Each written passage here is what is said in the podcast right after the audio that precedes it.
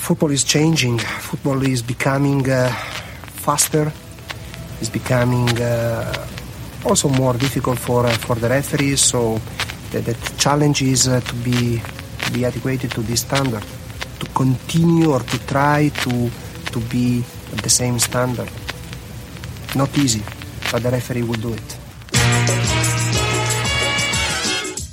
Blinde Bratwurst, ehrlich. Wenn man so pfeift, dann lache ich mich tot normalerweise. So ein Beschiss, du. Wer wird doch alles gemacht hier, du. Der erste Liga Schiedsrichter. Skandal! Scheiße ist es!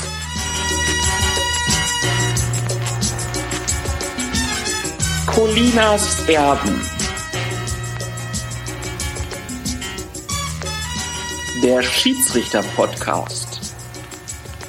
Einen wunderschönen guten Tag. Mein Name ist Klaas Riese und ich begrüße Sie ganz herzlich zu Colinas Erben. An meiner Seite der erstaunliche Alex Feuerherd. Was ist denn daran erstaunlich? Guten Tag. Ich finde es ein schönes Wort. Hast du dir verdient. Willkommen zu Folge Nummer 80 und wir haben es in der letzten Folge angedeutet, dass diese Folge länger wird als alle anderen. Haben sich natürlich einige schon gefragt, was wollen die jetzt machen in der Sommerpause? Und wir machen das, was wir eigentlich uns schon immer vorgenommen haben. Wir machen mal alle Regeln fertig. Hurra, jetzt wo sie sich geändert haben, machen wir sie fertig. Ne? Es ist ja so, dass die aktuellen Regeln bis zum 1.6. gelten, was die Europameisterschaft angeht, in Deutschland, aber ab dem 1.7. erst anders sind. Ganz genau, denn momentan läuft ja noch der Amateurspielbetrieb. Da kann man ja nicht mitten in der Saison einfach die Regeln ändern. Klar, deswegen spielt man die laufende Saison auch noch nach den alten Regeln zu Ende, nur nach den bestehenden und sagt dann, ab dem 1.7. gelten die neuen. Das ist auch, glaube ich, ganz logisch. Man muss ja auch erstmal dafür sorgen, dass die einzelnen Schiedsrichterlehrwarte das ihren Schiedsrichtern beibringen. Ja, und warum machen wir jetzt noch die alten fertig? Wir haben da ja noch ein Projekt zu Ende zu führen, finde ich. Ne? Und wenn wir damit fertig sind, fangen wir von vorne an. Dann erklären wir die Regeln nochmal komplett neu und zwar so, wie sie jetzt dann ab dem 1.6. bzw. 1.7. aussehen. So ein guter Plan. Können ja mal kurz sagen, also ich erinnere mich noch an Folge 50, da hatte ein Hörer mal 20 Stereotypen aufgeschrieben. Und äh, ein Stereotyp war, das Thema Regelkunde wird vertagt. Das war gleich das erste. War wohl, haben wir wohl öfter gemacht. War auch so, dass wir in den ersten drei, nee, in den ersten vier Folgen haben wir die ersten Regeln bis Nummer sechs direkt durch geackert. Wow. Waren wir richtig fleißig. Dann Nummer neun, also Folge neun war dann die Folgen, äh, die Regeln sieben und acht. Dann in der elf Regel neun und zehn und dann verließ es uns. Weil für die Regel elf brauchten wir dann die Folgen 13, 15, 27, 28 und 29. Regel 11 ist Abseits. Wir haben Richtig. wirklich fünf oder sechs Folgen darauf verschwendet, verwendet, die Abseitsregel zu erklären. Ja, weil die FIFA dann irgendwann ein Zirkular veröffentlichte, Mhm. was ähm, einige Änderungen hatte und dann haben wir das auch diskutiert.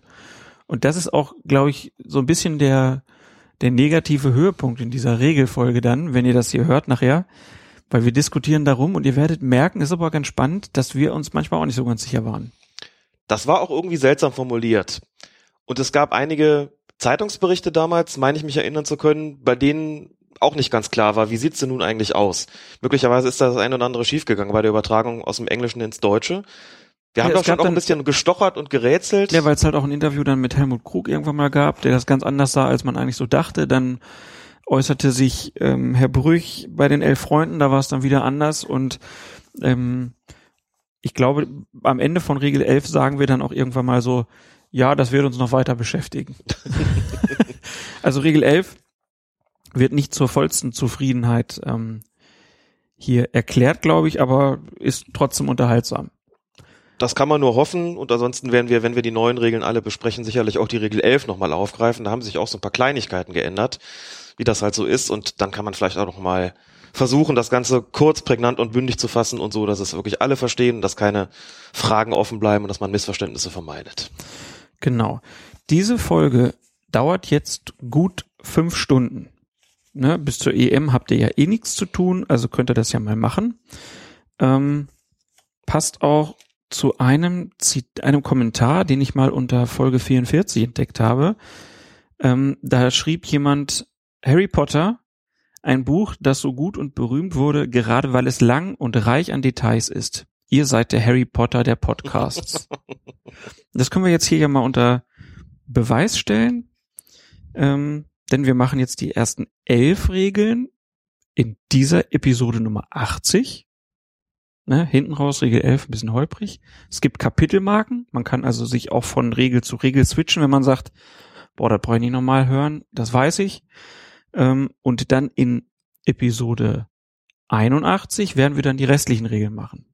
Da ist es dann nämlich auch so, dass wir für die Regel 12 auch mehrere Folgen brauchten. Also Episode 17 haben wir mal angefangen und dann ging das in Episode 30, 31, 44 und 53 weiter.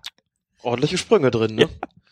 Da lag es aber nicht daran, dass die Regel so furchtbar kompliziert ist, sondern daran, dabei lag es daran, dass die Regel sehr umfangreich einfach ist. Genau, die hatten dann immer mehrere Seiten, das, das erklären wir auch immer mittendrin. Ähm, ja, und weil das jetzt ja hier so ein, so ein langer Podcast wird, ähm, ich habe mal geguckt, wir haben eine durchschnittliche Länge bei den Episoden von, was schätzte? Alle insgesamt? Nee, immer wenn man alle zusammenrechnet und dann durch die Anzahl, also durch 79 dann teilt. Pro Folge? Na gut, die letzten waren sehr lang. Dann würde ich sagen, vielleicht 90 Minuten? Gar nicht schlecht. Nachspielzeit ist noch dabei. Wir spielen sieben Minuten nach pro Folge. Eine Stunde 37 und 12 Sekunden sind die Folgen im Schnitt lang. Alle zusammen sind 11,3 Gigabyte groß und wenn man das durchhört, dann kann man 4,6 Tage Colinas Erben hören.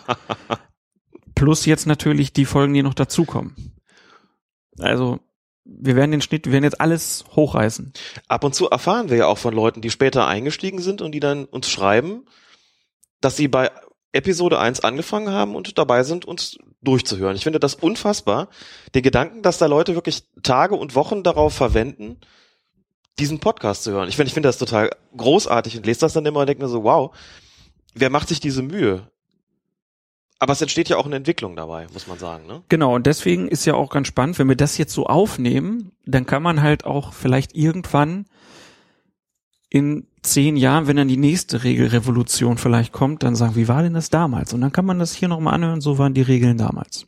Ist vielleicht ja ganz nett. Der Geschäftsführer des IFAB, Lukas Brut, hat jedenfalls im Kicker-Interview gesagt, sie hätten jetzt nach der Regelreform das Ganze so angelegt, dass jetzt erstmal für die nächsten fünf bis zehn Jahre nicht Ruhe ist, das hat er so nicht gesagt, sondern dass sie jetzt einfach eine Grundlage geschaffen haben, eine neue, auf die sie aufbauen können, haben das also alle möglichen Redundanzen und Widersprüche ja bekanntlich beseitigt und eine völlig neue Basis kreiert, kann man sagen, die dann auch erstmal tragen muss. Das stimmt. Insofern, wenn es uns also länger geben wird, wird es zumindest dann höchstwahrscheinlich nicht so sein, dass wir in zehn Jahren alles nochmal komplett neu machen müssen. Müssen wir jetzt auch nicht mit den Regeländerungen, die kann man auch so erklären. Da muss man nicht mehr von Regel 1 anfangen. Also jedenfalls muss man die nicht mehr komplett neu erklären, sondern nur die Änderung. Aber so ist das halt. Das Leben ist halt ständigen Wandlungen unterworfen. Ne? Nichts ist für die Ewigkeit, das wussten schon die Toten Hosen. Football is changing. Football is changing, genau, wie der Meister sagen würde. Genau. Ähm, was glaubst du denn, wie oft wir im Schnitt aufgenommen haben? Wie oft? Mhm. Also wenn du jetzt sagst, alle so und so viel Tage, Monate, Wochen. Das müsste ich ja eigentlich ausrechnen können, ne? wenn man irgendwie mhm. so etwa 80 Folgen nimmt und sagt, seit Oktober 2012 das sind nicht ganz vier Jahre, oh, aber bis ich das jetzt ausgerechnet habe. Ungefähr. Alle drei Wochen? Alle 16 Tage. Oh, lag ich auch nicht so falsch. Also zweieinhalb Wochen. Immerhin. Genau. Und das werden wir jetzt auch mit dem Schnitt erhöhen, weil wir machen jetzt ja die Regeln mhm. in zwei Folgen. Also jetzt Regel 1 bis 11, dann die nächste Episode wird Regel 12 bis 17 sein. Und danach kommt dann auch schon wieder eine. Also es gibt jetzt ordentlich was auf die Ohren und bei der EM werden wir uns dann ja auch wieder hören. Gut, dann würde ich sagen, wir, wir legen mal los. Zur Vorwarnung sei gesagt, wir haben am Anfang ordentliches Rauschen und Knistern drin, weil wir noch eine ganz andere Aufnahmesituation hatten. Wir jagen das aber jetzt alles nochmal durch dieses Programm auf Phonic, was wir nutzen, ähm, so dass es hoffentlich nicht ganz so schlimm wird, aber falls es schlimm wird, bitten wir das zu entschuldigen. Bei Regel Nummer vier kommt dann noch ein dritter Sprecher dazu. Tobias Altehänger war zu Gast damals, als wir über die Regel gesprochen haben. Ähm, das ist ganz schön. Und ja, dann wünschen wir euch viel Spaß wenn Klaas unwidersprochen vom Linienrichter reden darf, wenn es um lebhafte Fahnen geht, um eckige Torpfosten aus jedwedem Material und Herr Feuerwehr, Feuerherz sich dann schon recht früh ähm, zu Technik im Fußball äußert. Eher negativ. Aber auch da gab es ja eine Entwicklung. So ist das innerhalb von knapp vier Jahren. Ganz genau. also, viel Spaß mit Episode 80 von Colinas Erben, den Regeln. Stand 2. Juni 2016. I don't think you have to to to to take someone else as a, as a role model. I think you can take uh, good things from from many. Das Spielfeld ist Regel Nummer eins. Alex, was ist denn in dieser Regel so zusammengefasst? Ist eine ganz kurze Regel, muss man sagen. Geregelt ist da drin der gesamte Platzaufbau. Wie hat es auf Fußballfeld auszusehen? Alle wissen es, aber wenn man die Leute dann fragt, wie groß ist denn der Strafraum beispielsweise? Da ist doch klar, das ist der 16-Meter-Raum. Das stimmt aber nicht ganz, denn der Strafraum ist 16,50 Meter. Und warum? Groß. Weil es englische Maße sind. Das ist äh, noch auffälliger wird es bei den Toren. Ähm, da wissen auch viele 7,32 Meter breit, 2,44 Meter hoch. Ich weiß nicht, wie viele sich Gedanken darüber gemacht haben, warum das eigentlich so krumme Maße sind. Und dann kommt man halt drauf, dass ähm, die Maße ursprünglich eigentlich englisch sind. Das heißt, ein Fußballfeld ist 8 Yards breit und 8 Fuß hoch und das sind dann eben 7,32 Meter mal 2,44 Meter. Torraum, auch kein Fünfer, wie man immer so sagt, sondern auch 5,50 Meter. Der Elfmeterpunkt sind aber, ist aber genau 11 Meter von der Torlinie entfernt. Das ist zum Beispiel daran festgelegt. Ähm, aber das ist nicht das Einzige. Festgelegt ist dort beispielsweise auch, was passiert denn eigentlich, wenn es schneit und irgendwann die Linien unkenntlich werden. Jetzt kennt man das aus dem Fernsehen, dann werden da irgendwelche roten Linien gezogen oder sowas, aber man hat ja ähm, auf Amateursportplätzen jetzt nicht die Möglichkeiten wie im Profibereich. Da ist dann geregelt, dass Hilfsflaggen aufgestellt werden müssen und es ist auch genau festgelegt, wo die platziert werden, nämlich zum Beispiel am Schnittpunkt ähm, 5 Meter Raum und dann auf der anderen Seite, auf der, auf der Längsseite steht dann auch eine Hilfsfahne. Da muss man sich als Schiedsrichter sozusagen anhand dieser Hilfsfahnen äh, die Linien denken, ja, wenn das nicht mehr anders geht. Ich habe in äh, der ganzen Zeit, in der ich Schiedsrichter gewesen bin, zum Glück nie damit zu kämpfen gehabt, aber solche Sachen, das sind dann geregelt, was passiert, wenn man den Platz nicht mehr erkennen kann. Aber jetzt mal ganz ehrlich, äh, gibt es einen Fall? Also ich, ich spiele auch schon seit sehr, sehr vielen Jahren Fußball, das noch nie erlebt, selbst wenn wir Schnee hatten. Ich wüsste auch gar keinen Verein, der so viele Fahnen hat. Auch was die da in der Garage stehen haben, neben dem Kreidewagen, äh, das Gut, das wissen wahrscheinlich die Platzwarte am besten. Ähm, aber ich habe sie auch nie gebraucht. Wenn es wirklich stark geschneit hat, gab es eigentlich immer jemanden, der da mal kurz mit der Schaufel drüber gegangen ist und hat da irgendwas freigelegt. Also meistens kriegt man es auch anders hin, weil natürlich auch keiner Lust drauf hat. Dass da irgendwelche Fahnen stehen, wo man sich sozusagen dann Pi mal Daumen denken muss, ah, da ist jetzt die Fahne auf der Seite und da auf der, dann muss jetzt hier der Schnittpunkt sein. Hier ist die Strafraumkante und das war jetzt innerhalb und jetzt gibt es den Strafstoß und das auch noch bei Schneematsch. Das ist natürlich verrückt und deswegen ähm, kommt das zum Glück ganz, ganz selten vor. Aber auch das ist, wie gesagt, geregelt. Genauso wie äh, die Frage, wo kommerzielle Werbung angebracht sein darf, beispielsweise, ähm, wie Torpfosten, Torlatte beschaffen sein darf, rundeckig, quadratisch und so weiter.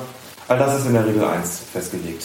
Gut, dann haben wir jetzt erstmal den ganz groben Überblick. Äh, jetzt mal kurz die Frage, wenn ich jetzt ein normaler Schiedsrichter bin äh, und fahre über Land und Pfeife spiele. Muss ich alles auswendig können? Nein.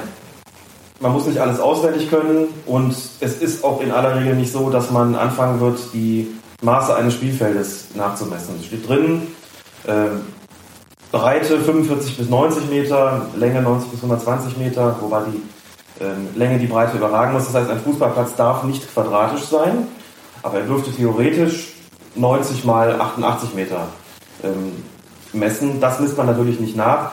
Man misst normalerweise auch nicht nach, ob das Tor jetzt 2,44 Meter hoch ist, aber es gibt dann immer mal wieder solche Fälle, von denen man dann in irgendwelchen Lokalzeitungen liest, wo jemand festgestellt haben will, dass das Tor dann doch ein paar Zentimeter zu niedrig ist. Und den Fall hatten wir beispielsweise vor gar nicht mal so langer Zeit in einem kleinen Dörfchen in der Nähe, na, in der Nähe von Köln schon wieder übertrieben, im Rhein-Sieg-Kreis.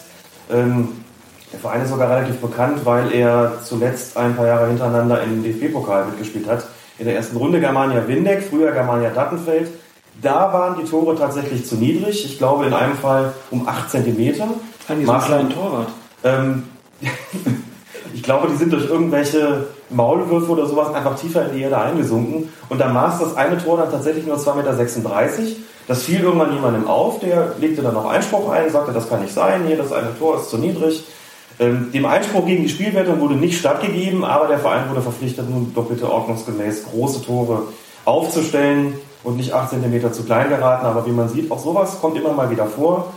Aber um auf die Ausgangsfrage zurückzukommen, nein, man muss es nicht auswendig wissen. Ähm, ich muss auch immer wieder nachgucken, wie groß denn diese Felder sein dürfen und müssen. Äh, zur Not hat man ja das Buch zur Hand oder, oder inzwischen das Smartphone und kann gerade nachgucken, äh, wenn das so sein sollte. Aber man sollte schon wissen, dass ein Tor 7,32 Meter mal 2,44 Meter misst als Schiedsrichter und das nicht nachgucken müssen, klar. Und es gibt ja dann auch, also du hast es eben gesagt, ich kenne das von früher noch, es gab mal auch so einen quadratischen kleinen Platz bei uns dann im Fußballkreis Schaumburg, der war dann auch bekannt. Da wusste man auch, dass man ganz anders spielen muss. Im Amateurbereich gibt es da, glaube ich, noch ganz große Unterschiede. Aber wenn es dann so Richtung Profifußball geht und auch besonders in den internationalen Spielen, da gibt es auch Sonderregeln. Da gibt es Sonderregeln und da sind die Spielfeldabmessungen auch in engeren Grenzen festgelegt. Da sagt man jetzt nicht Breite 45 bis 90 Meter, sagt man bitte zwischen 67 und 70 Metern. Ja? Und in der Länge auch nicht irgendwie 90 bis 120, sondern so irgendwas zwischen 105, zwischen 100 und 110. Und in der Regel sind die so 105 in der Länge und 67, 68 Meter in der Breite. Das äh, ist für internationale Spiele so besonders festgelegt, ja. Und wie ist das, wenn ich als Schiedsrichter äh, jetzt irgendwo hinkomme und der Strafraum, der 5-Meter-Raum, beziehungsweise der, der 1650er und der 550er, die sind vielleicht äh, zu klein, sage ich dann Neuaufbau? Dann sage ich Neuaufbau. Man hat als Schiedsrichter die Verpflichtung, das ist in dem Zusammenhang auch nicht ganz unerheblich, rechtzeitig am Platz zu sein. Rechtzeitig heißt äh, für den Bereich des Fußballverbands Mittelrhein mindestens eine halbe Stunde vorher. Mhm. Begründung, man hat ja noch allerlei zu tun, Pässe kontrollieren beispielsweise, aber auch und besonders den Platzaufbau. So, und das, was in der Bundesliga natürlich nie ein Problem ist, ist auf Dorfsportplätzen gerne mal ein Problem. Man kennt den Fall, na, der Platzwart war betrunken und dann kommt er sonntags morgens und kreidet den Platz ab und man sieht schon, wenn man sich auf den Platz stellt, also das sind keine Linien, das sind irgendwelche Kurven. Also das, was man so äh, bei irgendwelchen Toren, die dann, die dann äh, gefallen sind, in denen der Ball äh, knapp hinter der Linie war, wo dann in irgendwelchen Spaßzeichnungen mit Zickzack eingezeichnet wird, das ist dann schon mal Realität auf den Amateurplätzen. Dann haben die Torletzte natürlich gerne Löcher, ähm, also da kann man dann auch mal was sagen, wenn man feststellt, irgendwie scheint der Elfmeterpunkt doch verdammt nah dran zu sein und misst mal ab, indem man halt die entsprechende Zahl an Schritten geht, misst und stellt fest, das sind 9,50 Meter, aber keine 11 Meter, dann muss man den Verein schon ansprechen und sagen, also bitte, wir hätten schon gerne einen 11-Meter-Punkt und keinen 9,50 Meter Punkt und wir hätten auch gerne einen Strafraum, äh, der 16,50 Meter misst und nicht einen, der nach 14 Metern zu Ende ist. Habe ich alles schon erlebt, habe ich alles auch schon nachbessern lassen, nur die krummen Linien äh, die das Ganze begrenzen, sind dann äh, vielleicht im großen Stil nicht mehr zu korrigieren. Aber wie gesagt, gerade die neuralgischen äh, Stellen auf dem Spielfeld wie im Strafraum, da sollte das schon stimmen. Und äh, da hat man als Schiedsrichter dann nicht nur das Recht, sondern auch die Pflicht, Nachbesserungen zu verlangen. Okay, kann man sich gleich, wenn man kommt, direkt beliebt machen bei den äh, Gastgebern, bei den Partien. Ähm, kleiner Punkt sind noch äh, an den Rändern die äh, Fahnenstangen. Ähm, ich kenne das hier aus Köln so, da werden dann immer Fahnenstangen verliehen ganz oft, wenn das hier so Bezirkssportplätze sind. Muss man sogar ein bisschen was für bezahlen. Also ohne äh, Fahnen wird auch nicht angepfiffen normalerweise. Also ein Spiel fällt deswegen nicht aus. Ähm, wenn da jetzt keine Fahnen stehen an der Ecke, dann in drei Teufelsnamen stehen da halt keine Fahnen. Man fragt nach, aber wenn der Verein jetzt sagt, das ist ein städtischer Platz und wir kommen jetzt nicht dran, das ist alles abgeschlossen, dann ist es immer wieder dasselbe. Dann sagt äh, der Schiedsrichter, gut, ich werde es im Spielbericht vermerken. Dann erfolgt ein entsprechender Eintrag im formal juristisch korrekten Fußballdeutsch und dann wird der Verein eine Strafe zu zahlen haben, dafür, dass er keine Eckfahnen bereitgestellt hat. Ein Spiel fällt deswegen aber nicht aus, genauso wie der legendäre Fall, auch wenn die Querlatte fehlt, ist das kein Grund, ein Spiel nicht anzupfeifen, denn man kann sie ja durch ein Seil ersetzen. Ach was, das ist auch äh, in Ordnung. Habe ich noch nie erlebt. ich glaube, dann findet man vielleicht auch noch einen anderen Grund, das Spiel nicht anzupfeifen, aber ja. theoretisch äh, ist es, glaube ich, möglich, ja. Okay.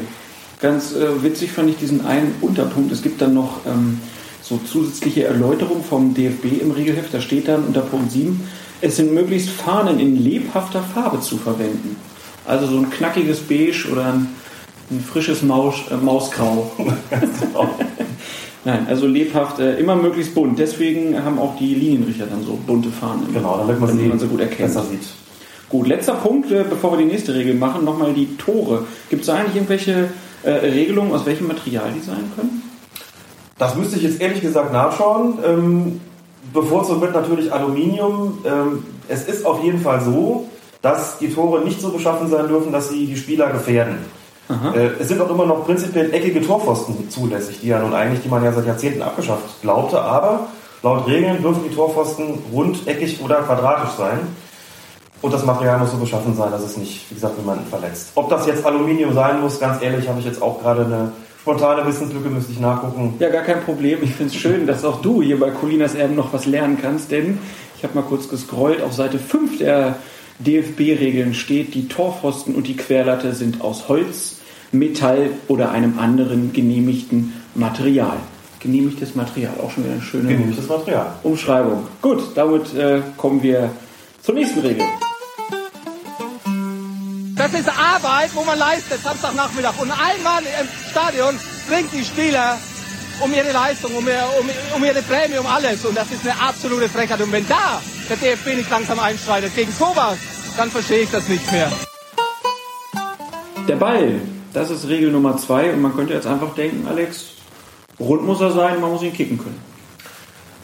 dass er kugelförmig sein muss, so steht es in den Regeln drin, ist auch tatsächlich nachzulesen. Ansonsten gibt es ja noch ein paar andere Dinge. Man fragt sich ja, wie schwer darf eigentlich so ein Ball sein? Jetzt sind wir zum Glück nicht mehr in der Situation, dass sich Lederbälle wie früher immer vollsaugen, aber trotzdem steht in den Regeln noch, dass ein Ball zu Beginn des Spiels mindestens 410 und höchstens 450 Gramm wiegen darf. Was auch drin steht, ist sein Umfang, nämlich mindestens 68 und höchstens 70 Zentimeter. Wir reden jetzt von den äh, Seniorenspielen. Im Jugendspielbereich gilt nochmal eine abweichende Regel. Da gibt es auch mal kleinere Bälle bei den, bei den ganz kurzen. Und es steht drin, wie sein Druck sein darf, nämlich 0,6 bis 1,1 Atmosphären. Und jetzt bin ich gerade froh, dass wir im Radio sind und alle nicht sehen konnten, dass ich nämlich in Wahrheit in dieses Regelbuch geguckt habe.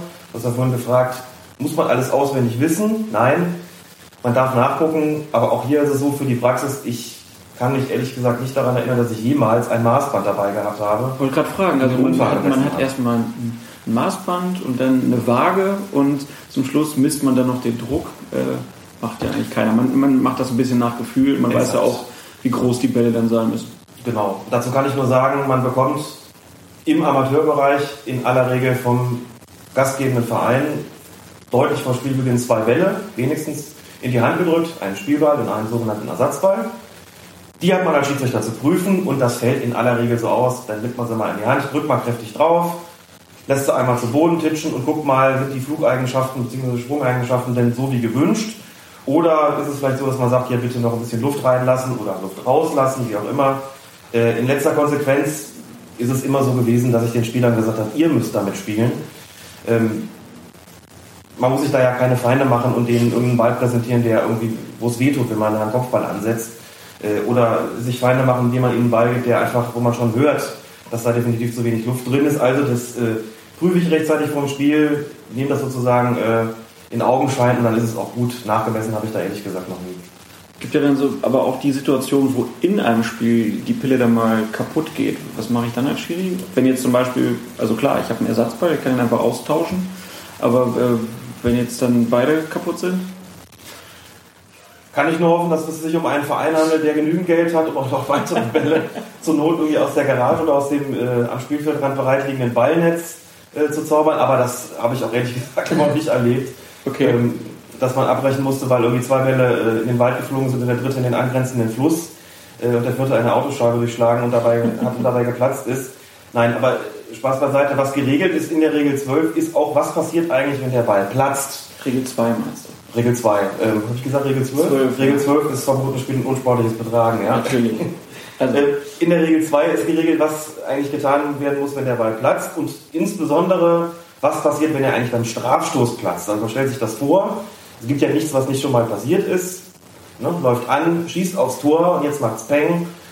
Und der Ball ist kaputt. So, dann ist festgelegt, dass dieser Strafstoß, also der Elfmeter, wiederholt wird. Äh, ansonsten, wenn der Ball im laufenden Spiel platzt, ohne dass irgendwas anderes gerade ganz besonders ist, gibt es einfach einen Schiedsrichterball mit dem neuen Ball dann natürlich. Und das war's zur Regel 2? Das ist es im Wesentlichen gewesen. Ist dazu eigentlich nicht zu sagen. Gut, dann machen wir weiter. Regel 3. Ich wollte das nicht machen, ich könnte es auch nicht machen. Ich glaube, dafür, auch dafür braucht man Talent. Problem ist nur, nicht jeder, der es macht, hat Talente. Zahl der Spieler, das ist Regel Nummer 3 und äh, kann man eigentlich ganz einfach sagen, es sind doch immer elf. Das sind immer elf, das ist die Maximalzahl. Ich stelle mal die Gegenfrage. Was glaubst du, gibt es eine Mindestzahl an Spielern? Ich meine mich zu erinnern, ich war ja auch mal Schiedsrichter, als ich so Ui. 16 war oder so oder 15. Zu Beginn des Spiels müssen mindestens acht Spieler auf dem Feld sein. Ist das richtig? Fast. Sieben, Sieben. Verdammt. sieben Spieler zu Spielbeginn. Davon muss einer als Torwart kenntlich sein. Das heißt, ohne Torwart wird nicht gespielt. Auch das ist beispielsweise daran festgelegt.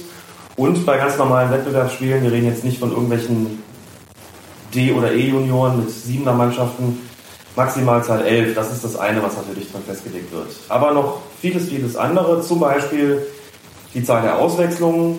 Dort ist festgelegt, dass in aller Regel, sprich bei normalen Wettbewerbsspielen, die Zahl der Auswechslungen drei beträgt pro Mannschaft, also insgesamt maximal sechs. Bei Freundschaftsspielen kann die Zahl höher sein, wenn dem Schiedsrichter vorher Bescheid gegeben wird. Das ist beispielsweise drin geregelt. Wir waren eben bei der Mindestzahl der Spieler zu Spielbeginn. Was auch festgelegt ist beispielsweise ist, dass wenn eine Mannschaft infolge von Verletzungen beispielsweise oder Platzverweisen dezimiert wird und sich irgendwann mal die Frage stellt, es steht irgendwie inzwischen, keine Ahnung, sagen wir mal 7 zu 1, äh, zwei Spieler haben, haben sich schwer verletzt, ähm, drei weitere haben einen Platzverweis bekommen. Und es sind noch 80 Minuten zu Und spielen. es sind noch 80 Minuten zu spielen. Wir haben jetzt irgendwie 11 gegen, äh, ja, und jetzt kommt es eben, 11 gegen 6. Dann darf der Spielführer der betreffenden Mannschaft zum Spieler, zum Schiedsrichter gehen und sagen, wir würden gerne das Spiel abbrechen. Aber Voraussetzung ist, höchstens noch sechs Spieler auf dem Platz von seiner Mannschaft und auch ganz zwingend, das Ergebnis muss gegen die Mannschaft lauten. Das heißt, wenn die noch zu siebt sind oder wenn sie zu sechs sind, führen aber noch aus irgendeinem Grund, hat der Spieler, der Spielführer nicht das Recht, zum Schiedsrichter zu sagen, wir würden gerne abbrechen.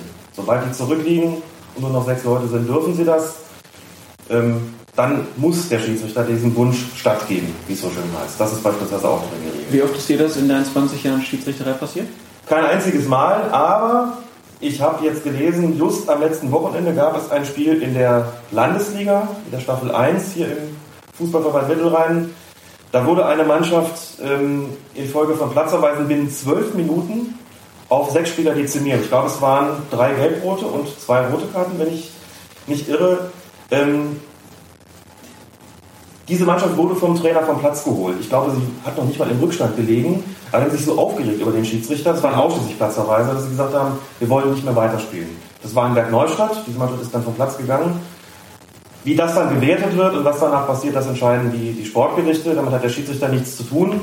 Ähm, aber man sieht, ne, auch, es ist offensichtlich ja möglich. Ich selbst habe es, wie gesagt, nicht gehabt, aber ähm, das ist eben, was ich erlebt habe, ist eben nicht das Kriterium in dem Fall. Fünf Platzverweise, auch eine ganz hervorragende Situation für den Schiedsrichter. Eine ganz hervorragende Situation für den Schiedsrichter, der sich dann auch fragen muss, was er möglicherweise dazu beigetragen hat. Aber das ist ja jetzt nicht in Regel 3 geregelt, wann man rote und gelbe Karten äh, gibt. Das machen wir erst später. Äh, Wir sprechen nochmal über ähm, Auswechslung. Ähm, erstmal ist ja klar jetzt geregelt, drei Auswechslungen pro Mannschaft sind erlaubt. War ja früher auch mal anders. Früher waren es mal gar keine, dann waren es einfach mal zwei, dann zwei plus Torwart und dann jetzt äh, wie aktuell drei Spieler. Ähm, was sind da noch für Sonderregeln, die zu beachten sind beim Aus Auswechselvorgang zum Beispiel? Gibt es da irgendwas, was ja mal passiert ist? Ja, es muss sich ja immer die Frage gestellt werden, wann ist eine Auswechslung eigentlich vollzogen? Also man sieht das immer so schön im Fernsehen, er ist doch klar, der eine läuft drauf, der andere geht raus, aber, da steckt der Teufel auch gerne mal im Detail, es können ja so Sondersituationen passieren, wie, ich schilder mal eine, die man dann auch Schiedsrichter gerne mal ähm, gefragt wird, in irgendwelchen Tests, die man so zu absolvieren hat. Man stellt sich also vor, eine Mannschaft möchte auswechseln, ähm, Der auszuwechselnde Spieler, also der, der rausgehen soll, ist auf dem Weg nach draußen, ähm, hat den Platz aber noch nicht, nicht, nicht verlassen und beleidigt jetzt, kurz bevor er den Platz verlassen hat, äh, aus unerfindlichen Gründen den gegnerischen Trainer beispielsweise. So. Jetzt läuft der Neue aber schon mal los und jetzt stellt man sich die Frage, ist diese Auswertung jetzt vollzogen oder nicht? So. Antwort, nein, sie ist es nicht, denn eine Auswechslung ist dann vollzogen, wenn der Spieler, der raus soll, den Platz verlassen hat, sich also außerhalb befindet und der Neue den Platz betreten hat. In diesem Moment, wie es so schön heißt, hört der alte Spieler auf, Spieler zu sein und der Einwechselspieler wird dann zum Spieler im Sinne dieser Regel 3. Das bedeutet, im geschilderten Fall, der, der da beleidigt hat, aber noch auf dem Platz war, bekommt die rote Karte, kann also nicht mehr ausgewechselt werden. Der Ersatzspieler, der da am Spielfeld dran steht und ein bisschen zu früh reingelaufen ist vielleicht, kann zwar eingewechselt werden, aber nicht für den, der da jetzt gerade beleidigend geworden ist, denn der bekommt ja gerade die rote Karte. Das heißt, wenn der Ersatzspieler jetzt drauf soll, müsste noch ein anderer runtergehen. Das sind so Geschichten und genau das ist mir mal passiert, dass im Rausgehen tatsächlich dann mein Schiedsrichterassistent beleidigt wurde, der angeblich das ganze Spiel über äh, natürlich völlig blind gewunken hat und dann im Rausgehen passiert diese Beleidigung. Der gibt mir das Warnzeichen, dann musste ich den fragen, was ist denn hier los gewesen? War der Alte schon draußen? War der Neue schon drauf? Er sagte, nee, beides noch nicht. Dann bekam er die rote Karte und der, der eingewechselt werden sollte, durfte sich unverrichteter Dinge wieder hinsetzen, denn der Trainer wollte dafür keinen anderen vom Feld holen. Also das sind so Geschichten, die man ja regeln muss. Und um eine kleine ähm, Skurrilität noch anzumerken, ein Spieler, der eingewechselt werden soll, darf nicht, darf keinen Eckstoß oder Einwurf ausführen, wenn er nicht vorher den Platz kurz betreten hat. Man kann sich das so vorstellen, der Ball ist im Seitenaus, es gibt also einen Einwurf, jetzt will die Mannschaft wechseln. So, jetzt denkt sich der, der ne, da schon bereit steht zum, zum eingewechselt werden, denkt sich, naja, dann nehme ich mir doch gleich mal den Ball und werfe ein. Das darf er nicht, er muss erst einen Schritt auf den Platz getan haben, dann geht er den Schritt wieder zurück und dann darf er den Einwurf ausführen. Das heißt, er muss den Platz betreten haben. Auch das ist haarklein und ganz korrekt in der Regel festgelegt. Da macht man sich dann aber auch viele Freunde, wenn man dann sagt, so mach nochmal, du musst jetzt erstmal einmal aufs Feld kommen. Exakt, das ist, um es gleich mal anzusprechen, wir werden da sicherlich noch öfter darauf zu sprechen kommen, dann so eine Situation, wo es heißt, muss der Schiedsrichter da nicht Fingerspitzengefühl zeigen. Ich sage es jetzt schon das erste Mal, ich finde diesen Begriff Fingerspitzengefühl ganz furchtbar. Ähm, er bezeichnet eigentlich nichts, er trifft es eigentlich nicht im Kern. Was im Kern treffender wäre und worüber man in Schiedsrichterkreisen dann auch eher redet, sind Ermessensspielräume. Hat ein Schiedsrichter einen Spielraum ähm, innerhalb seiner Entscheidung oder hat er den nicht? In diesem konkreten Fall hätte er den gar nicht. Er müsste den Spieler nochmal rausschicken und dann würde alle sagen, Schiri, das ist doch kleinlich. Aber es ist tatsächlich eine Anweisung, die er so nicht umgehen kann, auch wenn man sich natürlich als ähm, Normalsterblicher fragt, was soll das eigentlich, warum kann er das nicht machen? Und die Frage kann ich auch nicht beantworten. Es finden sich einige dieser Skurrilitäten im Regelwerk, wo man sich fragt, warum um alles in der Welt ähm, muss das jetzt genauso sein? Und in dem konkreten Fall kann ich auch nur sagen, es steht halt so geschrieben, dass ein Spieler erst ein Spieler wird, wenn er den Platz betreten hat, also muss er doch bitte dieser formalen Vorschrift Genüge tun, sonst darf er den Einwurf nicht ausführen. Wirklich skurril. Ich werde mal darauf achten. Ich meine mich daran zu erinnern, dass schon viele Spieler direkt zum Einwurf gegangen sind und losgelegt haben. Aber vielleicht täusche ich mich auch. Ab sofort weiß ich, dass das dann falsch gewesen ist. Ja, äh, dann haben wir noch irgendwelche Punkte bei der Auswechslung übersehen, irgendwas, was man noch unbedingt anmerken müsste? Lang und breit beschrieben ist noch ein Punkt, was passiert bei sogenannten Drittpersonen oder zusätzlichen Personen, zum Beispiel Drittpersonen, Teamoffizielle oder ähm, Auswechselspieler, die auf dem Feld sind, wenn ein Tor fällt. Das ist also ganz äh, intensiv geregelt. Ähm, das würde zu weit führen, das jetzt äh, in extenso zu erklären. Nur wird an der Stelle ganz schön deutlich eigentlich, welchen Geist die Spielregeln auch haben, also welche Logik sie besitzen. Stellen wir uns vor, es fällt ein Tor und ähm, von der Mannschaft, die das Tor kassiert hat, sind nicht elf, sondern zwölf Spieler auf dem Feld. Stellt man sich als nächstes die Frage, dürfen die das? Natürlich nicht, dürfen nur zu elf sein. Aber die Frage, zählt das Tor denn trotzdem oder nicht? Da ist der Logik der Spielregelung zufolge natürlich äh, zu sagen, ja, das Tor zählt, denn die Mannschaft darf ja nicht dafür belohnt werden, dass sie gegen die Regeln verstoßen hat. Also sagt man, das ist für den Moment egal, das Tor zählt. Anders sieht es natürlich aus, wenn die Mannschaft zu zwölf ist, die das Tor erzielt hat. Dieses Tor würde dann nicht zählen und da ist in, den Regeln dann, in der Regel 3 auch festgelegt, wie ist dann zu verfahren. Da bekommt dann der überschüssige Spieler zum Beispiel eine Verwarnung, also eine gelbe Karte, muss dann wieder vom Platz gehen oder sich einwechseln lassen für einen anderen beispielsweise. Da ist festgelegt, dass wenn der Schiedsrichter das Spiel unterbricht, dafür, dass zusätzliche Personen auf dem Spielfeld sind, wie geht das Spiel denn weiter? das Spiel muss ja immer weitergehen, wenn es unterbrochen war. In aller Regel mit indirektem Freistoß bei zusätzlichen Personen auf dem Feld. Ein zweiter Punkt, der auch geregelt ist, sind ähm, Wechsel innerhalb der Mannschaft, sprich der Tausch Torwart, Feldspieler. Ich gebe zu, das erlebt man so gut wie gar nicht. Also man kommt es schon mal vor, dass ähm, der Torwart sagt, ich mache jetzt mal den, äh, den Sechser und der Sechser sagt, ich mache jetzt mal den Torwart. Na gut, also bei uns äh, Kreisliga C und D, Radertal Kickers, da wird auch schon mal in der Halbzeit gewechselt, wenn der standardmäßige Torwart nicht da ist. Okay. Und das ist ein Fall, der natürlich auch irgendwie geregelt werden muss. Das ist zum Beispiel keine, das zählt nicht, fällt nicht unter Auswechslungen, also man darf weiterhin noch dreimal wechseln. Mhm. Torwart und Feldspieler dürfen beliebig oft während eines Spiels ihre Position miteinander tauschen, aber sie dürfen es nur in einer Spielunterbrechung und der Schiedsrichter muss informiert sein. Also wenn du es wärst, müsstest du sagen, wir tauschen jetzt gerade mal, ich ziehe das Torwarttrikot an und der andere sich ein Feldspielertrikot. Auch da ist natürlich geregelt, was passiert, wenn man es nicht anzeigt. Wenn also zwei während des laufenden Spiels da ihre Position tauschen, Torwart und Feldspieler, dann soll der Schiedsrichter bis zur nächsten Spielunterbrechung abwarten und dann bekommen beide die gelbe Karte. Direkt beide? Direkt beide, der alte und der neue Torwart.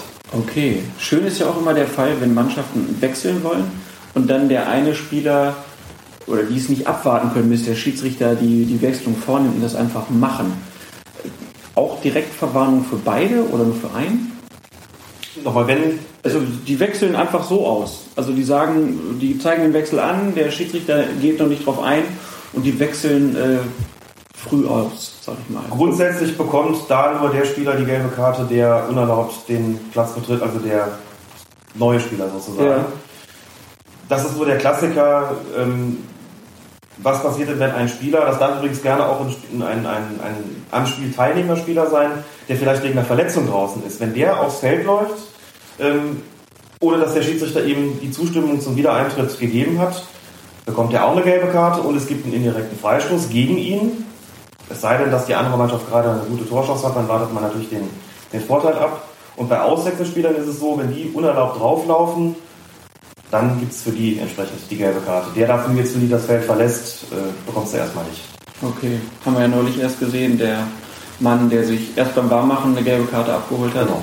und dann zu früh drauf und dann war er direkt mit Gelb-Rot wieder unten. Das ist ganz wichtig, dass das diese Doppelbestrafung, und das werden wir noch bei der Regel 12, dieses verbotene Spiel, unsportliches Betragen, sicherlich nochmal an dem Beispiel Schabol Schusti äh, erörtern können.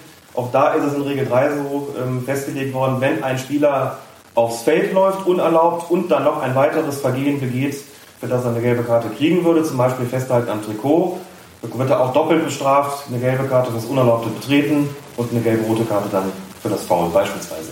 Und wenn nicht, wenn der Wechsel jetzt noch nicht vollzogen war und der ist jetzt schon vom Platz geflogen, dann kann die Mannschaft aber trotzdem mit elf Leuten weiterspielen.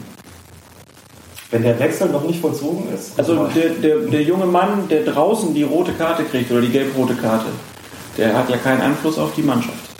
Richtig, dass ähm, ein, ein Auswechselspieler, der einen, der einen Platzverweis bekommt, ähm, das spielt sozusagen keine Rolle. Das auf die, also wirkt sich nicht auf die Zahl der, der Spieler aus, der kann bloß nicht mehr eingewechselt werden. Ja. Aber die spielen zu elf weiter. Das ist ähm, sicherlich noch ganz wichtig.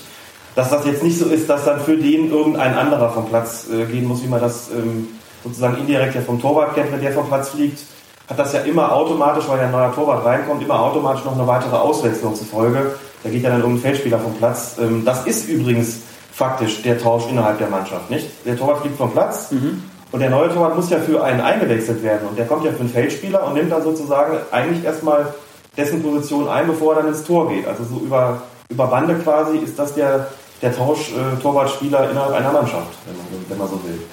Okay. Letzter Punkt, den ich mir hier noch äh, vermerkt habe in Regel 3, sind die des Feldes verwiesenen Spieler oder die Auswechselspieler. Ähm, welchen Regeln haben die zu folgen? Also gibt es da unterschiedliche Regeln oder werden äh, Leute, die vom Feld verwiesen wurden, haben die die gleichen Regeln wie die Auswechselspieler?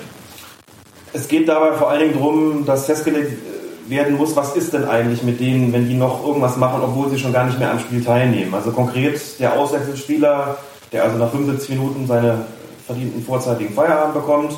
Jetzt sitzt er auf der Bank ne, und das Spiel ist für den aber noch nicht zu Ende, geht aber weiterhin engagiert mit von der Bank aus und regt sich dann nach irgendeiner Entscheidung so furchtbar über den Schiedsrichter auf, dass er beleidigend wird. Jetzt muss ja festgelegt sein, was mache ich denn mit dem? Früher wurde der vom Schiedsrichter per Fingerzeig von der Bank gewiesen, heute kann der auch alle Karten bekommen. Das heißt, der kann für eine Beleidigung eine rote Karte bekommen und muss dann von der Bank weg. Der kann aber auch, wenn er zum Beispiel einfach nur lautstark reklamiert, auch eine gelbe Karte bekommen, obwohl er ja eigentlich gar kein Spieler mehr ist, sondern ein bereits ausgewechselter Spieler. Das äh, sind so Geschichten, die müssen bei denen festgelegt sein. Muss auch festgelegt sein, beispielsweise, was passiert denn, wenn ein Auswechselspieler, also der schon draußen ist, nochmal aufs Feld läuft. In jedem Fall ja unerlaubt, klar. Was mache ich denn, wenn er da irgendwie ins Spiel eingreift? Abgesehen davon, dass er dann vielleicht eine gelbe Karte bekommt oder je nachdem, was er da anstellt, auch eine rote Karte. Wie geht das Spiel denn weiter? Da ist dann festgelegt, dass es für solche Sachen den indirekten Freistoß für die andere Mannschaft bekommt. Und bei den Spielern mit dem Feldverweis ist beispielsweise festgelegt, dass sie sich nicht im sogenannten Innenraum aufhalten dürfen. Das heißt, ein Spieler, der eine rote Karte oder auch eine gelbe rote Karte bekommen hat, darf nicht auf der Bank Platz nehmen, der muss komplett raus aus dem sogenannten Innenraum. Also das heißt, Kabine, Tribüne, was auch immer, oder hier bei den Dorfsportplätzen einfach hinter die Absperrung. Also der Innenraum ist praktisch das Spielfeld und ein paar Meter drumherum? Das Spielfeld, aber auch die paar Meter drumherum, wo sich die Trainerbänke befinden, das, also die, ja, die Ersatzbänke einfach. Und wer einen Platzverweis bekommen hat, muss komplett aus dieser Zone raus. Und dafür hat der Schiedsrichter auch Sorge zu tragen. Das ist auch insoweit sinnvoll, muss ich sagen, als Spieler, die einen Platzverweis kassiert haben, gerne nochmal in Rage sind. Und ich das auch schon erlebt habe bei Spielen, dass äh, der Schiedsrichter nicht richtig aufgepasst hat. Der saß plötzlich auf der Bank und bei der nächsten Aktion in der Nähe, ey, Schiri, und dann fing er wieder an. Und das kann man vermeiden, wenn er gar nicht mehr sich in dieser Zone auffällt. Deshalb ist festgelegt, dass er da nicht sein darf. Also man sieht, das meiste hat doch irgendwie seinen Sinn und auch seine immanente Logik in diesen Spielregeln. Und die kurz zur Entstehung der Regeln, ich noch kurz zur Frage, sind die meisten Regeln eigentlich auch, so wie bei dem Fall Colina, den du vorhin ja mal am Anfang geschildert hast, sind die eigentlich aus dem Spiel heraus entstanden oder äh, glaubst du, dass mehr Regeln so entstanden sind, weil sich Leute überlegt haben, wir müssen das mal besser machen? Es ist ja vor inzwischen, ich müsste es genau nachgucken, 150 Jahren ein, erstmals ein Regelwerk in England festgelegt worden, weil bis dahin einfach völlig chaotisch gespielt worden ist. Es war also höchste Zeit und dann haben die Regeln genauso eine Evolution durchlaufen äh, wie die Menschheit sozusagen. Ich denke, dass man einfach ähm, ganz, ganz vieles aus den sich ergebenden Notwendigkeiten heraus entschieden hat. Ein Spiel verändert sich natürlich, wird schneller. Ähm, es, du hast ja vorhin schon gesagt, es hat auch nicht immer Auswechslung gegeben. Und irgendwann hat man halt gemerkt, ja meine Güte, das ist vielleicht auch einfach nicht äh, im Sinne der Regeln, wenn man permanent dann äh, bei, bei Verletzungen vielleicht mit mit 9 gegen 7 das Ding zu Ende spielt. Also warum nicht Auswechslungen einführen beispielsweise?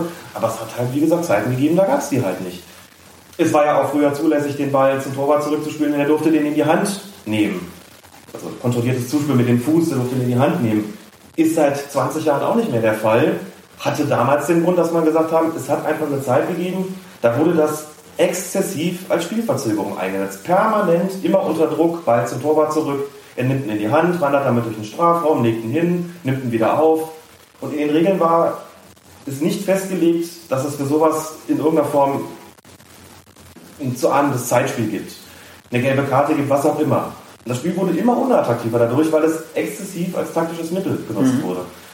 Und dann setzen sich äh, die Leute vom, vom, vom Regelboard eben zusammen und sagen, da ist Handlungsbedarf und diskutieren darüber und stimmen dann ab, ob sie da eine Regelung äh, ändern.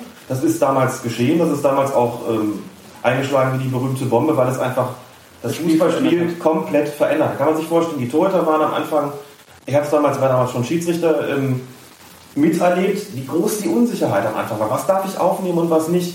Dann hat es Leute gegeben, es war hochinteressant, die versucht haben, diese Regelung zu umgehen. Beispielsweise, indem sie sich beim Freistoß hingekniet haben, haben versucht, den Ball mit dem Knie zum Torwart zurückzuspielen. War im ersten Spieltag, glaube ich, der zweiten Bundesliga in Deutschland. Ja. Da gab es eine rote Karte, glaube ich, wegen äh, unfairem Spiel. Unfairen Spiels. Also die Schiedsrichter waren damals noch natürlich ja. noch verunsichert, die Spieler waren verunsichert, insbesondere die Torhüter waren verunsichert. Das pendelt sich dann alles irgendwie ein, aber wie man gesehen hat, es hat sich rentiert. Dieses Mittel ist nicht mehr möglich. Das Spiel wurde schneller, es fielen mehr Tore und das war genau im Sinne der Regeln. Das heißt, dass da immer wieder Änderungen vollzogen worden sind in den letzten eben 150, 160 Jahren, ähm, hängt einfach mit den ähm, sich ändernden Notwendigkeiten, sich ändernden Spielcharakter zusammen. Ähm, wobei ich da auch frank und frei zugegebe, dass ich da recht froh bin, dass das immer, dass man damit sehr maßvoll umgeht. Ähm, und als, als alter Fußballromantiker bin ich auch ganz froh, dass der Einwurf noch nicht durch einen Schuss ersetzt worden ist.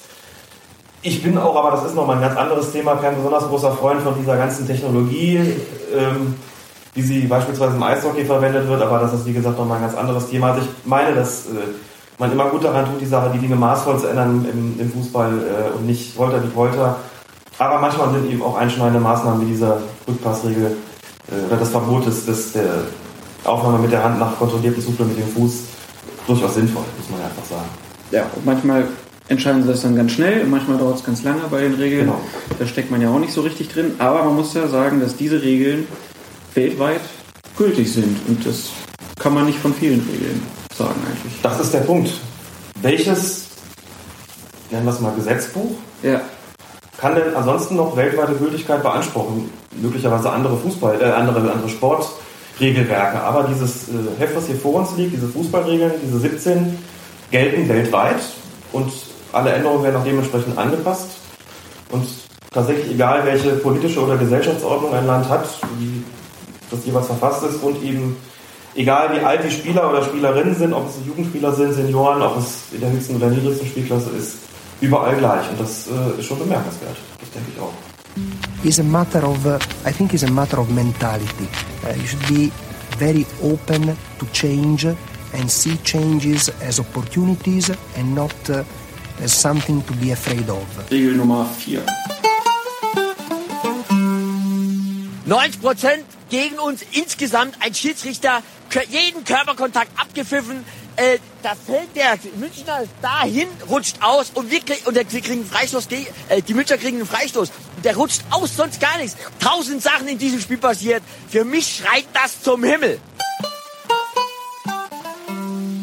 Ausrüstung der Spieler ist Regel Nummer 4 und ähm, da könnte man ja eigentlich denken, dass das auch relativ klar ist. Äh, aber die Regel ist zumindest in dem Regelheft der, äh, des DFB relativ lang geraten, weil auch ein paar Bilder dabei sind. Äh, Alex, was sind denn erstmal so die, die Grundregeln für einen Fußballspieler, der jetzt auf dem Feld mitspielen will? Die Grundregeln sehen so aus, dass festgelegt ist, welche Art von Kleidung er zu tragen hat.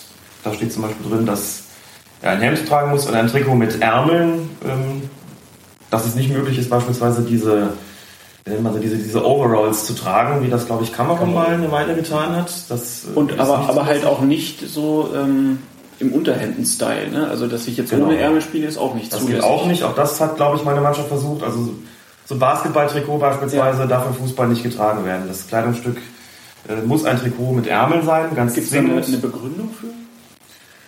Warum da jetzt Ärmel dran sein müssen, weiß ich ehrlich gesagt nicht.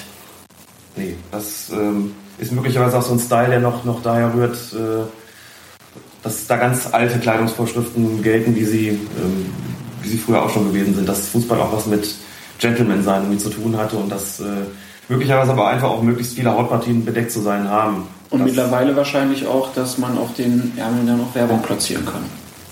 Zum Beispiel. Oder ein ganz, ganz praktischer Grund wäre natürlich auch, wenn jemand am, am Arm festhält, was ja durchaus vorkommt im Bereich des Haltens, dann sieht man es natürlich einfacher, gerade als Schiedsrichter, wenn sich das Trikot dehnt, Mhm. als wenn der einen einfach nur am, am äh, Arm packt. Ne? Also das ist natürlich nicht so leicht zu sehen, wie wenn sich das Trikot wirklich über die Länge zieht.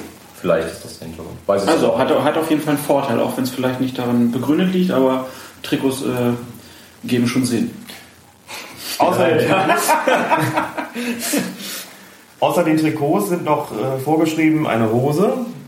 Dort ist auch festgelegt, dass die Unterziehhose, also die Tights oder Leggings oder Radlerhosen, wie auch immer man sie nennen will, die Farbe der ähm, Hauptfarbe der Hose haben müssen. Das heißt, die äh, eine, eine graue Unterziehhose, wie Ian Rom sie mal eine Weile getragen hatte, damit ja auch zu einiger zusätzlicher Prominenz gelangt, ist es nicht mehr zulässig sondern wenn ich eine rote Hose trage, müsste die Unterziehhose auch rot sein. Ich finde es ganz schön, in der Regel steht, ähm, dass das Unterleibchen und die Unterziehhosen und die Tights die gleichen Farben haben müssen. Also sprachlich auch ganz weit vorn, das Regelbuch des DFB. Sprachlich ganz weit vorne.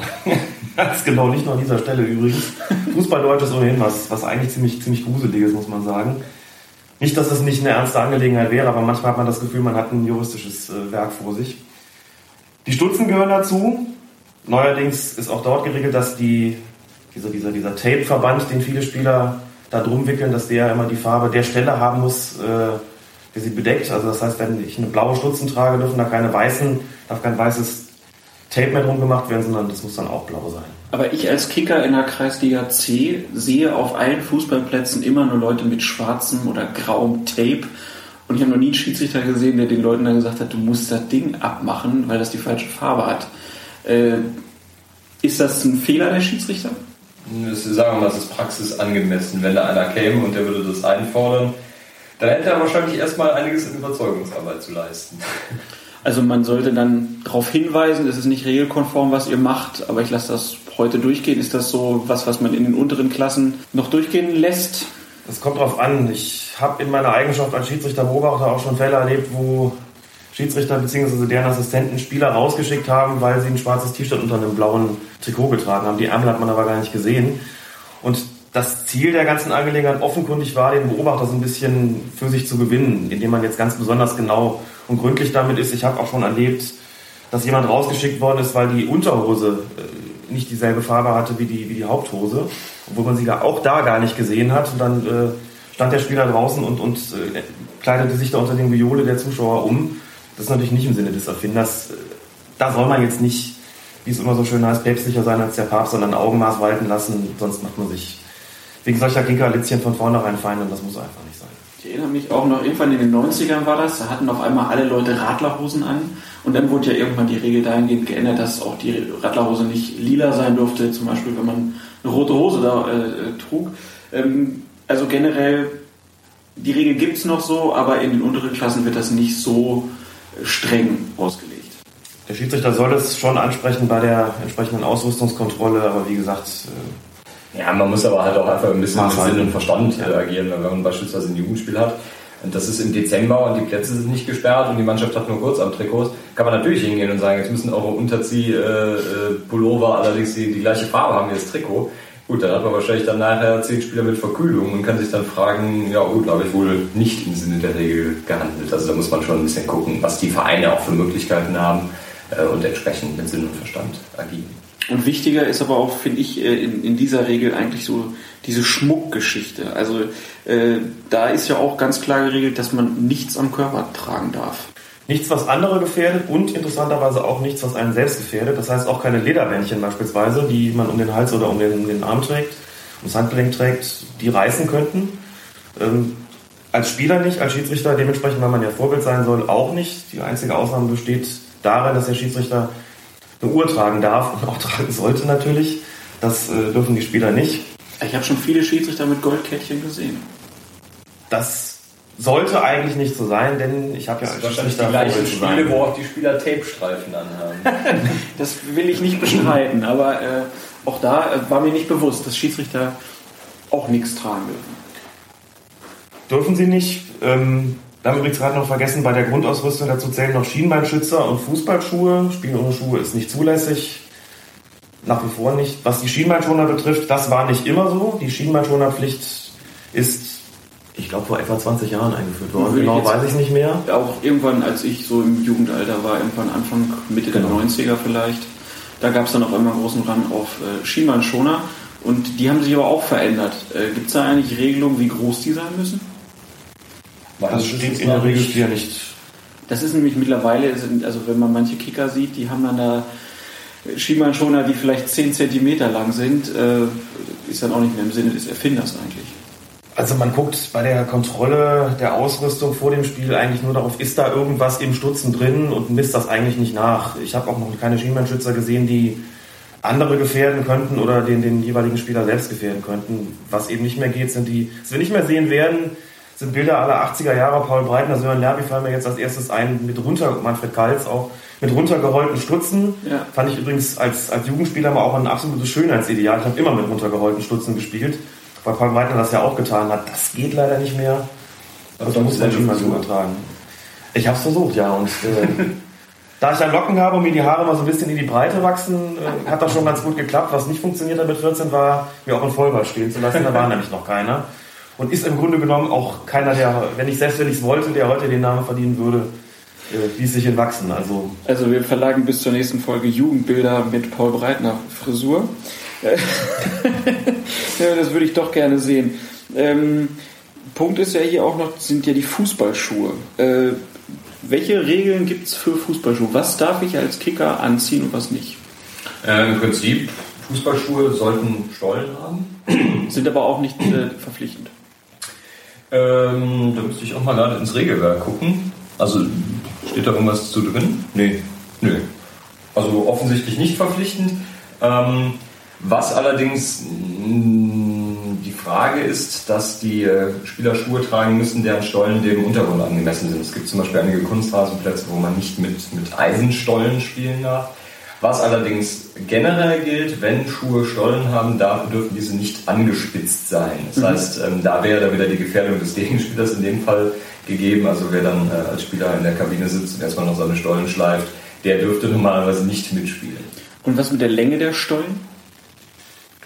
Also, weil es andere nicht gefährden ja. zumindest. Auch da ist wieder, das ist so eine, so eine Grundaussage in, in dieser Regel, die natürlich auch ein bisschen dehnbar ist, was aber nicht weiter verwerflich ist, denn äh, das entscheidet der Schiedsrichter dann sozusagen, ich möchte nicht sagen Kraft souveräner Willkür, aber zumindest äh, nach eigenem Ermessen und auf einer vernünftigen Grundlage, was gefährdet eigentlich andere oder den Spieler selbst und was nicht. Und deswegen ist bei der, bei der Ausrüstungskontrolle vor dem Spiel, zeigt man ja so, ritu so quasi ritualisiert immer so ein bisschen die, die Sohlen und in aller Regel sind das ja Schuhe, wie man sie im freien Handel äh, bekommt und da läuft jetzt keiner mit, mit angespitzten Stollen ab oder mit Spikes oder ähnlichem Unsinn, sondern es sind ja auch Schuhe, mit denen man selber Fußball spielen will und in erster Linie nicht dem Gegner irgendwie die, die, die Knochen äh, durch, durchtreten will. Und ähm, ich habe übrigens auch die Passage jetzt gefunden, das Spielen ohne Schuhe ist nicht erlaubt, mit indirekten Freistoß hat man eben schon. Und das Spielen in normalen Schuhen ist gestattet, wenn diese keine Gefährdung für andere Spieler darstellen. Also auch da wieder einfach nur der Satz, das soll der Schiedsrichter dann bitte schön entscheiden, was da, was da andere gefährdet. Ähm, Es gab, glaube ich, mal so eine Maximallänge zu Zeiten, wo diese Schraubstollen noch populär waren. Und ich kann mich auch noch daran erinnern, dass im, äh, in einem Katalog für Regelzubehör, also das ganze Zeug, gelbe, rote Karten, Spielnotizkarten, Kugelschreiber etc., was man da so bekommt, dass da Stollenprüfer drin waren. Ich besitze sogar noch einen, habe den aber nie äh, in Gebrauch gehabt, weil sich irgendwie relativ bald gezeigt hat, dass es nicht so gut kommt, äh, wenn man vom Spiel dem Spieler nicht nur sagt, zeig mal deine Schuhe, sondern auch noch anfängt, dieses Ding auf die Stollen zu legen und zu gucken, ach, 3 mm ne, oder 5 mm oder 10, keine Ahnung. Also das hat es da gegeben, aber ich, ähm, wie gesagt, sowas ist natürlich äh, Blödsinn, denn da macht man sich als Schiedsrichter auch keine Freunde, wenn man mit so einem Ding da ankommt und sagt, ich messe jetzt mal deine Stollen nach. Also auch da, wie gesagt, Maß halten. Einige Kollegen hatten die auch an der Pfeife hängen, also mit so, einem- mit so einem Ring, der an der Pfeife ist und dann auf der anderen Seite hing der Stollenprüfer. Und da konnte man relativ schnell sehen, mit was für einem Kollegen das heute zu tun hat. Okay, die Pedanten unter den Schiedsrichtern hatten also Stollenprüfer und haben sie auch benutzt. Ähm, es gibt ja dann auch bei den Regeln immer so ein bisschen internationale Anhängsel von der FIFA. Ähm, blau hinterlegt immer in den Regeln. Da steht dann ja auch sowas drauf, wie dass es keine Werbung auf der Unterwäsche geben darf. Es darf keine politischen, religiösen oder persönlichen Botschaften geben. Das kennt man jetzt aus allen Spielen, man darf das nicht. Was ist denn eigentlich, wenn jetzt in der Kreisliga B einer sein T-Shirt lupft und da steht irgendwas drauf? Wenn in der Kreisliga B jemand sein T-Shirt lupft und da steht drauf, dass er Jesus liebt, wird man als Schiedsrichter das im Spielbericht vermerken. Zumindest soll man das tun. Der Spieler bekommt keine Spieler gelbe Karte. Das war ein origineller Eintrag. Ja, das wäre mal ein origineller Eintrag, ja. Ließ nach dem äh, Treffer zum 2 zu 1 eine politische Botschaft verlauten. oder eine religiöse Botschaft verlauten. Nein, im Ernst, äh, vorgesehen ist dort also keine gelbe Karte, das ist wichtig, sondern nur ein Vermerk im offiziellen Spielbericht, dass eine politische Botschaft, eine religiöse Botschaft, eine Werbebotschaft, was auch immer zum Vorschein gekommen sei. Aber es wird dann von Seiten der, des Ausrichters, sprich der Verbände, ähm, entschieden, wie damit zu verfahren ist. Gibt dann bei solchen Sachen in aller Regel eine Geldstrafe. Haben wir auch gesehen, ich glaube, Niklas Bentner war es, nicht? Bei der ähm, Europameisterschaft, der einen Werbeaufdruck auf der Unterhose hatte. Genau. Das ist schon ein ziemliches Kuriosum. Diese Sachen, dass man jetzt Jesus liebt oder seine Frau oder wen auch immer, befinden sich ja in aller Regel auf, der, äh, auf dem Unterziehhemd ähm, und nicht auf der Unterhose. Und der musste auch relativ viel Geld dafür bezahlen, beziehungsweise sein Verband wegen, dieser, wegen dieses Aufdrucks. Ich glaube, es hat dann sogar der Sponsor übernommen, weil diese Werbeaufmerksamkeit, die diese, ich glaube, Glücksspielseite oder was das war, bekommen hat, ähm, die war ja unbezahlbar. Äh, dann wird aber auch noch festgelegt, dass man mittlerweile ja auch einen Kopfschutz tragen darf, man darf eine Gesichtsmaske tragen, Knie- und Ellenbogenschoner aus weichem, leichtem, gepolsterten Material. Ähm, ist dir irgendwas schon mal begegnet, wo du wen vom Platz geschickt hast, der irgendwas an sich hatte, was zu hart war? Nö, normalerweise kommen die Spieler auch vor dem Spiel immer in die Kabine und fragen, ob sie mit ihrer Schiene spielen dürfen und im Normalfall sind das dann noch extra angefertigte weiche Schienen, die halt auch kein Problem darstellen. Wenn jetzt einer mit dem Gipsarm kommt, da würde ich natürlich schon mal sagen, dass das jetzt das Wichtige ist. Ähm, aber normalerweise die Schienen, die sind eigentlich kein Problem. Ich erinnere mich noch gut an ein Jugendspiel, wo beim Gegner der beste Mann einen Gipsarm hatte und wir dann in der 30. Minute dem Schiri das mal gesteckt haben, dass das doch viel zu gefährlich für uns sei und er dann vom Platz geschoben wurde. Ja, so war das damals. Ähm, äh, dann noch ein kleiner Absatz zu den, zur Nutzung von Sportbrillen. Der sei großzügig zu genehmigen, insbesondere bei jüngeren Spielern. Alex, gibt es viele schöne Brillenmodelle bei jungen Fußballern? Nicht, dass es mir aufgefallen wäre, ganz ehrlich. Ich gucke jetzt hier gerade im Regelheft auf ein Foto von Edgar Davids, wahrscheinlich so quasi der, der Urvater der Sportbrille der das ja auch zu einer äh, modischen Angelegenheit erhoben hat. Ansonsten bis runter in den Amateurbereich kann ich das nicht feststellen. Es kommt selten vor, dass da jemand mit einer Brille oder Sportbrille aufläuft. Kontaktlinsen sind schon deutlich ähm, praktikabler natürlich für die eigenen Spiele. Übrigens muss man dazu sagen, weil wir ja bei dem Thema schon sind, auch bei Schiedsrichtern. Ne? Alle kennen die, diesen Ruf, Schiri, kauft dir mal eine Brille. Der ist ja wahrscheinlich genauso alt wie, wie die Schiedsrichterei selbst. Es ist tatsächlich so, dass man als Schiedsrichter bei Zeiten, wenn man Brille trägt, sich den Weg zu den Kontaktlinsen überlegen sollte. Zumindest ist es so, dass, das weiß Tobias wahrscheinlich besser als ich, ähm, schon vom DFB auch geregelt ist, ab wann man gar keine Brille als Schiedsrichter mehr tragen darf. Ist ja was bekannt in der Ich glaube, eine offizielle Anweisung habe ich da nicht bekommen, aber ich glaube, das okay. macht man auch schon aus, aus ja. Selbstschutz. Ja. Nicht, wenn man natürlich einfach, wenn man eine Brille trägt, das Thema Angriffsfläche bietet. Genau. Aber dann zumindest den Fans die Möglichkeit ermöglicht zu rufen, die Brille ist kaputt, kauft immer eine stärkere oder sowas, wenn man keine Brille trägt. Du hast doch schon eine Brille! Genau, und sie ist immer noch nichts. Und bei Regen natürlich ganz besonders, äh, ganz besonders so. Es gibt schon noch Kollegen, die Brille tragen, weil sie keine Kontaktlinsen vertragen. Oder andere Gründe haben, das weiß ich nicht so genau. Den sage ich dann als Beobachter auch immer, überlegt euch mal, ob er nicht irgendwie äh, den Weg zu den Kontaktlinsen findet. Ich weiß auch beim DFB zumindest ist es so, dass der mit seinen Schiedsrichtern und den Assistenten Sehtests durchführt und auch kontrolliert, ob sie ihre Kontaktlinsen im Auge haben wenn sie eine Sehhilfe tragen müssen. Also im DFB-Bereich ist das auf jeden Fall, da ist eine Brille nicht statthaft. Die Gründer Tobias genannt man. Abgesehen davon, dass es unpraktisch ist, bietet man auch jede Menge Angriffsfläche. Ich habe mir deswegen auch angewohnt gehabt, zu, zu meinen quasi aktiven Zeiten immer schon mit Kontaktlinsen zum Platz zu fahren. Ich habe einmal erst vor Ort die Brille aus, äh, ausgezogen, die Kontaktlinsen reingetan und prompt kam nach dem Spiel ein Spruch. Und das hat mich gelehrt, dass es sinnvoll ist, äh, diese Geschichten schon zu Hause zu regeln. Aber abseits davon, es gibt ja äh, noch eine, eine Passage, die ich ganz interessant fand, dass jegliche elektronische Kommunikation zwischen Spielern äh, und Betreuern natürlich verboten ist, aber dann auch äh, zwischen technischen Betreuern, wenn ich das richtig verstehe. Also darf auf der Tribüne keiner sitzen und Walkie-Talkie haben und sich mit dem Trainer unterhalten? In der Tat. Das wundert mich jetzt zwar, warum es bei Ausrüstung der Spieler steht, aber tatsächlich ist die, die Kommunikation erfolgt von der Bank zum Feld und in die umgekehrte Richtung, aber nicht über irgendwelche äh, Walkie-Talkies oder Handys oder was auch immer auf die Tribüne.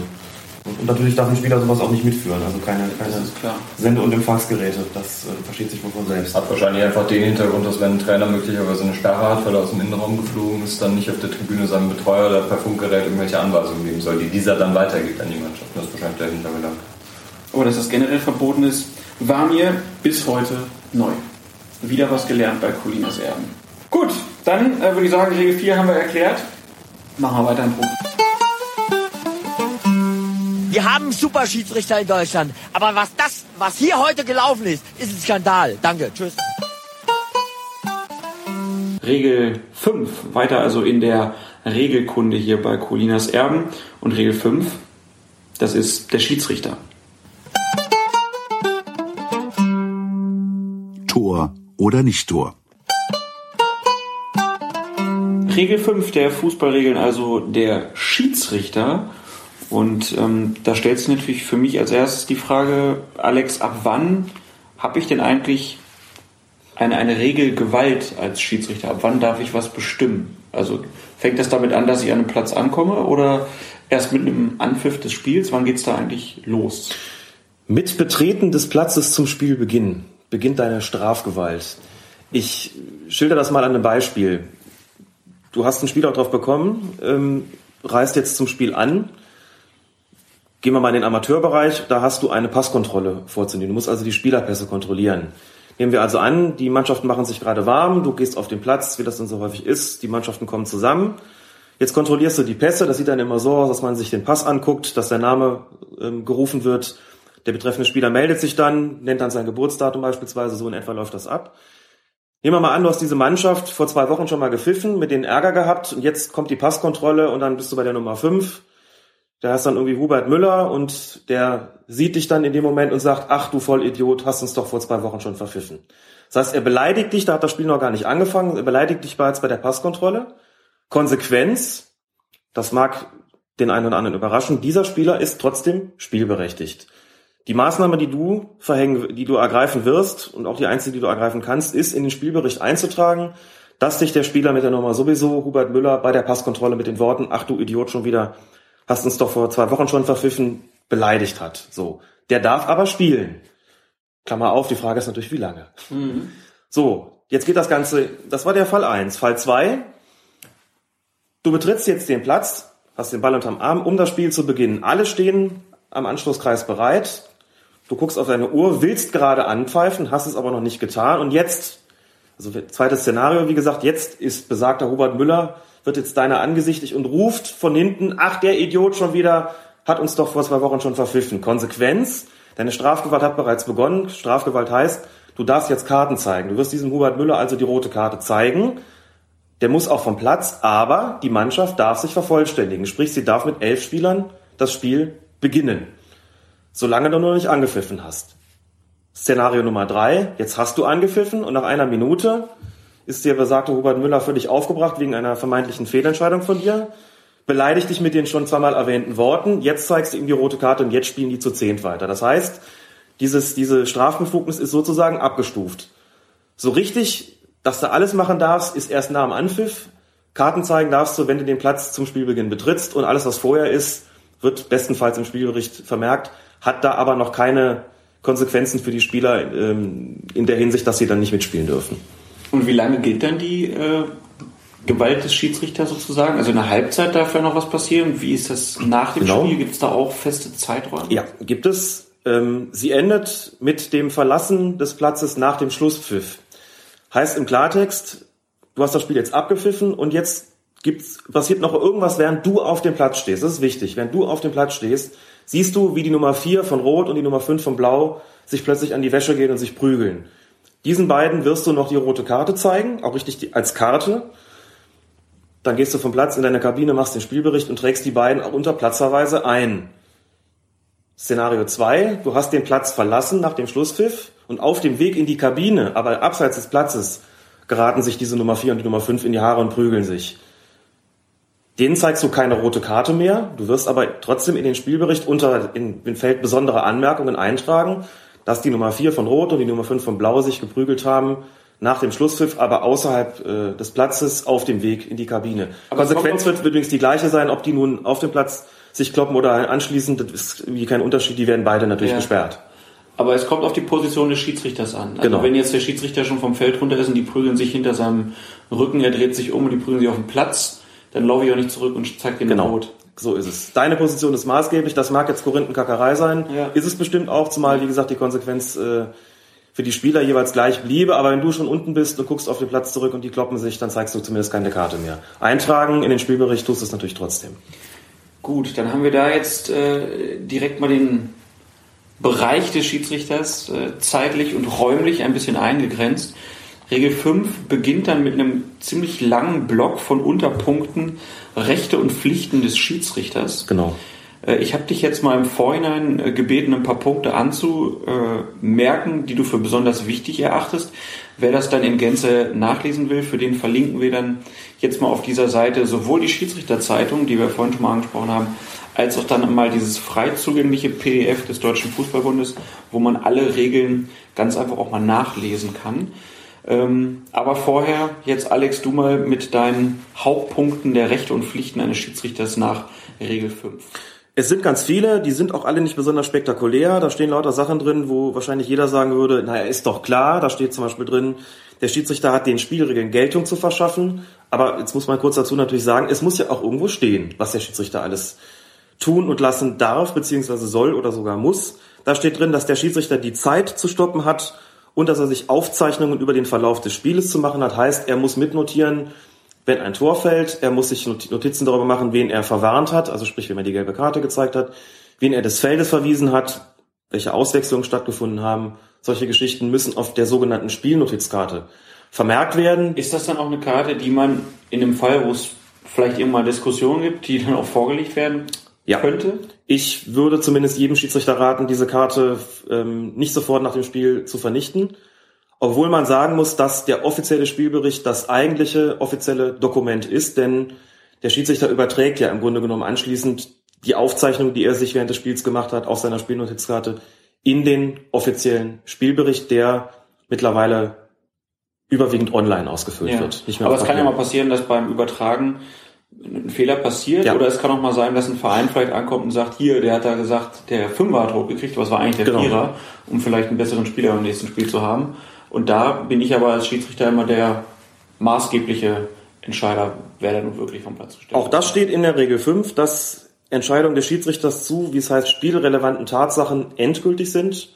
Das bezieht sich zwar in erster Linie auf die Entscheidung Tor oder nicht Tor, aber es gilt natürlich auch für andere Dinge, die das Spiel betreffen. Es ist auch schon vorgekommen, dass die Schiedsrichter eingetragen haben, ein Ergebnis 3 zu 0 für A, obwohl es 3 zu 0 für B war. Mhm. Natürlich wird es da einen entsprechenden Protest geben, da wird der Schiedsrichter gefragt werden, hast du da einen Fehler gemacht oder lügen die einen? Also ich kann, wie gesagt, nur raten, diese Spielnotizkarte nicht sofort wegzuschmeißen. Ich habe sie immer eine ganze Weile aufbewahrt, äh, bis ich das Gefühl habe, das ist jetzt verjährt und ich kann sie jetzt guten Gewissens entsorgen. Okay. Da steht also auch drin, dass man sich Aufzeichnungen machen soll. Dann steht drin, dass der Schiedsrichter, ich lese es einfach mal so vor, weil dieses Fußballdeutsch manchmal auch wirklich einfach eine Perle ist, er hat die Partie bei jedem Eingriff von außen zu unterbrechen, vorübergehend auszusetzen oder gar abzubrechen. Das betrifft also äh, das Vorgehen bei Zuschauerausschreitung beispielsweise.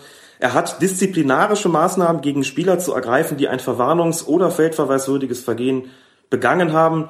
Dies muss nicht sofort geschehen, spätestens aber dann, wenn, das, wenn der Ball das nächste Mal aus dem Spiel ist. Das heißt nichts anderes als, der Schiedsrichter hat das Recht und auch die Pflicht, im entsprechenden Fall Karten zu zeigen, gelbe, rote oder gelbrote, im Jugendbereich auch äh, die fünfminütige Zeitstrafe. Und der zweite Teil dieses Punktes bedeutet, er kann erst den Vorteil abwarten. Das heißt, wenn ein Spieler einen Foul macht, für das der Schiedsrichter ihm die gelbe Karte zeigen würde, der Gegner aber einen astreinen Vorteil hat, dann kann er den Vorteil auch was abwarten und dem Spieler in der nächsten Spielunterbrechung die gelbe Karte noch nachträglich zeigen. Aber was ist, wenn ein Schiedsrichter gelbe und rote Karte vergisst? Dann kann es mündlich aussprechen. An der Stelle flechte ich gerne die Geschichte ein, dass es ja noch gar nicht so lange her ist, äh, dass die gelbe und die rote Karte eingeführt worden sind, nämlich bei der Weltmeisterschaft 1970. Bis dahin wurden Verwarnungen und Feldverweise, wie gesagt, mündlich ausgesprochen. Das kann man sich heute alles gar nicht mehr vorstellen. Ich meine, beim Feldverweis ist es noch relativ eindeutig, denn der Spieler geht ja vom Platz. Bei einer Verwarnung ist es deutlich schwieriger, denn das kriegen möglicherweise gar nicht alle mit, wenn der Schiedsrichter dem Spieler sagt, sie sind jetzt verwarnt. Ähm, das hat er vielleicht irgendwie auch gestisch deutlich gemacht, ähm, aber vor allen Dingen hat das mündlich ausgesprochen. Und ein größerer Teil der Zuschauer wird wahrscheinlich gar nicht gewusst haben, was da jetzt Sache gewesen ist. Also wurde irgendwann, wurden irgendwann die sogenannten Signalkarten eingeführt und erstmals gezeigt beim WM-Eröffnungsspiel 1970 vom deutschen oder bundesdeutschen Schiedsrichter Kurt Schenscher. Der berühmte Kurt Schenscher. Der berühmte Kurt Schenscher, genau. Es gibt in einer älteren Ausgabe der Schiedsrichterzeitung übrigens ein, für meinen Geschmack, geniales Foto, wie das aussah. Denn anders als heute, wo diese Karte also in Augenhöhe gehalten wird, damit der äh, Spieler sie auch sieht, hat Kurt Schenscher damals, glaube ich, noch gar nicht richtig gewusst, wie er das machen muss. Vielleicht auch keine entsprechende Anweisung bekommen. Der zeigt die Karte ernsthaft in Brusthöhe. Auch das wird ein größerer Teil der Zuschauer in Mexiko nicht gesehen haben. Ähm, und der Spieler musste auch runtergucken und nicht wie, oft, wie heute oft hochgucken, um die Karte zu, zu sehen. Aber so ist es gewesen.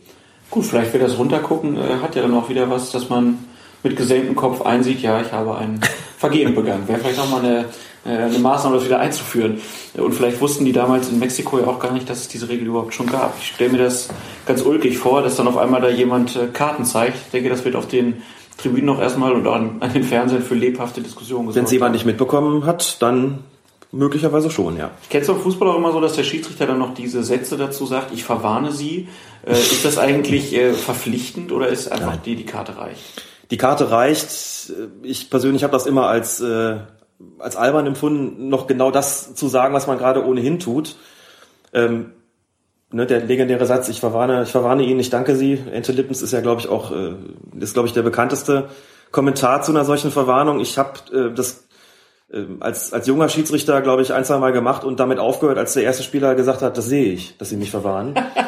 Dann spart man sich sowas, wenn man damit ins Hintertreffen gerät. Ähm, was sich gelegentlich empfiehlt zu tun, ist dem Spieler einfach eine ganz kurze Begründung zu geben dafür, warum man ihn gerade verwarnt, wenn es überhaupt nötig ist. In aller Regel äh, kommt eine Verwarnung oder eine rote Karte zumal ja zu einer zu einem Vergehen, äh, wo es eigentlich relativ klar ist so und trotzdem kann es äh, sinnvoll sein, wenn es die Situation hergibt, erforderlich macht oder wenn es einfach ähm, angesagt ist, dem Spieler kurz zu sagen, ähm, ne, das war jetzt das dritte Mal, dass sie zugelangt haben, das war jetzt das eine Mal zu viel und hier ist die gelbe Karte. Also das, wie gesagt, kann schon mal, äh, kann schon mal erforderlich sein oder auch sinnvoll sein, das zu tun. Also keine Pflicht für den Schiedsrichter, Nein. das auch mündlich auszusprechen. Aber was sind denn noch weitere Rechte und Pflichten des Schiedsrichters? Seine Entscheidungen, wie gesagt, Tor oder Nicht-Tor sind endgültig. Er kann eine Entscheidung und soll eine Entscheidung auch nur ändern, ähm, wenn er festgestellt hat, dass sie falsch war und er kann eine Entscheidung nur so lange zurücknehmen, wie das Spiel noch nicht wieder fortgesetzt ist. Wobei man ähm, dazu auch sagen muss, es gibt doch, passieren immer wieder Dinge, ähm, gerade im Fußball-Weltgeschehen, die dann zu massiven Änderungen äh, führen, ohne dass das von der Öffentlichkeit als solche wahrgenommen wird. Ich möchte kurz einfach das Beispiel erzählen äh, vom WM-Finale 2006 zwischen Italien und Frankreich. Das betrifft den Platzverweis von Zinedine Zidane. Ähm, ich weiß nicht, wie vielen bekannt ist, dass der Platzverweis so, wie er damals ausgesprochen worden ist, eigentlich gar nicht hätte ausgesprochen werden dürfen. Einfach aus folgendem Grund. Das Spiel war unterbrochen und das Spiel war auch bereits wieder fortgesetzt. Und zwischen der Spielunterbrechung und der Spielfortsetzung ist dieser Kopfstoß passiert, den der Schiedsrichter selbst nicht gesehen hat, nachweislich nicht gesehen hat. Das heißt hat. also, die rote Karte für Zinedine Zidane hätte es gar nicht geben dürfen. Die hätte es nicht geben dürfen. Das Spiel war unterbrochen. Dann kam der Kopfstoß und dann wurde das Spiel, war das Spiel schon wieder fortgesetzt worden mit einem Freistoß, glaube ich. Das konnte passieren, weil der Schiedsrichter nicht gesehen hat, ähm, was sie dann gemacht hatte. Das Spiel lief also weiter und wurde dann erst nach der Spielfortsetzung unterbrochen. Ähm, dann hat er eine Mitteilung bekommen von, das weiß ich jetzt eben, das weiß ich jetzt nicht ganz genau, ob es von einem seiner Assistenten war oder sogar vom, vom vierten Offiziellen. Das ist auch, glaube ich, nie so ganz äh, klar gemacht worden, wer da eigentlich diese, diese Meldung erstattet hat. Und da gab es eine rote Karte. Gemäß den Regeln hätte das so nicht passieren dürfen, denn ähm, die rote Karte nicht gezeigt zu haben, das wäre sozusagen die Fehlentscheidung gewesen. Wenn das Spiel aber schon wieder fortgesetzt ist, kann ich die Entscheidung nicht mehr rückgängig machen. Das heißt auch, ich kann nicht dann noch nachträglich oder ich konnte damals nicht mehr nachträglich noch den Platzverweis aussprechen. Sie dann hätte also nach dem damaligen Regelwerk eigentlich weiterspielen dürfen, beziehungsweise der, die rote Karte hätte gar nicht ausgesprochen werden dürfen. Es hat aber keiner was gesagt damals, weil einfach die ganze Welt gesehen hat, wie eindeutig das war und wie, wie platzverweisig das auch gewesen ist. Platzverweisig? Platzverweisig, rotwürdig und dann wurde die Regel dahingehend angepasst, dass gesagt worden ist, wenn also äh, unmittelbarer zeitlicher Nähe zu einem solchen schwerwiegenden Geschehen der Schiedsrichter erst darauf aufmerksam wird, dass der Assistent ihm da einen Platzverweis anzeigt, dann kann die rote Karte auch noch nachträglich gezeigt werden. Aber grundsätzlich gilt nach wie vor, der Schiedsrichter kann Entscheidungen äh, nur so lange korrigieren, wie das Spiel nicht wieder fortgesetzt ist, falsche Entscheidungen korrigieren beziehungsweise Versäumnisse nachholen. Nur so lange.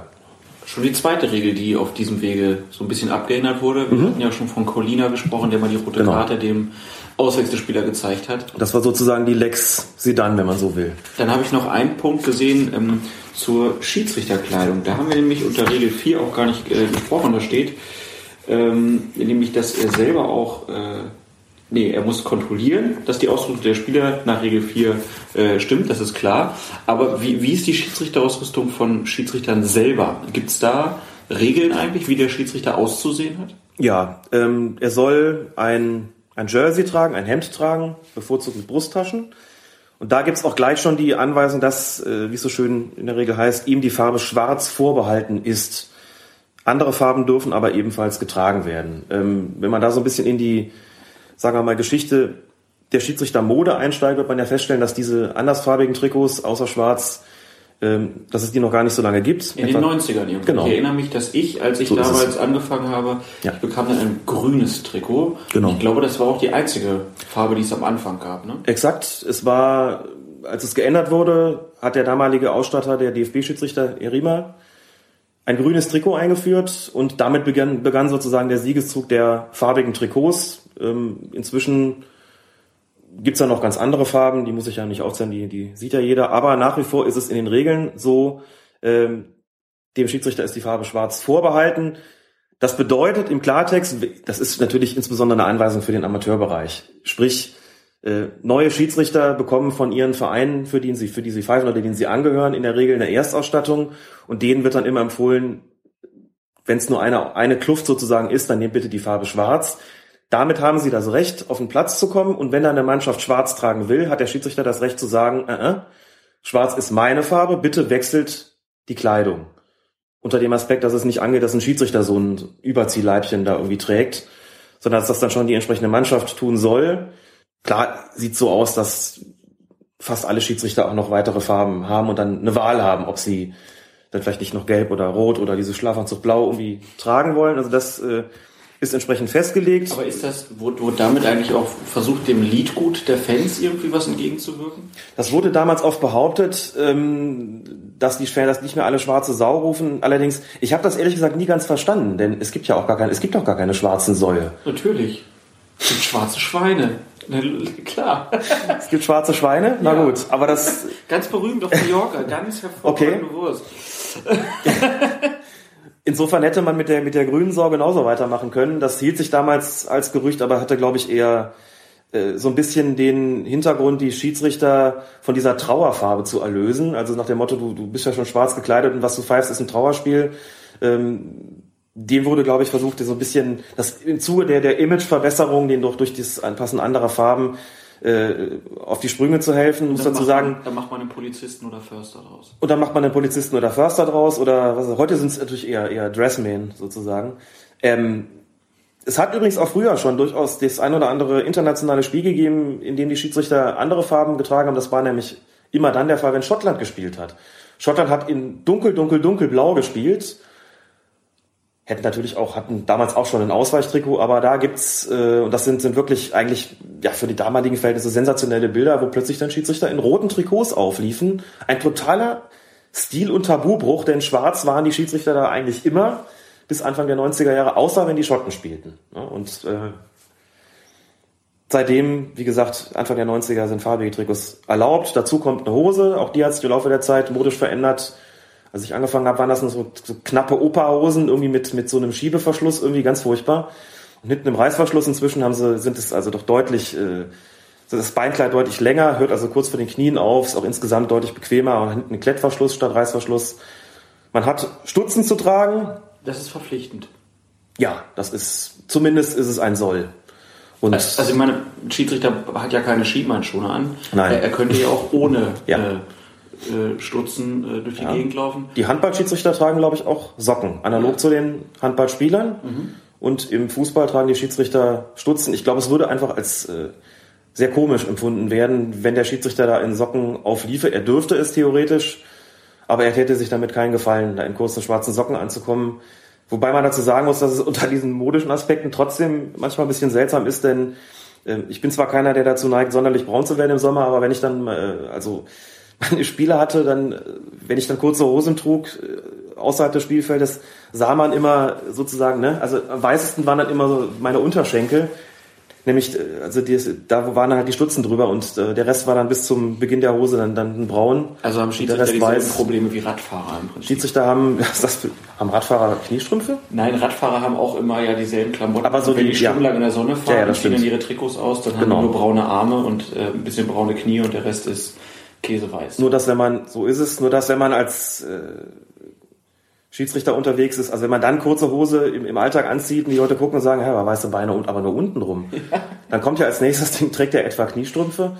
Ein weiterer Grund, keine kurzen Hosen zu tragen im zivilen Leben. Ich bin sowieso ein Verfechter von langen Hosen.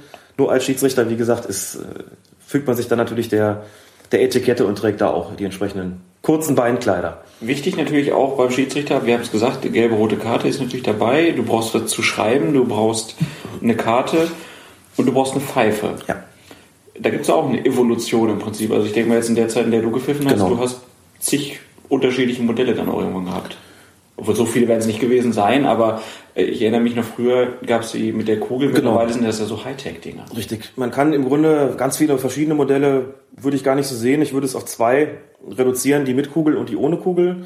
Als die sogenannte Fox 40 eingeführt worden ist, das ist die, das war die damals die erste kugellose Pfeife, zumindest firmierte das so.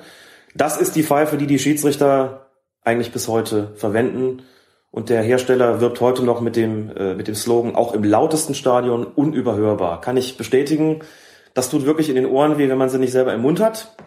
Ähm, aber soll ja auch den, für den entsprechenden Respekt sorgen. Und als die Pfeife eingeführt wurde, habe ich den Rest komplett entsorgt, denn wenn man die einmal verwendet hat, will man eigentlich nie wieder eine andere gebrauchen.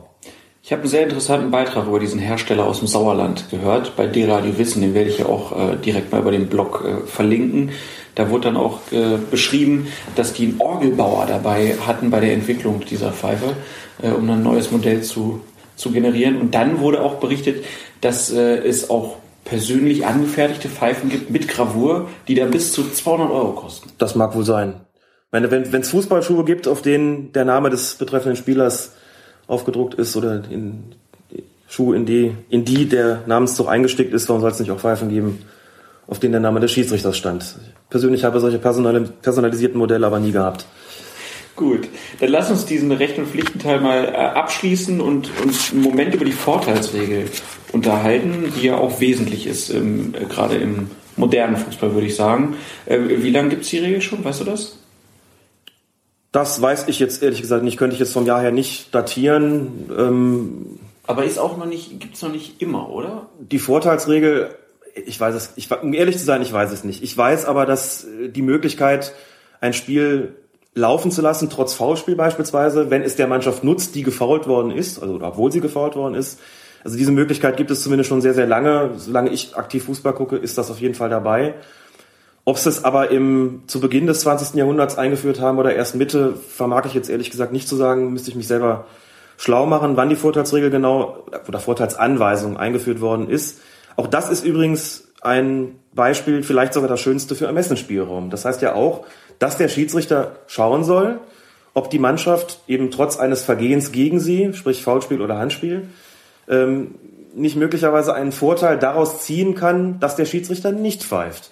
Beispielsweise, weil der gefaulte Spieler dann im Fallen den Ball noch genialerweise zu einem völlig freistehenden Mitspieler bekommt, der ihn dann äh, im Tor versenkt. Ne? Über solche Situationen freut sich dann der Schiedsrichter auch, weil er dem Geist und dem Sinn der Spielregel damit ja nun über die Maßen Genüge getan hat. Äh, insofern ist das eine sehr, sehr schöne Regel, die aber auch ähm, eine gewisse Routine und eine gewisse Fähigkeit, ein Spiel zu lesen, erfordert. Man muss sich schon im Fußball auskennen, um sowas Ja. auch zu erkennen, was ein Vorteil ist und was nicht. Ja, und der Vorteil ist auch nicht immer sinnvoll. Insofern ist auch da das Spielverständnis und äh, ähm, das taktische Vermögen des Schiedsrichters gefragt. Wenn ein Spiel durch sehr, sehr viele Fouls geprägt ist, wird immer gesagt, dass Vorteil auch nicht besonders sinnvoll ist, weil das eigentlich die Gefahr, dass da nur noch umso mehr geknüppelt wird, ähm, heraufbeschwört.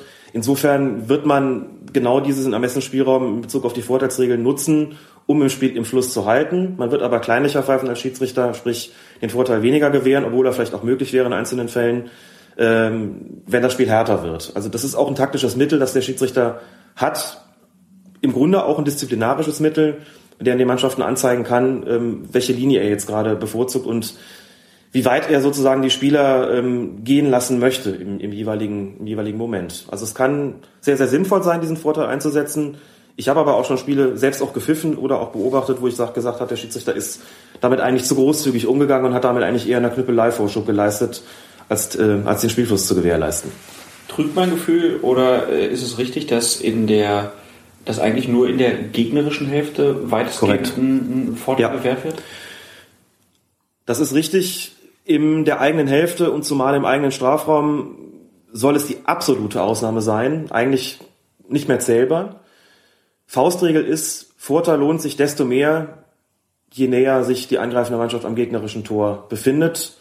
Das heißt, im eigenen, äh, in der eigenen Hälfte oder in der sogenannten toten Zone, so um den Mittelkreis herum, also tote Zone, wo sich nicht viel tut, lässt man Vorteil eigentlich nur dann laufen, wenn sich, wenn also abzusehen ist, dass da gleich der mega geniale Steilpass nach vorne kommt. Äh, auf den völlig freistehenden Flügelstürmer, der nur noch in die Mitte zu, quer zu schieben braucht und der Ball ist drin sozusagen, wird verwandelt.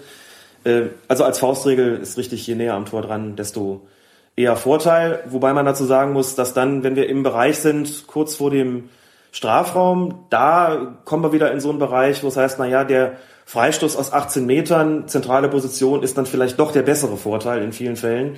Und wenn wir im Strafraum sind, muss man sagen, also da ist der Vorteil wiederum auch die Ausnahme, denn wenn ich den da zulasse und der Ball liegt anschließend nicht im Tor, ähm, wird jeder sagen, hättest du mal den Strafstoß gepfiffen, den Elfmeter, dann wäre es der bessere Vorteil gewesen. Also da muss man dann wieder als Schiedsrichter überlegen, gebe ich ihnen nicht doch lieber die Möglichkeit des ruhenden Balls mit Mauerabstand, beziehungsweise beim Elfmeter ja komplett ohne, ohne ähm, störende Gegenspieler außer dem Torwart.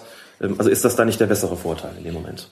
Wenn dann mal aber ein Vorteil, vor allen Dingen, wenn es noch in der eigenen Hälfte war, gegeben wurde, dann sieht man oft Schiedsrichter, die dann mit beiden Armen nach vorne gestreckt äh, nach vorne sprinten. Ja. Diese Schiedsrichtergestik, ist die eigentlich irgendwo festgelegt, was da wie zu, zu zeigen ist? Oder ist das einfach irgendwas, was sich so über die Jahre eingebettet hat und mittlerweile machen es halt alle so und jeder weiß, was was zu bedeuten hat? Es gibt hier durchaus in der Regel 5 äh, einige Diagramme, ähm, in denen der Schiedsrichter gezeigt wird, wie er anzuzeigen hat. Und in der Tat ist es beim Vorteil so, dass wir den Schiedsrichter hier leicht in die Knie gehend äh, sehen, wie er beide Arme äh, von sich wegstreckt ähm, die Anweisung des DFB lautet allerdings in diesem Fall eher, dass der Vorteil mit einem Arm anzuzeigen ist. Also ich mache es mal kurz. Der Schiedsrichter sollte nicht allzu theatralisch sein und trotzdem deutlich eine deutliche Körpersprache haben. Er steht aber nicht im Mittelpunkt, insofern soll er da jetzt nicht, äh, nicht den, den, den sich zum Affen machen und äh, er soll, wie man hier schon sagt, er soll keine Flugzeuge einwinken. und das manche Kollegen neigen da ein bisschen zu sehr zur, zur Theatralik dazu muss man auch noch sagen, Vorteilsregel, ähm, er hat die Möglichkeit, den Vorteil zu geben und er kann dann auch zwei bis drei Sekunden abwarten und sollte der Ball in dieser Zeit, sollte der Vorteil in dieser Zeit nicht eingetreten sein, kann er noch das ursprüngliche Vergehen nachpfeifen. Heißt, ich werde gefault, der Schiedsrichter entscheidet auf Vorteil, der Vorteil tritt nicht ein, dann kann er den Freistoß für mich noch geben. Das geht. Sollte klar sein. Aber äh, wir haben es eben gesagt, in dem schönen Regelheft sind ein paar schöne Bilder von Schiedsrichtern, was sie wie anzeigen können. Äh, dazu gibt es auch noch ein paar Bilder dazu, wo der Schiedsrichter sich auf dem Feld zu befinden hat, bei welcher Situation. Das ist jetzt hier im Podcast vielleicht auch schwieriger zu beschreiben. Genau. Das soll sich jeder äh, dann auch mal angucken. Das ist auch ganz interessant. Äh, ein Punkt, den ich aber noch gerne ansprechen würde, das sind die verletzten Spieler. Da gibt es auch klare Anweisungen, denen der Schiedsrichter zu folgen hat. Da gibt es klare Anweisungen. Diese Anweisungen betreffen äh, im Wesentlichen den Umgang mit verletzten Spielern zunächst mal. Also, dass ein Spieler äh, kurz Betreuung in Anspruch nehmen darf, aber nicht wirklich behandelt werden darf auf dem Platz. Das heißt, man kann hier kurz zur ersten Notversorgung, kann man Betreuer auf den Platz rufen. Anschließend muss dieser Spieler das Feld aber verlassen. Es gibt bestimmte Ausnahmen. Zum Beispiel eine Ausnahme betrifft den Torwart. Wenn der Torwart wegen Verletzung behandelt wird, muss der nicht anschließend den Platz verlassen und darf erst nach der nächsten, nach der Spielfortsetzung wie den Platz wieder betreten, sondern der darf dann auf dem Platz bleiben. Das ist eine der Ausnahmen. Ich führe jetzt nicht alle auf. Es ist auf jeden Fall die wichtigste. Ähm, ein Punkt, der nicht ganz ohne ist, betrifft genau diesen Punkt, den ich gerade angesprochen habe. Ich lasse mich kurz behandeln, muss anschließend den Platz verlassen und dann darf dann erst wieder drauf, wenn das Spiel fortgesetzt wird. Und da gibt es Extremfälle, die es auch in der Bundesliga schon gegeben hat. Einer davon fällt mir ein vor vielen Jahren, betraf Toni Polster, damals erster, erster FC Köln, wurde im Strafraum gefault und zwar so, dass eine Verletzungsbehandlung notwendig wurde. Polster war aber damals auch der etatmäßige Elfmeterschütze beim ersten FC Köln, wäre also eigentlich äh, vorgesehen gewesen, um diesen Strafstoß auch auszuführen. Das durfte er aber nicht, denn er war ja kurz auf dem Platz behandelt worden musste diesen Platz verlassen. Er durfte erst wieder den Platz betreten nach der Spielfortsetzung, die dummerweise auf Elfmeter lautete. Das hieß, Polster durfte diesen Elfmeter nicht ausführen. Hat sich furchtbar aufgeregt darüber, womöglich weil er die Regeln nicht kannte. Aber der Schiedsrichter hat korrekterweise darauf bestanden, es schießt jemand anders. Ich weiß, ich habe vorhin vermutet, ich glaube, es war Ordenewitz, äh, der ausgeführt hat, aber sicher bin ich mir da jetzt nicht. Das ist so ein Extrembeispiel. Ansonsten ist es ja so, der wird kurz draußen behandelt, dann geht das Spiel weiter und irgendwann winkt er von draußen, der Schiedsrichter ruft ihn dann wieder rein. So sieht das ja normalerweise aus, aber wie gesagt, in Extremfällen, ähm, wie diesen, dieser geschilderten Elfmeterszene, führt es auch mal dazu, dass ein Spieler eben einen Strafstoß nicht ausführen darf. Was auch festgelegt ist, zum Beispiel, nehmen wir an, ein Spieler begeht ein Foul und verletzt sich dabei selbst. Und das Foul ist auch noch von der Art, dass der Schiedsrichter ihm die gelbe Karte zeigen möchte. Dieser Spieler liegt aber am, am Boden und wälzt sich und äh, der Schiedsrichter ist also äh, gehalten, die gelbe Karte nicht einem liegenden Spieler zu zeigen. Das heißt, er hat im Moment keine Möglichkeit, sie ihm zu zeigen. Dann kann er stellvertretend die dem Kapitän zeigen. Das heißt, es sieht so aus, er ruft den Spielführer, den Kapitän zu sich, hält die gelbe Karte ganz weit in die Höhe und deutet gleichzeitig mit der freien Hand auf den am Boden liegenden Spieler und teilt dem Kapitän mit, dieser Spieler, der am Boden liegt, ist jetzt verwarnt. Die gelbe Karte gilt also nicht Ihnen, sondern Ihrem Mitspieler, der da gerade verletzt liegt. Dann haben aber alle gesehen, hier ist gelb gezeigt worden. Also auch solche kuriosen Ausnahmefälle ähm, sind da geregelt. Ich noch nie erlebt. Hast du das in deinem Schiedsrichterleben schon mal machen müssen? Ja, ich habe es sogar schon mal machen müssen. Tatsächlich, da äh, wäre die Alternative gewesen, dass bei zwei Betreuer den verletzten Spieler sozusagen aufrichten und äh, ihn stützen, während ich ihm die gelbe Karte unter die Nase reibe, vor die Nase halte. Und da habe ich es vorgezogen, dem Spielführer sie stellvertretend zu zeigen, beziehungsweise dem Spielführer äh, gegenüber diese Verwarnung mitzuteilen, die gelbe Karte in die Höhe zu halten und zu sagen, ich meine nicht Sie, sondern Ihren Mitspieler. Das ist auch nötig, das laut zu sagen. Wird ja dann noch interessanter in dem Fall, wo dann ein Spieler verletzt vom Platz muss und eigentlich vom, mit Gelb-Rot runtergeschickt worden wäre. Genau. Das heißt auch kein Wechsel mehr stattfinden dürfte. Richtig. Ähm, dann wird es richtig heikel. Dann wird's richtig heikel, dann zeigt man dem Kapitän gelb-rot und wenn man Pech hat, ist die Verwirrung riesengroß, weil alle denken, wieso kriegt denn der Kapitän jetzt gelb-rot? Der, Der hat doch nicht der hat doch noch nicht mal gelb gehabt. Deswegen ist es wichtig, auch noch vernehmlich zu sagen, das ist nicht für Sie, sondern für den, der da am Boden liegt, äh, damit es auch alle mitbekommen. Das obliegt dann auch dem Schiedsrichter, sowas vernünftig zu kommunizieren. Aber wie gesagt, auch die Anweisungen, wie man mit verletzten Spielern umzugehen hat, auch zum Beispiel, wenn äh, der Schiedsrichter einen Spieler wegen einer blutenden Wunde vom Feld schickt, da ist auch dann geregelt, dass er, bevor dieser Spieler wieder ins Spielfeld eintreten darf, äh, sich davon überzeugen muss, dass die blutende Wunde gestillt ist. Das kann man nur in einer Spielunterbrechung tun normalerweise. Das heißt, der steht da, der Schiedsrichter wird rauslaufen, wird kurz gucken, aha, alles versorgt, Pflaster drauf, blutet nicht mehr, gut, darf's wieder rein. Es gibt eine Ausnahme, wenn er auf die Distanz sehen kann, dass die Blutung gestillt ist, dann darf er ihn auch während des laufenden Spiels reinrufen. Das ist zum Beispiel der Fall, wenn eine klaffende Kopfwunde vorliegt und der Spieler anschließend mit einem weißen Turban zurückkehrt, durch die man kein rotes Blut sieht, dann wird man auch auf die Distanz sagen können, okay, komm rein, ich sehe schon, da blutet jetzt nichts mehr. Zumindest äh, blutet nichts mehr durch. Der Dieter Höhnes-Fall. Der Dieter Höhnes-Fall, denn auch mit blutverschmierter Kleidung darf man sehr zum Leidwesen aller Fußballromantiker äh, nicht am Spiel teilnehmen. Also Dieter Höhnes müsste sich heute den Turban nochmal wechseln lassen. Und das Trikot auch. Und das Trikot, war es blutig? Es war ja ohnehin ich rot. frage jetzt ich weiß auch mal, wenn, wenn er jetzt, es gibt ja dieses eine Foto von so einem englischen Nationalspieler, irgendwie was da ganz bekannt ist, Mhm. komplett blutiges Trikot, äh, der dürfte, der müsste sich ein neues Trikot. Der müsste sich heute ein neues Trikot zulegen. Exakt, genau. Ist eingeführt worden, die Geschichte mit der blutenden Wunde im Zeitalter von AIDS. Ja. Auch da zeigt sich, dass, ich, dass es auch gesellschaftliche Entwicklungen gibt, sozusagen, die sich dann auf die Fußballregeln auswirken. Denn früher war es nicht notwendig, den Platz wegen einer blutenden Wunde zu verlassen. Heute ist es wegen der Ansteckungsgefahr notwendig geworden, daher auch die Anweisung an den Schiedsrichter, dafür Sorge zu tragen, dass die Blutung gestillt ist, bevor er den Platz wieder betritt. Also der verletzte Spieler. Das gibt auf jeden Fall Sinn. Wie ist es denn generell für einen Schiedsrichter äh, mit der Haftbarkeit? Also das äh, habe ich, äh, ist ja auch ein wichtiger Punkt.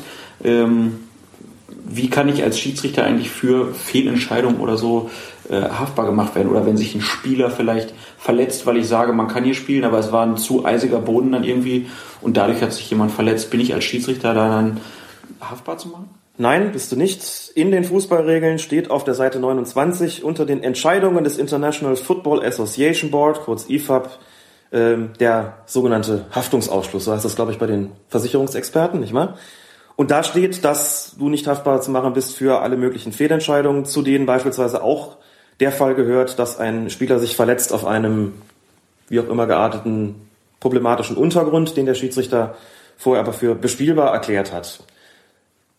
Das Ganze wird natürlich festgelegt, weil das Risiko, dass man als Schiedsrichter sonst einginge, unüberschaubar würde und der Gedanke daran, dass man da äh, sozusagen zahlungspflichtig würde bei allen möglichen Entscheidungen, die man trifft, äh, wäre einigermaßen unerträglich. Im Grunde wird da nicht nur die Haftung ausgeschlossen, sondern auch klar gemacht, wenn man Fußball spielt, hat man gewisse Risiken zu tragen und in Kauf zu nehmen. Äh, es kann halt nicht das ganze Leben abgesichert sein. Und diese Risiken vor allen Dingen, die trägt man selbst und nicht Genau. irgendwer anders. Ähm, ein letzter Punkt ist noch der Unterpunkt mehrere Vergehen gleichzeitig. Da ist auch klar festgelegt, was man machen muss. Es kommt nicht auf die Reihenfolge an, sondern es kommt auf die Schwere des Vergehens. Das schwerere Vergehen, das ist ein relativ konstruiertes Beispiel, weil es auch selten vorkommt. Ähm, Gleichzeitigkeit ist ja immer, also es ist in dem Fall vielleicht relativ, sagen wir auch, es gilt auch für Vergehen, die kurz nacheinander begangen werden. Nehmen wir einfach den Fall, kurz vor dem Strafraum wird einer gefoult, ein Stürmer. Der Ball läuft aber durch und dann wird im Strafraum von einem Verteidiger ein Handspiel begangen. Würde man sagen, das Foul war zwar zuerst, aber das Handspiel ist ja, zieht ja die schwerere Strafe nach sich, nämlich den Elfmeter. Also würde man in dem Fall sagen, gibt man den Elfmeter. Das mit dem schwereren Vergehen betrifft sowohl die gleichzeitigen Vergehen als auch die Vergehen kurz nacheinander von einer Mannschaft. Werden Vergehen von zwei verschiedenen Mannschaften kurz nacheinander begangen, sprich steht erst der Stürmer im Abseits und gibt es danach ein Handspiel des Verteidigers, würde zuerst das Abseits äh, geahndet. Das heißt, es gäbe dann einen indirekten Freistoß für die Verteidigung. Das Handspiel würde gar nicht mehr wirksam. Solche Fälle sind auch geregelt, wie der Schiedsrichter da zu entscheiden hat, bei relativer Gleichzeitigkeit. Wichtiger Unterpunkt ja noch der sogenannte Schiedsrichterpfiff. Da ist ja nicht Genau. festgelegt, wie laut er zu pfeifen hat, sondern wann er zu pfeifen hat. Das ist auch nicht ganz uninteressant, weil man manchmal sich äh, gerade auf Amateurplätzen sich nicht sicher ist, muss der Spieler, äh, muss das Spiel vom Schiedsrichter weiter äh, freigegeben werden oder darf man einfach loskicken? Richtig, es gibt Schiedsrichterpfiffe, die zwingend sind. Dazu gehört der Pfiff beim Anstoß, erste, zweite Halbzeit und nach dem, nach dem Tor. Ein Strafstoß muss durch einen Pfiff freigegeben werden. Wenn ein Spiel abgebrochen oder abgepfiffen wird, muss es auch durch einen Pfiff geschehen, kann nicht, nicht durch Ruf ersetzt werden. Wenn ich eine Mauer gestellt habe beim Freistoß, muss ich auch mit Pfiff freigeben.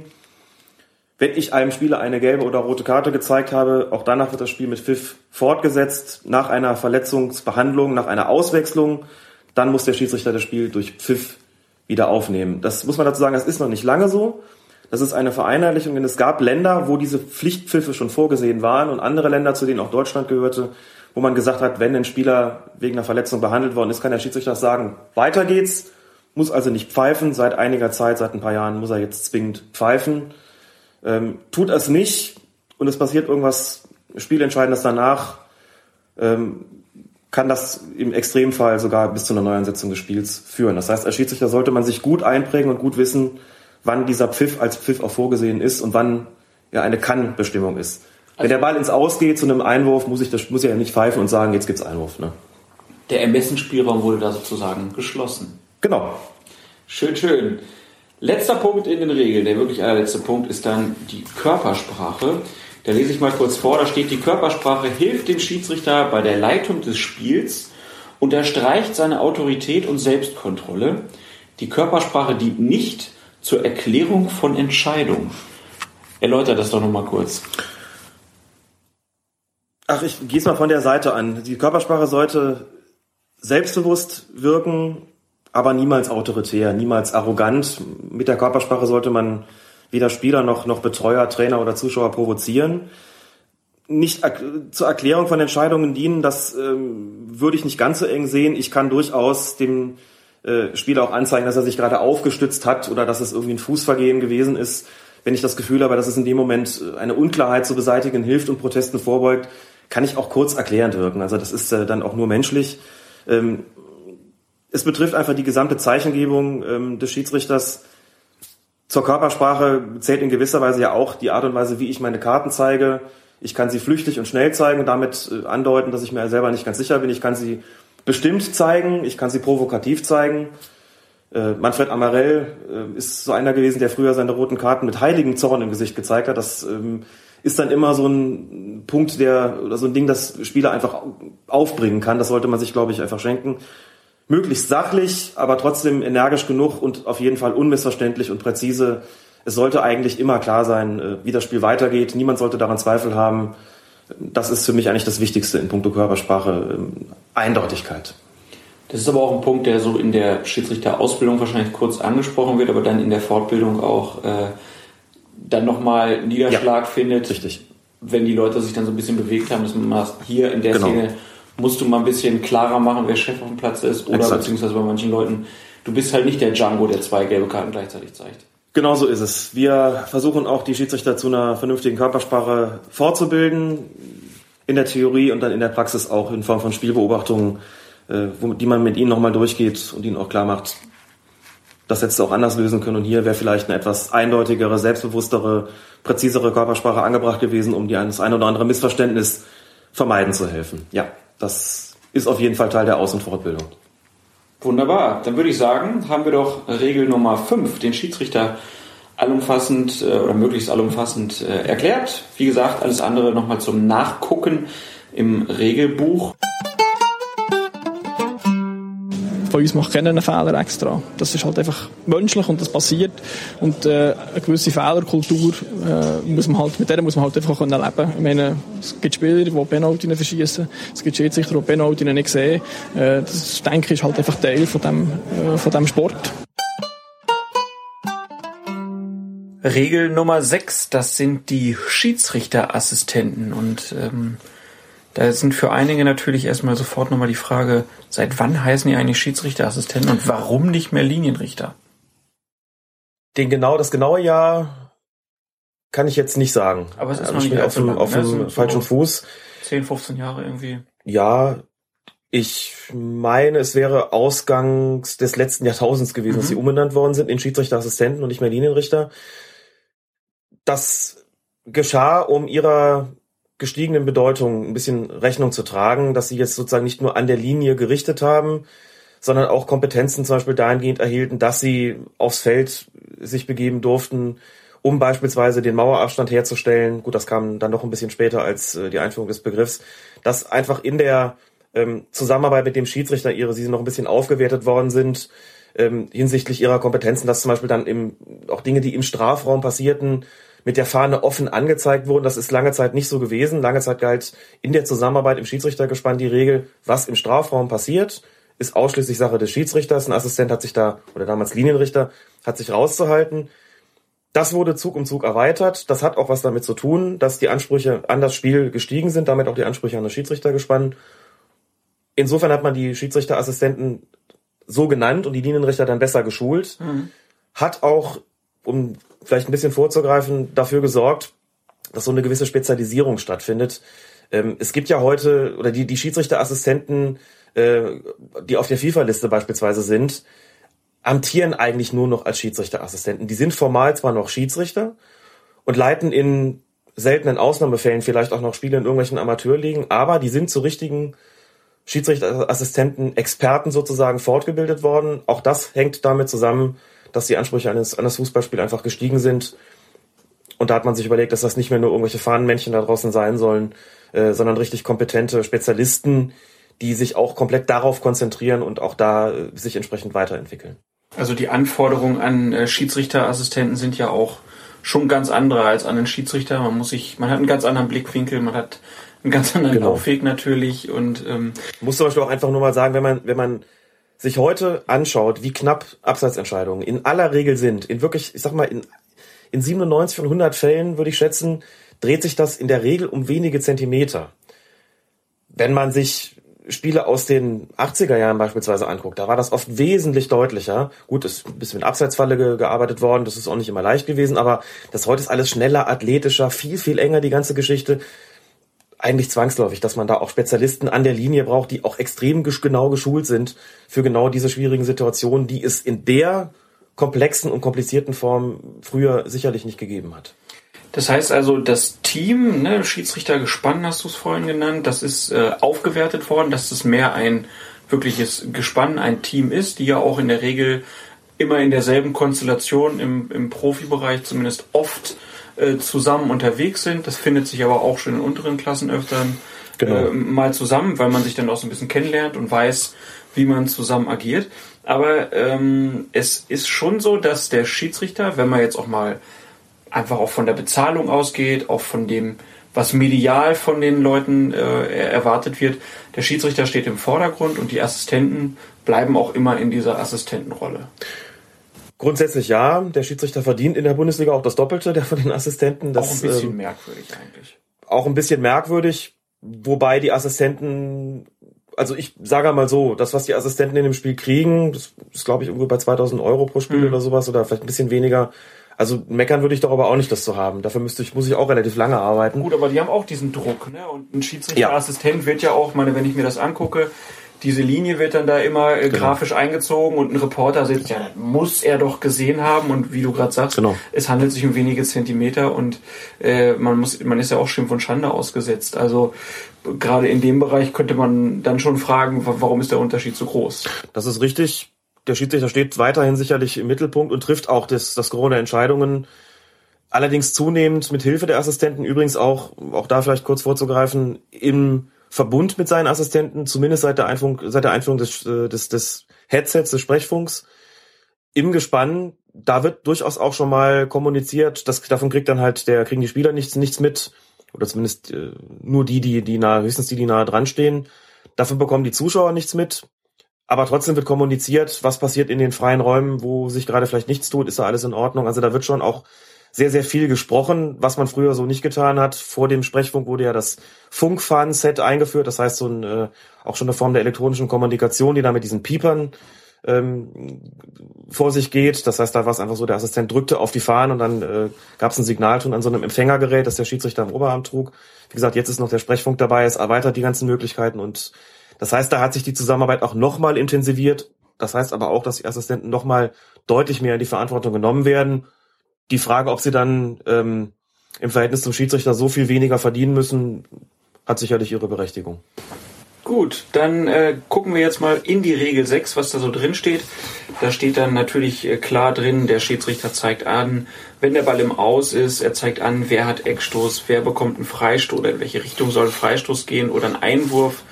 Er zeigt Abseits an und er zeigt Vergehen an, die außerhalb des Blickfeldes des Schiedsrichters äh, liegen. Da ist es doch dann aber auch ganz wichtig, dass ich mich schon auskenne, wie so ein Schiedsrichter arbeitet, was, Ja. was der sieht, wo der hinguckt und was ich dann als Assistent äh, in meinem Blickfeld haben muss. Ganz genau. Auch da ist es durchaus von Vorteil, ein eingespieltes Gespann zu haben. Das ist sowohl im Profibereich als auch im Amateurbereich längst nicht immer der Fall. Hat ganz viele verschiedene Gründe. Im Amateurbereich hat es zum Beispiel den Grund, dass die Assistenten natürlich auch selbst noch pfeifen, dass es nicht immer geht. Aber da werden in der Regel schon feste Gespanne festgelegt, feste Gespanne äh, gebildet, die auch im Wesentlichen über die Saison zusammen wegfahren. Im Profibereich wird ein bisschen mehr durchgewechselt, aber auch da ähm, gibt es, sagen wir mal, häufigere Kombinationen. Man lernt sich kennen, man weiß, wie der Schiedsrichter pfeift, man weiß auch ein bisschen, wie er, was er sonst für Eigenheiten hat, wo er vielleicht auch seine Schwächen hat, an denen gearbeitet werden muss und so weiter und so fort. Und das gilt es dann in gewisser Weise zu kompensieren und da gilt es auch in gewisser Weise zu kommunizieren natürlich. Mit dem Headset, wie gesagt, ist es alles etwas leichter. Das Wichtigste ähm, in der Zusammenarbeit ist für den Assistenten zunächst mal ganz sicher das Beurteilen von Abseitssituationen, denn das ist etwas, das der Schiedsrichter so nicht tun kann. Denn er kann läuferisch gar nicht immer auf der Höhe des vorletzten Abwehrspielers sein und so genau beurteilen wie der Schiedsrichterassistent, ob sich da eine Abseitssituation ereignet oder nicht. Insofern ist das schon so ein Kernbereich natürlich, aber die ganzen anderen Bereiche sind äh, auch nicht zu vernachlässigen und haben auch an Bedeutung gewonnen, als da wären die Beurteilung von Zweikämpfen im Anzeigebereich des jeweiligen Schiedsrichterassistenten, Anzeigebereich, Anzeigebereich heißt, ähm, von der Mittellinie aus gesehen sozusagen bis zur Torlinie, rechts davon, ungefähr der Bereich, der bis zur Strafraumkante geht, im Strafraum noch ein bisschen rein, ist so der grobe Bereich, den der, der Assistent abdeckt. Ähm, da soll es auch beurteilen. Wenn der Schiedsrichter dann mal etwas weiter entfernt steht und einen schlechten Blick auf die ganze Situation hat, dann hat der Assistent sozusagen auch das Recht und sogar die Pflicht, auch in einem Bereich zu urteilen, der normalerweise nicht zu seinem Standardanzeigebereich gehört und das dem Schiedsrichter dann auf geeignete Art und Weise mitzuteilen. Sprich mit Fahnenzeichen, wenn Sprechfunk existiert, zunächst mal über den Sprechfunk und so weiter und so fort. Da sind auch gewisse Formen der Zusammenarbeit unterschiedlich. Die einen haben vielleicht es lieber, wenn, wenn es verdeckte Zeichen zunächst mal gibt. Bei den anderen, den anderen ist es wichtig, dass es offene Zeichen gibt. Es gibt auch Fälle, wo man sagt, nicht gleich offen anzeigen, anzeigen, bevor man dem Schiedsrichter eine Entscheidung aufzwingt. Man sagt, ich habe da gesehen, da ist gerade einer gefallen, aus meiner Sicht Strafstoß. Wenn man es offen anzeigt, muss der Schiedsrichter ja fast schon übernehmen. Wenn man das einfach nur mitteilt, hat der Schiri immer noch die Möglichkeit zu sagen, ich habe es aber anders gesehen, ich entscheide jetzt nicht auf Strafstoß beispielsweise. gerade diese Strafraumnummer, da steht auch in der Regel äh, drin, dass der Assistent, Assistent Dinge besser sehen kann als der Schiedsrichter. Du jetzt aus Klar. deiner Erfahrung als Schiedsrichter, welche Situationen sind da vor allen Dingen gemeint?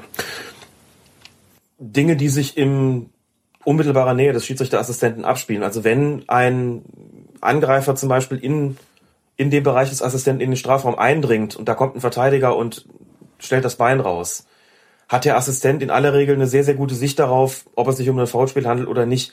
Der Schiedsrichter wird in dieser Situation sich höchstwahrscheinlich irgendwo im Bereich des Strafraums aufhalten, aber eher mittig, hat vielleicht noch irgendwie Spieler vor der Linse stehen, die Mhm. ihm den, den äh, unmittelbaren Blick auf das Geschehen verdecken oder zumindest erschweren, während der Assistent vielleicht freie Sicht hat. Und da ist er dann auch massiv gefordert, äh, mitzuentscheiden, was hat sich da getan. Sprich, wenn es ein ganz klares, unauslegbares Ding ist, das auch offen mit der Fahne anzuzeigen und ansonsten zumindest versteckt zu kommunizieren, absprachegemäß, dass er gesehen hat, hier handelt es sich um ein Foulspiel, Foulspiel, das mit Strafstoß zu ahnen ist und das muss er dem Schiedsrichter dann mitteilen, dass der seine äh, Entscheidung sozusagen vielleicht auch darauf gründen kann. Also jetzt kurz plastisches Beispiel, Abwehrspieler auf der Außenbahn wird umdribbelt, der, der Genau. äh, Stürmer läuft die Linie entlang, dann hat der Schiedsrichterassistent natürlich einen Ja. besseren Blick drauf als der ich, Schiedsrichter genau. von der 16er Linie.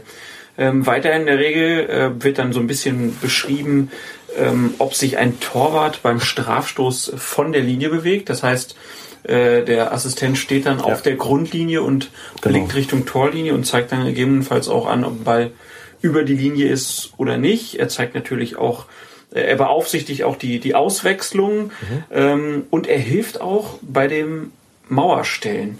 Genau. Ähm, also auch bei der Entfernung. Äh, ist das dann nur an der Linie oder äh, manchmal habe ich es auch gesehen, dass ein Assistent dann auch teilweise ein bisschen ins Feld reingeht, was ich mal ein bisschen befremdlich fand irgendwie. Das ist neu. Es ist vor einigen Jahren eingeführt worden, dass er, sagen wir, einige wenige Meter auch ins Feld reingehen kann, um die Mauer zu stellen. Auch das entspricht sozusagen seinen äh, gewachsenen Kompetenzen, damit der Schiedsrichter schon in Position laufen kann und der Freistoß einfach bald ausgeführt werden kann. Das soll sich aber konzentrieren auf Freistöße in der Nä unmittelbaren Nähe des Schiedsrichterassistenten, sodass er den Platz zum Stellen der Mauer wirklich nur fünf, sechs Meter betreten muss und nicht bis zur Strafraumlinie läuft, um da die Mauer zu stellen. Das ist damit nicht gemeint. Sieht man allerdings auch immer noch relativ selten. Meistens gehen die Schiedsrichter immer noch selbst hin und verkaufen die Entscheidung und stellen die Mauer und sagen, also hier meine Herren sind die 9,15 Meter, da kommen Sie bitte hin. Und der Assistent bleibt draußen stehen und äh, behält sozusagen von da dann den Überblick über das Spiel. Die Regel 6 vereint dann auch noch so ein paar äh, Bildnisse, wo dann ge gezeigt wird, wo so ein Assistent stehen muss. Ähm, da fand ich es erstmal ganz witzig, dass der, Assistent, wenn ein Abstoß ausgeführt wird, auf Höhe des Fünfers erstmal steht, um zu gucken, liegt der Ball auch auf Höhe des Fünfers. Dann geht er auf Höhe des 16ers, um zu gucken, dass der Abstoß oder auch der Freistoß, ne, das ist ja dann auch Ja. äh, so ein bisschen ähnlich, zu gucken, dass der aus dem 16er rausgespielt Genau. wird. Und wenn er dann rausgespielt wurde, dann begibt er sich in diese Standardposition und die ist immer auf Höhe des ähm, vorletzten Verteidigers, Genau. man. Man- Inklusive Torwart. Inklusive. Torwart, äh, ne, oder wenn der Tor weiter vorne ist, halt der zweite Abwehrspieler. Was eine extreme Herausforderung übrigens ist, wenn ich das mal aus der eigenen Praxis sagen darf, und das kann man sich, glaube ich, auch ganz gut vorstellen. In aller Regel ist der vorletzte Abwehrspieler der letzte Feldspieler, in aller Regel. Aber wenn genau die Situation eintritt, die du ähm, gerade geschildert hast, dass der Torwart weiter draußen ist, muss der Assistent umschalten und das widerspricht sozusagen den, ich sag mal, den Sehgewohnheiten, die er hat. Da muss es plötzlich Klick machen, er muss sagen, jetzt muss ich mir quasi den letzten Verteidiger gedanklich zum Torwart machen und den vorletzten Abwehrspieler dann eben zum letzten Feldspieler. Das erfordert eine Transferleistung, die nicht ohne ist, muss ich sagen. Deswegen passieren da auch immer wieder Fehler, weil auch die Spieler teilweise natürlich die Gewohnheit haben, oder was heißt teilweise, die Spieler überwiegend die Gewohnheit haben zu sagen, okay, der Torwart ist der letzte Mann, wie man so schön sagt, dann haben wir noch einen letzten Feldspieler, aber wenn der Torwart draußen ist, dann merken das viele nicht, wenn da irgendwas passiert und eine klare Absatzsituation plötzlich entsteht. Ähm, es meckert keiner, weil der Torwart ja weit draußen ist und alle sagen, was war denn da jetzt dran? Dann sieht man die Wiederholung, stellt fest, auweia. Also das ist ganz, ganz schwer, sich an sowas zu gewöhnen, äh, muss man sagen. Und das war für mich immer als Schiedsrichterassistent der absolute Horror, muss ich gestehen. Wenn der Torwart den Ausflug gemacht hat, habe ich gedacht, oh weia, und jetzt Konzentration, jetzt umstellen, das ist nicht leicht. Es ist ja generell, also das Blickfeld von einem Schiedsrichterassistenten ist sowieso sehr, sehr schwierig, weil man ja auf der einen Seite immer den Ball und auch das Geschehen ja. im Blick haben muss und dann noch den äh, vorletzten Abwehrspieler. Das ist ja, im Prinzip ist es ja eigentlich nicht möglich. Das ist im Prinzip nicht möglich, weil man ja ein menschliches Auge hat und kein Weitwinkelobjektiv ähm, dazwischen äh, links und rechts von der Nase sitzen hat. Es gibt einen Tipp, das Blickfeld ein bisschen äh, zu erweitern. Den gebe ich auch gerne jüngeren Schiedsrichterassistenten, die das noch nicht so drauf haben. Das sind die, das ist dieses Seitwärtslaufen. Also im Schiedsrichterkreis nennt man das Sidesteps und wahrscheinlich auch in irgendeiner Sportwissenschaft, keine Ahnung.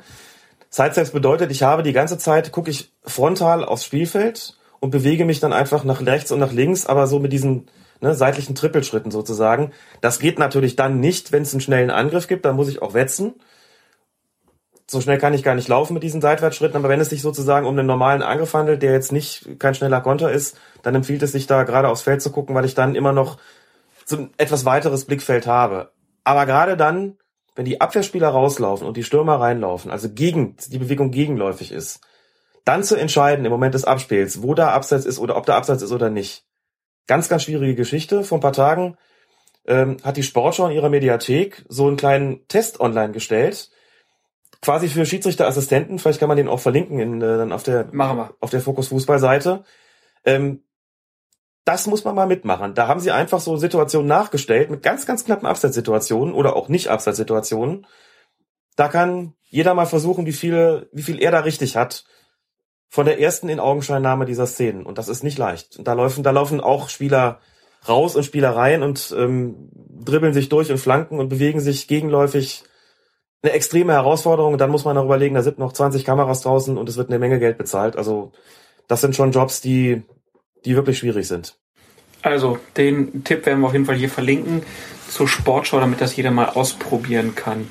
Dann gibt es so ein paar äh, Absätze in der Regel zu den äh, zur Lauftechnik. Da hast du jetzt ja eben schon ein bisschen was gesagt. Ähm, wie das äh, am besten vonstatten geht, dass man, wenn das Spiel langsam ist, so die Sidesteps macht und sonst äh, wetzt man halt mit seiner Fahne hoch und runter. Und dann äh, gibt es hier verschiedene Möglichkeiten, wie der Linienrichter sich bemerkbar machen kann. Äh, natürlich hat er zum einen seine Fahne in diesen knalligen Farben, das ist ja auch vorgeschrieben. Dann gibt's Handzeichen und er hat die Möglichkeit zum akustischen Signal. Mhm.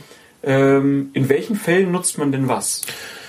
Das ist im Wesentlichen eine Sache, die jeder Schiedsrichterassistent mit seinen Schiedsrichtern bespricht, beziehungsweise andersrum. Wann will ich eigentlich ein Handzeichen haben und wann will ich ein akustisches Zeichen haben? Ich nehme mal ein Beispiel für so ein Handzeichen.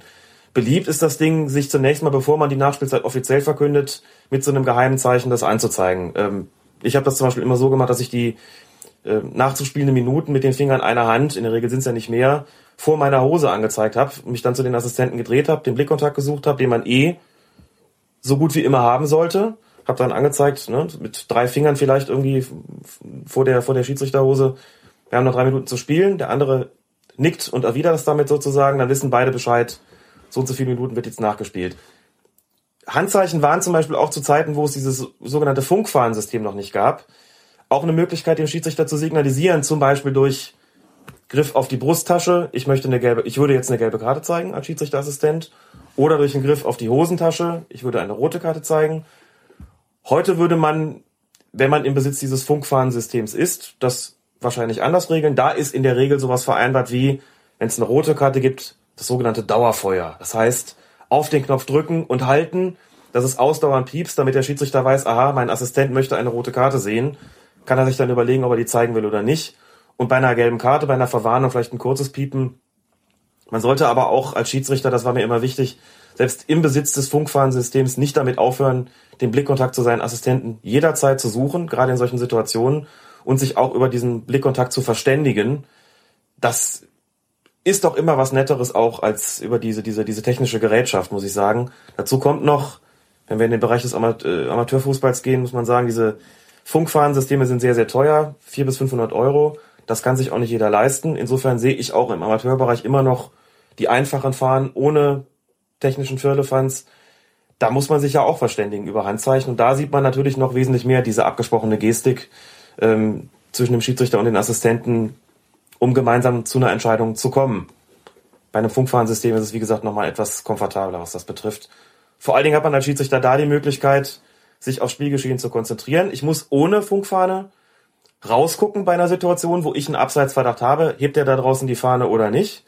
Habe ich ein Funkfahnensystem oder Headset sowieso? Brauche ich das nicht? Da kann ich mich konzentrieren auf Spielgeschehen. Wenn da ein Abseits ist, hebt er nicht nur die Fahne, sondern er drückt dann auch auf den Knopf. Oder beim Headset sagt er vielleicht Abseits, Abseits, Abseits. Okay. Das, äh, diese, diese Blickgeschichte, das ähm, ist ja auch, wenn man dann selber an der Linie steht und vielleicht nicht so ganz sicher ist oder man hat mal einen Bock geschossen oder so, dann ist das ja auch was, was Psychologisches, also dass ich dem Absolut. dann auch mal mitteilen kann, hier, äh, komm, auch wenn es jetzt falsch war, ist egal, mach weiter, gerade wenn man so jüngere Kollegen dann da vielleicht draußen hat, die brauchen dann wahrscheinlich auch, sonst ist ein Spiel ja auch total gebraucht irgendwann wahrscheinlich. Exakt. Mir war es sehr, sehr wichtig, mit den Assistenten nicht nur möglichst viel Blickverbindung zu haben, sondern immer wieder auch Zeichen nach draußen zu geben, gut gemacht. Gerne auch gegenseitig, also sich gegenseitig zu motivieren, wie in einer normalen Fußballmannschaft auch. Hat in einem Fall vor Jahren mal zu einer ganz kuriosen Situation geführt. In einem Landesligaspiel, das ich geleitet habe, hat ein, einer meiner Schiedsrichterassistenten eine Vorteilssituation grandios erkannt. Klares Foulspiel in seinem Anzeigebereich, wo man normalerweise sagt, der hebt sofort die Fahne und zeigt das äh, Foulspiel an. Der hat aber gesehen, trotz dieses Fouls wird der Ball quasi durch, durchgesteckt zu einem freistehenden Stürmer, der netzt ein, Tor. Ich glaube, das war der Ausgleichstreffer in dem Spiel oder der Siegtreffer für die eine Mannschaft, so genau weiß ich nicht mehr. Und er hatte die Fahne halt nicht gehoben, sondern mir mit seiner freien Hand angezeigt, hier ist ein Vorteil und daraus fällt ein Tor. Genauso soll es ja sein, mehr kann, ja, mehr kann man ja gar nicht wollen. Ich war auch völlig begeistert, wie gut er das gesehen hat und habe das erhobene Däumchen nach draußen gezeigt, was dann die Mannschaft, die das Tor kassiert hatte, äh, als Zeichen interpretiert, dass wir uns freuen darüber, dass sie jetzt gerade ein Tor kassiert haben, was zur Folge hatte, dass ich dann plötzlich fünf Spieler an der Backe hatte, äh, die sich bei mir beklagt hatten darüber, so, ne, freuen Sie sich, freuen Sie sich, Schiri. Und ich habe gar nicht gewusst, was die, was die von mir wollen. Frag dann und die sagen, na ja, der Daumen nach draußen gerade zu ihrem Assistenten.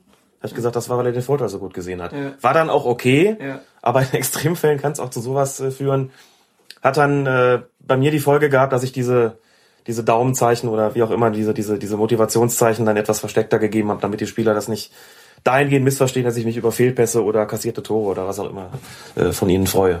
Diese kleine Anekdote war aber die perfekte Überleitung zum nächsten Punkt, denn äh, in der Regel wird auch noch beschrieben, wie man sich zu verhalten hat als Schiedsrichterassistent, äh, wenn es um Tumulte geht. Ja. Ähm, wie ist denn da überhaupt die Herangehensweise? Wann sollte ein Schiedsrichterassistent auf das Feld kommen und unterstützend wirken? Oder untergräbt er dadurch vielleicht auch manchmal ja äh, die Autorität? Ist das, äh, wird er herangewunken oder ist das was, was der Schiedsrichterassistent alleine entscheidet? Das ist unterschiedlich. Ich kann ja zunächst mal sagen, ähm, welche Fälle diese Regel 6 vorsieht ähm, für den Assistenten in Bezug auf das Betreten des Spielfeldes. Da heißt es unter den zusätzlichen Erläuterungen des DFB Punkt 7, der Schiedsrichterassistent soll das Spielfeld nur betreten. A, um einen Regelverstoß des Schiedsrichters zu verhindern. Das heißt, Regelverstoß heißt zum Beispiel, ähm, also keine, keine, es geht dreht sich nicht um eine einfache Fehlentscheidung, sondern um eine, die ähm, beispielsweise darin besteht, dass ein Elfmeter verwandelt wird, aber ein Mitspieler des Schützen im Strafraum gestanden hat, bevor der Schuss ausgeführt worden ist und der Schiedsrichter dann nicht den Elfmeter wiederholen lässt, sondern einen indirekten Freistoß für die Verteidigung gibt beispielsweise. Das wäre ein Regelverstoß, um nur mal ein Beispiel zu nennen. Wenn der Schiedsrichter das nicht merkt, dann müsste der Assistent aufs Feld laufen und dem Schiedsrichter klar machen, so können wir hier nicht weitermachen. Aber auch, ähm, wenn der Schiedsrichter einem Spieler zum zweiten Mal die gelbe Karte zeigt, ohne gelb-rot zu zeigen und das nicht merkt, dann soll der Assistent auch auf den Platz bleiben und sagen, Schiri, oder den Vornamen im Zweifelsfalle, der hat doch schon gelb gehabt, warum zeigst du jetzt nicht gelb-rot? So, das müsste er auch verhindern, das wäre auch ein Regelverstoß. Er soll B das Spielfeld betreten, wenn der Schiedsrichter bedroht wird. Das schließt sich, glaube ich, von selbst, um ihn zu unterstützen. C, wenn sich der Schiedsrichter verletzt hat. Klar, um zu gucken, wie schwer ist denn das jetzt. D, bei größeren Tumulten auf dem Spielfeld. Dazu muss man sagen, dass der Schiedsrichter, dass der Schiedsrichterassistent, der näher an diesem Tumult steht, klassischer Fall die sogenannte Rudelbildung, der, der näher dran steht, der soll sich zu diesem Tumult begeben, um den Schiedsrichter da zu unterstützen. Und der zweite Assistent soll ein bisschen Abstand halten, um quasi aus der Distanz diese Situation zu beobachten. Der hat dann halt den besseren Überblick und ist nicht mitten Mang, sondern hat äh, die Möglichkeit, sich auch zu notieren, was ist da möglicherweise passiert, was die beiden anderen, die mittendrin stehen, jetzt dann vielleicht nicht mitgekriegt haben. Und E hatten wir schon, um den Mauerabstand in seiner Nähe herzustellen. Das sind die fünf Fälle, in denen ein Assistent den Platz betreten soll. In allen anderen Fällen nicht. Also keinesfalls soll er zum Beispiel einen Eckstoß anzeigen und der Schiedsrichter zeigt einen Abstoß an, der soll drauflaufen und sagen, hallo, ich habe doch einen Eckstoß angezeigt. Mhm. Das natürlich nicht. Ja, das ist aber jetzt auch noch ein ganz wichtiger Punkt. Es gibt ja immer wieder auch mal den Fall, dass der Assistent draußen die Fahne hebt und ein Schiedsrichter dann aber äh, weiterlaufen lässt. Da ist die Regel, der Schiedsrichter hat immer das letzte Wort. Er entscheidet, ob er das Zeichen äh, des Assistenten annimmt oder ob er darüber hinweggeht. Das heißt, äh, ich als Spieler, ne, in dem Fall, muss immer darauf achten, was macht der Schiedsrichter und so lange weiterspielen, bis halt ein Pfiff ertönt oder Genau. nicht. So ist es. Der Schiedsrichter hat das letzte Wort. Der Schiedsrichter ist maßgeblich. Wenn er der Meinung ist, etwas besser gesehen zu haben, soll er seinen Assistenten überstimmen. Gibt übrigens auch eine ganz schöne Formulierung. Äh, die, das kommt zum Glück fast nie vor, aber gleich zu Beginn äh, der Regel 6 heißt es, bei ungehöriger Einmischung oder nicht einwandfreien Betragen enthebt der Schiedsrichter den Schiedsrichterassistenten seines Amtes und erstattet den zuständigen Instanzen Bericht. Ist im Profibereich, soweit ich weiß, noch nicht vorgekommen. Wird wohl auch nicht passieren. Aus dem Amateurbereich kenne ich es ehrlich gesagt auch nicht, aber das nur so als kleine Randnotiz, die festlegt, dass er noch ein bisschen mehr Macht sozusagen hätte. Der Klassiker ist so eine Situation, Schiedsrichterassistent zeigt abseits an, aber der Ball läuft zum Torwart durch, beispielsweise, der ihn kontrolliert aufnehmen und abschlagen kann. Da würde der Schiedsrichter vielleicht das Handzeichen geben und sagen, komm, die haben eh Ballbesitz, die wollen schnell nach vorne spielen, lass mal weiterlaufen. In dem konkreten Fall würde der Assistent dann das Handzeichen erwidern, seinerseits durchheben der freien Hand und die Fahne senken. Sowas kommt immer mal wieder vor, ist auch kein Zeichen für eine schlechte Absprache, sondern im Gegenteil, eigentlich macht das nur deutlich, du bist ein bisschen früh dran gewesen. War ja auch nicht falsch, dass du so gehoben hast. Ich hätte auch sonst gepfiffen, aber die haben ja jetzt eh den Ball, also geht's jetzt mal weiter. Ähm, klar kann er ihn natürlich auch bei anderen Situationen überstimmen. Wenn der Schiedsrichterassistent ein Foulspiel anzeigt, von dem der Schiedsrichter der Meinung ist, das war keins, kann er ihn auch runterwinken und weiterspielen lassen. Ist nicht so schön, wenn das passiert, weil das darauf hindeutet, dass die Absprache nicht so gut ist oder man eben nicht so auf einer Wellenlänge funkt. Aber möglich ist es natürlich. Noch eine Kleinigkeit dazu. Der Schiedsrichterassistent ist grundsätzlich gehalten, die Fahne runterzunehmen, wenn der Schiedsrichter ihn entweder runterwinkt oder wenn es offensichtlich in die andere Richtung weitergeht.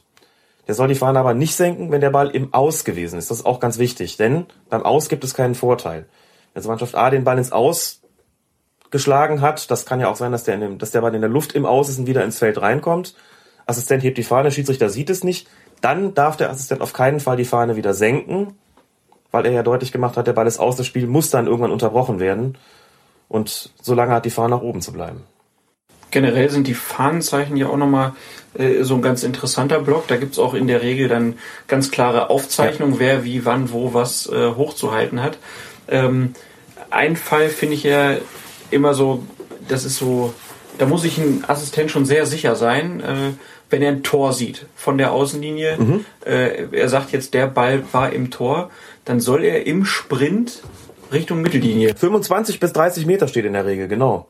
Und, und muss Irre. dann und soll dadurch anzeigen, dass, dass es ein Tor Ja. ist. Wenn der Schiedsrichter aber dann sagt, nee, dem ist nicht so, dann sieht er richtig blöd aus. Dann sieht er richtig blöd aus. Ich muss gestehen, dass ich diese 25 bis 30 Meter auch für völlig überzogen habe. Das ist ja schon eine beträchtliche Strecke, für die man ein paar Sekunden braucht, so als normalsterblicher Mensch. Und es sieht ja auch komisch aus. es sieht auch komisch Die aus. Fahne rennt auf rennt plötzlich wie von einer Tarantel gestochen Richtung Mittellinie, um anzusagen, da ist ein Tor. Deswegen würde man in so einer Situation, wo es vielleicht nicht ganz klar ist, auch wenn es da sicherlich auch wieder Grenzfälle und, und Grauzonen gibt, ähm, vereinbaren, dass man als Assistent vielleicht nur kurz signalisiert durch äh, ein abgesprochenes Handzeichen beispielsweise oder durch Drücken auf die Fahne, wie auch immer, oder durch Laufen von weniger Metern als 25 bis 30 Richtung Mittellinie, dass man da ein Tor gesehen hat. Das äh, ist schon ganz Berühmtester wichtig. Fall, 1966, Richtig, Wembley. genau. Ja. Äh, der Junge, äh, nein, so jung war er gar nicht mehr, aber Tofik wurden- Baramov, genau. Nach ihm wurden Stadien in Aserbaidschan benannt. Genau. äh, Statuen stehen für ihn da und ja, man erinnert sich an die Bilder, wie er dann so zur Mittellinie zeigte und dem Schiedsrichter signalisierte. Yes, behind the line. Yes, behind the line. Und äh, aber dieser Fall, dass ein, ein Schiedsrichter wirklich nach außen tritt an den Assistenten heran und man lange diskutiert, das gibt's wenig bis gar nicht durch diese Funksysteme jetzt. Exakt. Ne? Das sieht man jetzt so nur noch selten. Gab's früher ganz oft eigentlich. Das gab es früher wesentlich häufiger, dass der Schiedsrichter raus musste, um mit dem Assistenten zu reden und im Amateurbereich, wo Headsets sehr unüblich sind oder gar nicht vorhanden sind, sieht man es auch immer noch, dass es diese Absprachen gibt. ist aber immer eine blöde Situation. Ne? Ja. Also man äh, alles wartet, was passiert da jetzt und so und äh, das sind ja auch immer spielentscheidende Szenen. Es dauert immer sehr lange. Für einen Schiedsrichter Ja. kann man darauf verzichten. Das ist unschön. Es ist immer viel besser, wenn man sofort zu einer Entscheidung kommt, wenn es gar nicht nötig ist, Rücksprache zu halten.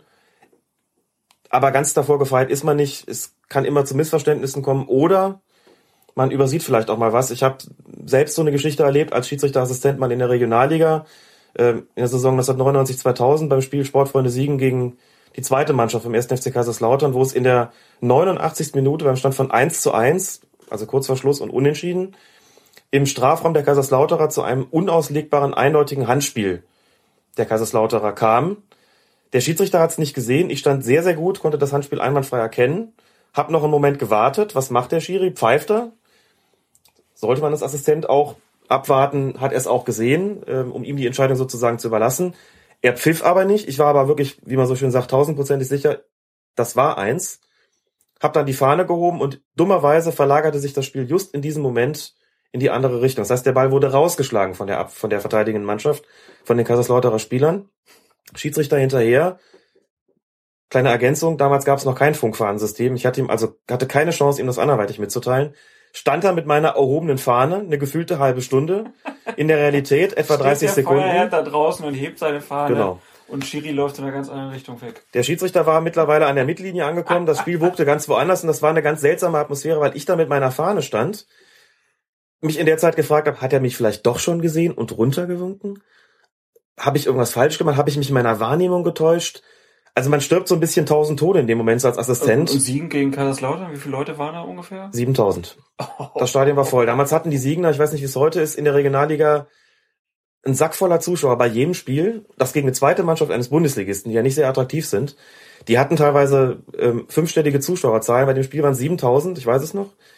Und das Publikum, man merkte das auch, dass es immer lauter wurde im Stadion, weil die natürlich sahen, der Assi steht da mit seiner Fahne, warum passiert hier nichts? Und Das war irgendwann... eine Szene, die sich für, für Siegen äh, praktisch entwickeln Genau, sollte. genau. Es war klar, irgendwas hat der Assistent da gesehen, womöglich eben das Handspiel, was jetzt Konsequenzen haben muss. Ich blieb da also eisern stehen. Der Schiedsrichter verfolgte das Spiel und irgendwann, 30 Sekunden später, war der Ball dann endlich im Seitenaus auf der ganz anderen Seite und da wurde er vom Trainer der Siegner darauf hingewiesen, der schon halb auf dem Platz stand. Guck mal, dein Assistent draußen steht seit einer halben Stunde, oder halben Minute natürlich, mit der Fahne. Dann kam er angelaufen und fragte, was ist denn? Dann habe ich ihm gesagt, klares, unauslegbares, wie man so sagt, Handspiel im Strafraum von Kaiserslautern. Der guckte mich an, ernsthaft? Ich sag, ernsthaft? Ist jetzt schon ein Weilchen her, aber du hast ja gerade was anderes zu tun. Ich sag, da muss jetzt Strafstoß geben. Ich sag, da muss jetzt Strafstoß geben. Wir sind in der 90. Minute. Ich sag, wir sind in der 90. Minute. Da kam ein Pfiff und da kam ein Schrei durchs ganze Stadion, weil klar war, Elfmeter für Siegen in der inzwischen wahrscheinlich 91. Minute. Mit dem Ergebnis, dass die Hälfte der Kaiserslauterer Spieler bei ihm zum, zu ihm zum Schiedsrichter lief, um zu protestieren, die andere Hälfte äh, lief zu mir. Kaiserslautern, irgendwelche bekannten Namen, die sich Ja, ja, damals, haben? damals, das war ähm, das Ende der 90er Jahre. Ich erinnere mich zumindest noch an Roman Weidenfeller im Tor und Miroslav Klose im Sturm, Also die Roman damals noch keiner war kannte. wahrscheinlich die Ruhe selbst. Roman Weidenfeller hat sich, das ist nicht frei erfunden, ich, ich schwör's, so verhalten, wie man das, wie man das als, als Fan, als, als Betrachter des Fußballgeschehens auch erwarten würde. Er hat angefangen zu pöbeln und nicht so knapp, muss man sagen. Er hat sich maßlos über diese, Entschei über diese Elfmeterentscheidung aufgeregt, die er mir ja zu Recht auch, auch zugerechnet hat. Und wie gesagt, in der 90. Minute. Äh, was da kam, war durchweg nicht druckreif. Jetzt kann man einwenden, und hat das Spiel zu Ende bestritten? Ich sag, ja, hat er, denn auch wenn das jetzt keiner versteht, auch als Schiedsrichter und Assistent hat man eine gewisse Taktik, gerade in den oberen Ligen, da nochmal die Fahne zu heben und dem Schiedsrichter zu sagen, und jetzt geht auch noch einer, nämlich der Torwart. Ähm, Vor einem Elfmeter. vor einem Elfmeter wäre selbstverständlich regelkonform gewesen, äh, aber ich sag mal auch nicht erwünscht vom, äh, von Seiten des, des, des DFB.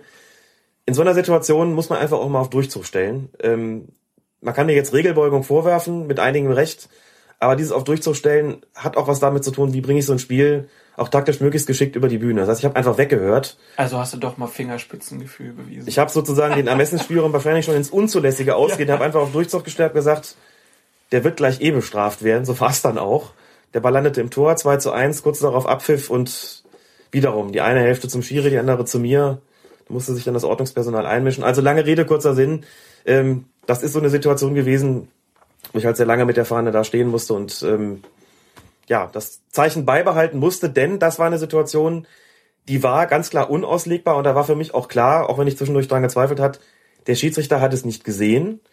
Insofern ist es jetzt an mir gewesen, ihm die Entscheidung aufzuzwingen und zum krönenden Abschluss. Ich war wirklich, wie gesagt, dann irgendwann auch äh, ziemlich aufgewühlt von der ganzen Angelegenheit, natürlich, wie man sich denken kann.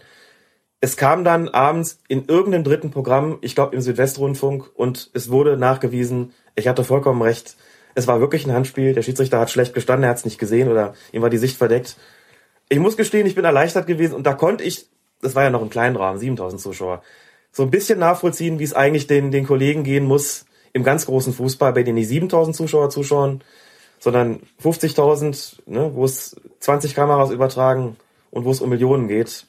Ich habe es im Kleinen gehabt und das war schon anstrengend genug. Wurde vielleicht schon in der Halbzeitpause in der Kabine gesagt gekriegt, ja, was hast du denn da für ein Mist gewunken? Nach dem Spiel, es war ja, wie gesagt, kurz, Nein, vor, kurz aber vor ich Schluss. meine jetzt heutzutage ne, mit allen Kameras, da kann es so, ja, ja. passieren. Nach 30 Minuten äh, schieße ich den Bock meines Lebens und äh, Das ich komme so. in die Kabine und irgendeiner steckt ja. Das war jetzt ja. Da Also- kannst du aber ganz, ganz sicher sein, dass in der Bundesliga, also kannst du nicht nur sicher sein, ich weiß, dass es so ist, selbstverständlich laufen, läuft irgendjemand von der vermeintlich benachteiligten Mannschaft zum nächsten, zur nächsten Sky-Kamera, guckt auf den Monitor, lässt sich die Wiederholung zeigen und wehe, die Entscheidung ist falsch. Der ist ganz schnell beim vierten Offiziellen oder beim ersten Schiedsrichterassistenten, der in der Nähe ist und ruft nicht laut. Das genügt schon, das leise zu tun. Sagt, du hast gerade den Bock deines Lebens geschossen. Kannst du mal gucken, wie der das wieder gerade biegst. Und dann sitzt man vielleicht schon in der Kabine und weiß, scheiße, da ist was falsch gelaufen. Also das, da wird natürlich mit allen Mitteln gearbeitet. Das hat man im Amateurbereich zum Glück nicht. Ja, aber gut, man kann ja da vielleicht auch mal ein bisschen Mitgefühl dann auch mal ein bisschen, wenn man äh, da zuguckt, entwickeln. Denn der Job an sich als Schiedsrichterassistent, ich habe das auch mal gemacht, wirklich auf ganz niederem Niveau und ich muss sagen, ich fand das immer, ich fand es eine Katastrophe, da, da draußen zu sein. Äh, mir hat das ganz wenig Spaß gemacht. Wie, wie war das bei dir? Hast du das gerne gemacht? Äh, weil, weil, das, weil du das als Team so gut gefunden hast oder weil du die Arbeit an sich an der Linie als was Spannendes empfunden hast? Man ist als Assistent immer in der höheren Klasse eingesetzt als als Schiedsrichter. Beziehungsweise das ist, das ist, es ist die Regel. Ich durfte bis zur Regionalliga winken, wie man so schön sagt, und bis zur Oberliga pfeifen. Das heißt, ich habe bis zur dritten Liga gewunken, bis zur vierten gepfiffen. Und vor 7000 Zuschauern in Siegen Ist da zu ein Highlight. stehen, ist ein echtes Highlight gewesen. Es gab auch andere schöne Spiele, die man in der Klasse hat und muss sagen, das hat mir ähm, als fußballbegeisterten Menschen auch als Schiedsrichterassistent viel Spaß gemacht, dazu beizutragen, in einer höheren Amateurspielklasse ein Spiel über die Bühne zu bringen. Das ist die eigentliche Herausforderung daran. Die sportliche Betätigung selbst natürlich auch, denn, das muss man auch sagen, die, Assist die, die Tätigkeit des Schiedsrichterassistenten ist auch deshalb so anstrengend, weil man in puncto Konzentration sehr, sehr unterschiedlich gefordert wird. Es gibt Spiele, die sind derartig einseitig, zumindest in der jeweiligen Halbzeit, das rollt dann vielleicht die ganze Zeit nur aufs eine Tor. Man steht die ganze Zeit in der anderen Hälfte, hat fast nichts zu tun. Konzentrieren muss man sich trotzdem. Man muss natürlich den Rückraum beobachten, man muss trotzdem auch aufs Spielgeschehen gucken. Kann ja immer sein, dass da irgendwas passiert, was die anderen beiden nicht mitbekommen und so weiter. Aber trotzdem ist man da nicht so angespannt. Man hat jetzt nicht die Situation, ähm, die dann vielleicht aber Sekundenbruchteile später entsteht. Plötzlich verlagert sich das Spielgeschehen. Man hat es direkt vor seiner Nase und muss dann darauf achten. Liegt ein Foulspiel vor oder war der Zweikampf fair? Ist der Ball im Feld gewesen oder außerhalb? Liegt vielleicht eine Abseitssituation vor oder liegt keine Abseitssituation vor? Also man ist plötzlich geht das von 0 auf 100 in Sekundenbruchteilen, ist man extremst gefordert und dann vielleicht wieder eine Viertelstunde lang kaum bis gar nicht. Und diese Phasen der Konzentration, dieser unterschiedlichen, des sich unterschiedlichen Konzentrierens und Entspannen müssens oder Könnens, sind schon sehr, sehr anstrengend. Insofern sitzt man auch als Assistent nach dem Spiel ausgepowert in der Kabine. Nicht so sehr körperlich. Das, man schwitzt schon auch, aber das ist nicht unbedingt der Punkt. Sondern mental. Weil das extrem ist und weil man natürlich auch in den, Ama- auch in den Amateurspielklassen Zuschauer hinter sich hat, die sind teilweise sehr nah an einem dran und man hat dann 90 Minuten lang Dauerfeuer mit Kommentaren von den Zuschauern. Im schlechtesten Fall hat man noch so eine Gruppe hinter sich, äh, die noch immer mit dem Linienrichter hin und her läuft. die es das auch schon gegeben macht. hat und die oder Zuschauer, die mit Bierbechern werfen, alles schon erlebt natürlich, Mhm. äh, auch schon die Bierbecher ins Kreuz gekriegt und einfach weitergemacht, gar nicht erst umgedreht, wer sich umdreht, hat verloren. Also das ist schon eine, eine, eine ähm, echte Herausforderung und eben nicht das, was man vielleicht glauben könnte, ähm, so eine Larifari-Tätigkeit, man läuft ein bisschen die Linie rauf und runter, also schon lange nicht mehr. Ich glaube, wenn man Bundesliga guckt, ist das auch klar, Ja. äh, was die da alles äh, zu tun haben, die knappen Entscheidungen, die stehen da schon auch im Mittelpunkt. Und selbst wenn der Schiedsrichter quasi der, sagen wir mal, politisch Verantwortliche ist für die ganze Angelegenheit, die Assistenten äh, sind da schon auch sehr, sehr stark involviert und es ist anstrengend, aber es macht auch sehr, sehr viel Spaß. Ja, hört sich danach an. Also kann man die Schiedsrichterassistenten so ein bisschen mit den Torhütern vergleichen eigentlich, wo ja auch immer gesagt wird, naja, der hat ja lange nichts zu tun bekommen und dann ist es auch schwierig, sich zu konzentrieren. Also wenn man dann vielleicht mal ein Spiel guckt, wo es nur in eine Richtung geht und dann auf der anderen Absolut. Seite eine Abseitsentscheidung Ja. gefallen wird, dann könnte ein Reporter auch mal sagen, ja, das ist dann auch schwierig, sich in so einer Situation dann zu konzentrieren. Absolut. Und der Vergleich Schiedsrichter und äh, äh, der Vergleich Torhüter und Assistenten gefällt mir sehr gut, denn wie man weiß, ist es auch da ganz ähnlich. Müssten sich eigentlich gut verstehen miteinander, ne? Wo die Torhüter ja auch ein bisschen als die Verrückten gelten. Ich weiß nicht, ob das so für Assistenten gilt. Nicht in dem Maße. Den Ruf haben sie zumindest so nicht. Im Amateurbereich ohnehin nicht, denn das sind ja alles auch noch Schiedsrichter, die Ja. selbst pfeifen. Sie bleiben ihrer Linie treu, Assistenten, und machen manchen Trainer scheu, Assistenten. Der Schiri weiß, es ist Verlass, Assistenten. Nur selten machen sie ihn nass, aus Angst vor Kirchers Schwäbschen Brass. Sie sind der Weizen und nicht die Spreu, sie bleiben der Linie treu. Es ist extremer geworden. Ja. Warum? Weil sich jedes Mal diese Funktionärsfiguren, sage ich jetzt einmal, um ein anderes Wort zu vermeiden, hinstellen und sagen, das gehört nicht zum Fußball. Das wollen wir in unseren Stadien nicht sehen. Wir haben uns schon einen, einen Plan ausgearbeitet. Wir haben mit dem Fan. Jedes Mal höre ich dieses Gewäsch und seit Jahren geschieht nicht. Was lange währt, wird gut oder was man verspricht, das muss man auch irgendwann halten. Wir kommen endlich mal zu Regelkunde bei Hurra. Das Erben. Äh, Regel Nummer 7 steht an und die wird überschrieben mit Dauer des Spiels. Alex, da könnte man jetzt ganz einfach sagen, nach Sepp Herberger ein Spiel dauert 90 Minuten und fertig ist die Regel. Genau, das ist auch der Auftakt des Ganzen, dass ein Spiel, sofern nichts anderes vereinbart wurde, 90 Minuten dauert, aufgeteilt in zwei Hälften a 45 Minuten. Aber es gibt natürlich auch gelegentlich eine Nachspielzeit oder sogar eine Verlängerung. Auch das ist darin behandelt. Bleiben wir aber erstmal bei den 45 Minuten. Ähm, die 45 Minuten wird meines Wissens ab der A-Jugend gespielt und ähm, ja, dann im, ja, wie sagt man, Seniorenbereich heißt das, glaube ich. Genau. Ne? Ähm, bei Herren und, und Frauen. Frauen. Ja. In den Jugendbereichen dann immer jeweils, je nach Altersklasse, fünf Minuten weniger. Ich glaube, die F-Jugend Genau. zweimal 20 Minuten, dann So das ist kürzeste. es.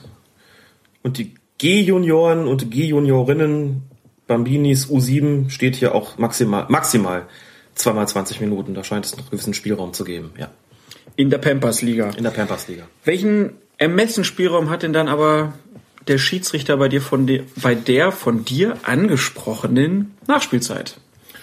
Einen sehr großen grundsätzlich, denn es obliegt letztlich ihm zu entscheiden, ähm, wie viel nachgespielt wird. Das ähm, wissen wir ja nun alle. Auch hier sei nochmal deutlich gesagt, dass der vierte Offizielle, den man in den Profiligen sieht, äh, damit nicht einen Vorschlag macht, äh, den der Schiedsrichter dann je nach Belieben akzeptieren oder verwerfen kann, sondern dass er vorher vom Schiedsrichter durch Geheimzeichen, Headset, was auch immer, die Nachspielzeit mitgeteilt bekommen hat, die eine Mindestzeit ist. Das heißt, wenn der äh, Mann oder die Frau die Tafel da hochhält und auf der steht eine 3, dann werden mindestens drei Minuten nachgespielt. Denn eine Nachspielzeit kann nicht verkürzt, sondern nur verlängert werden. Es liegt letztlich... Ganz kurz die ja, Frage dazu. Wenn jetzt ein Schiedsrichter fünf Minuten anzeigt, lässt nur drei Minuten nachspielen, gibt's für den Verein, der vielleicht dann da verloren hat, irgendeine Möglichkeit, dagegen vorzugehen? Das dürfte ein Protestgrund sein, ja. Wenn da eine 5 steht und wenn das die, die 5 ist, die der Schiedsrichter auch mitgeteilt hat, kann ja theoretisch zu einem Kommunikationsproblem gekommen sein, dass der oder die vierte Offizielle fünf Minuten verstanden hat obwohl der Schiedsrichter nur drei gesagt hat, äh, so ein Fall mag ich mir jetzt aber nicht ausmalen. Da weiß ich jetzt ehrlich gesagt auch nicht, was in so einem Fall wäre. Falle eines Dissenses zwischen Schiedsrichter und äh, viertem Offiziellen, das weiß ich jetzt nicht, aber wenn da eine 5 steht, wir gehen mal davon aus, das ist dann das, was der Schiedsrichter auch angezeigt hat oder anzeigen lassen hat, und er pfeift nach drei Minuten ab, dann dürfte die dadurch möglicherweise benachteiligte Mannschaft einen Protestgrund haben. Wunderbar. Dann lass uns zu den Gründen kommen. Warum wird denn nachgespielt? Man muss unterscheiden zwischen, so steht es auch in den Regeln drin, vergeudeter und verlorener Zeit. Fangen wir mit vergeudeter Zeit. Vergeudeter das? Zeit, äh, das Wort klingt ja schon in diesem Begriffspaar so ein bisschen, äh, also da ist was verschwendet worden. Das sind zum Beispiel solche Geschichten Zeitspiel. Zeitspiel beim Abstoß beispielsweise, wenn der Torwart sich dann noch dreimal den Schuh am Pfosten ausklopft beispielsweise oder wenn jemand nach Simulationen, sofern der Schiedsrichter sie für eine solche hält und als solche erkennt, ähm, ungebührlich lange auf dem Boden verweilt. Das sind alles, das ist so vergeudete Zeit, die also wie gesagt durch solche Spielverzögerungen entsteht. Verlorene Spielzeit demgegenüber ist zum Beispiel Zeit, die entsteht durch Verletzungsunterbrechung. Ne? Wenn das eine Minute dauert, dann muss die Minute hinten draufgegeben werden. Auch die Zeit, die nach Toren verloren geht, das dauert halt einen Moment, bis wir wieder alle beim Anstoß sind, das muss nachgespielt werden. Zählt also zu verlorener Zeit nicht zu vergeudeter. So, und der Unterschied besteht darin, dass verlorene Spielzeit immer nachgespielt werden muss, unabhängig vom Spielstand. Das heißt, wenn ich mich da, wenn da sich einer verletzt und wir müssen drei Minuten auf den warten, dann müssen diese drei Minuten nachgespielt werden. Vergeudete Spielzeit muss nicht unbedingt nachgespielt werden. Da wird sozusagen die Vorteilsbestimmung mit einbezogen. Ich erkläre das kurz.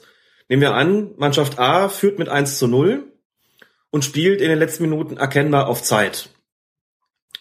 Lässt sich irgendwie bei der Ausführung von Spielfortsetzungen äh, immer sehr viel, sehr viel Zeit. Äh, da bleibt noch einer liegen, wo man klar sehen kann, so schlimm ist das alles nicht. Da soll der Schiedsrichter auch nicht sofort sagen, wir spielen jetzt, jeden, jetzt zwei Minuten nach, denn das, äh, da muss man gucken, was passiert. Heißt, die Mannschaft versucht also Zeit zu schinden und jetzt fällt, sagen wir mal, in der 90. Minute der 1 zu 1 Ausgleich. Also genau das, was Mannschaft A, die führte, durch die Spielverzögerung zu verhindern versucht hat. Dann soll der Schiedsrichter die Zeit nicht noch nachspielen lassen, denn damit ist ja sozusagen das, das beabsichtigte Ziel der Spielverzögerung obsolet geworden. Das wäre eine Zeit, wo er sagen muss, okay, das spielen wir jetzt nicht mehr nach, es sei denn, er entscheidet sich dafür zu sagen, okay, das Momentum ist jetzt sozusagen auf Seiten der anderen Mannschaft, die äh, durch die Spielverzögerung fast rasend geworden wäre. Wir geben jetzt noch mal zwei Minuten drauf und gucken, ob nicht noch das 1 zu 2 fällt.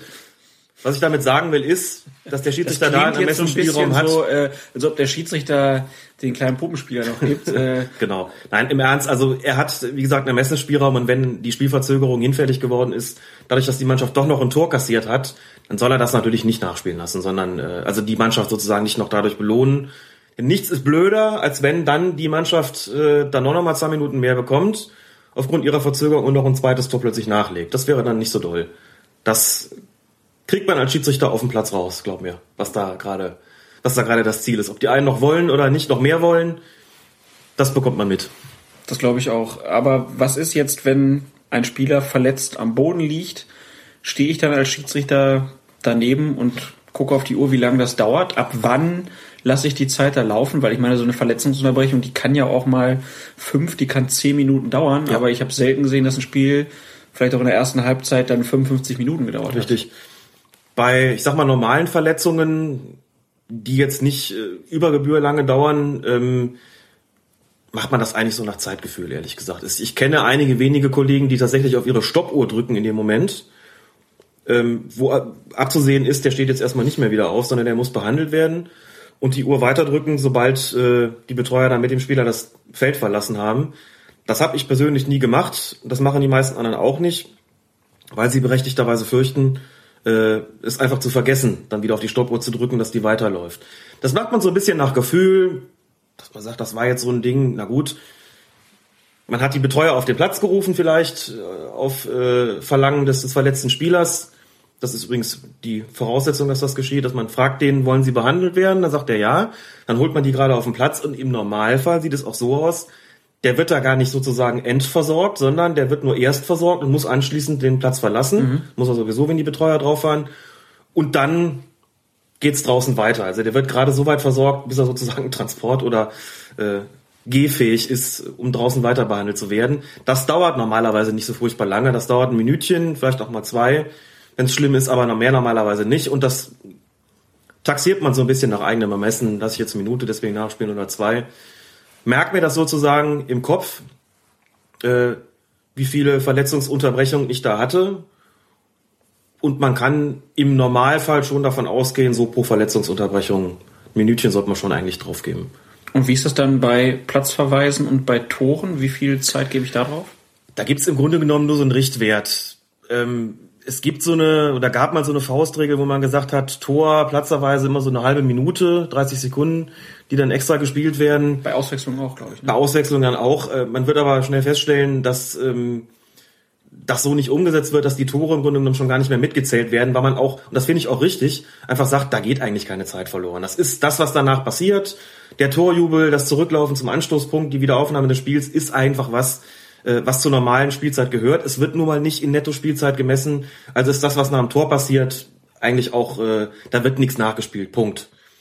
Bei einer Auswechslung kann die Sache anders aussehen, zum Beispiel und insbesondere dann, wenn der Spieler, der das Feld verlassen soll, sich erkennbar viel Zeit lässt.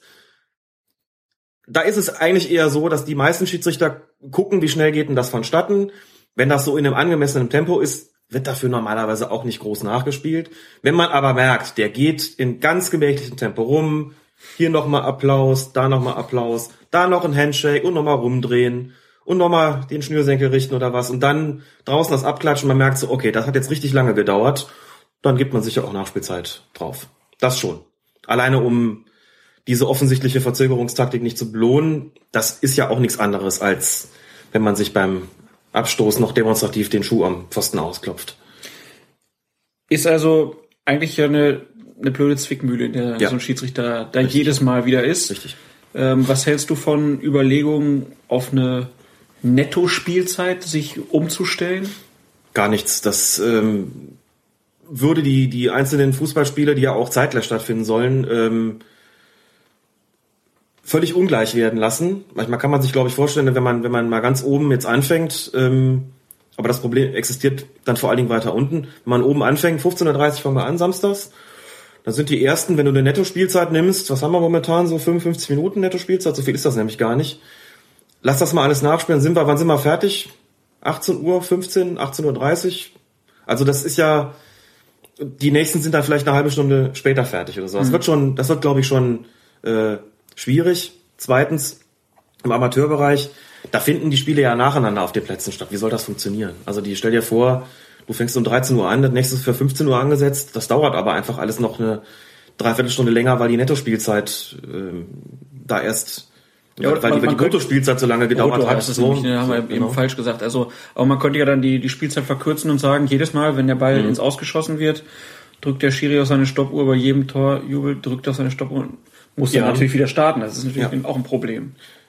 es gibt Sportarten, bei denen die Nettospielzeit gemessen wird, die das darf auch gerne ähm, so bleiben. Eishockey da zählen auch. Eishockey zum Beispiel, Handball auch, da geht's ja auch um Basketball, da geht's ja auch um da geht's ja auch um Sekunden, ähm, wo man auch weiß, da kann ich noch ein Tor machen. Fußball ist ja gar nicht so eine Sportart, bei denen, bei der es darum gehen würde. Also wenn du im, im Basketball noch drei Sekunden hast, dann kann da noch eine Menge passieren. Im Handball auch, ne? wenn du noch einen Freiwurf hast Mhm. und das ist noch zwei Sekunden zu spielen, dann kommt vielleicht das entscheidende Tor noch.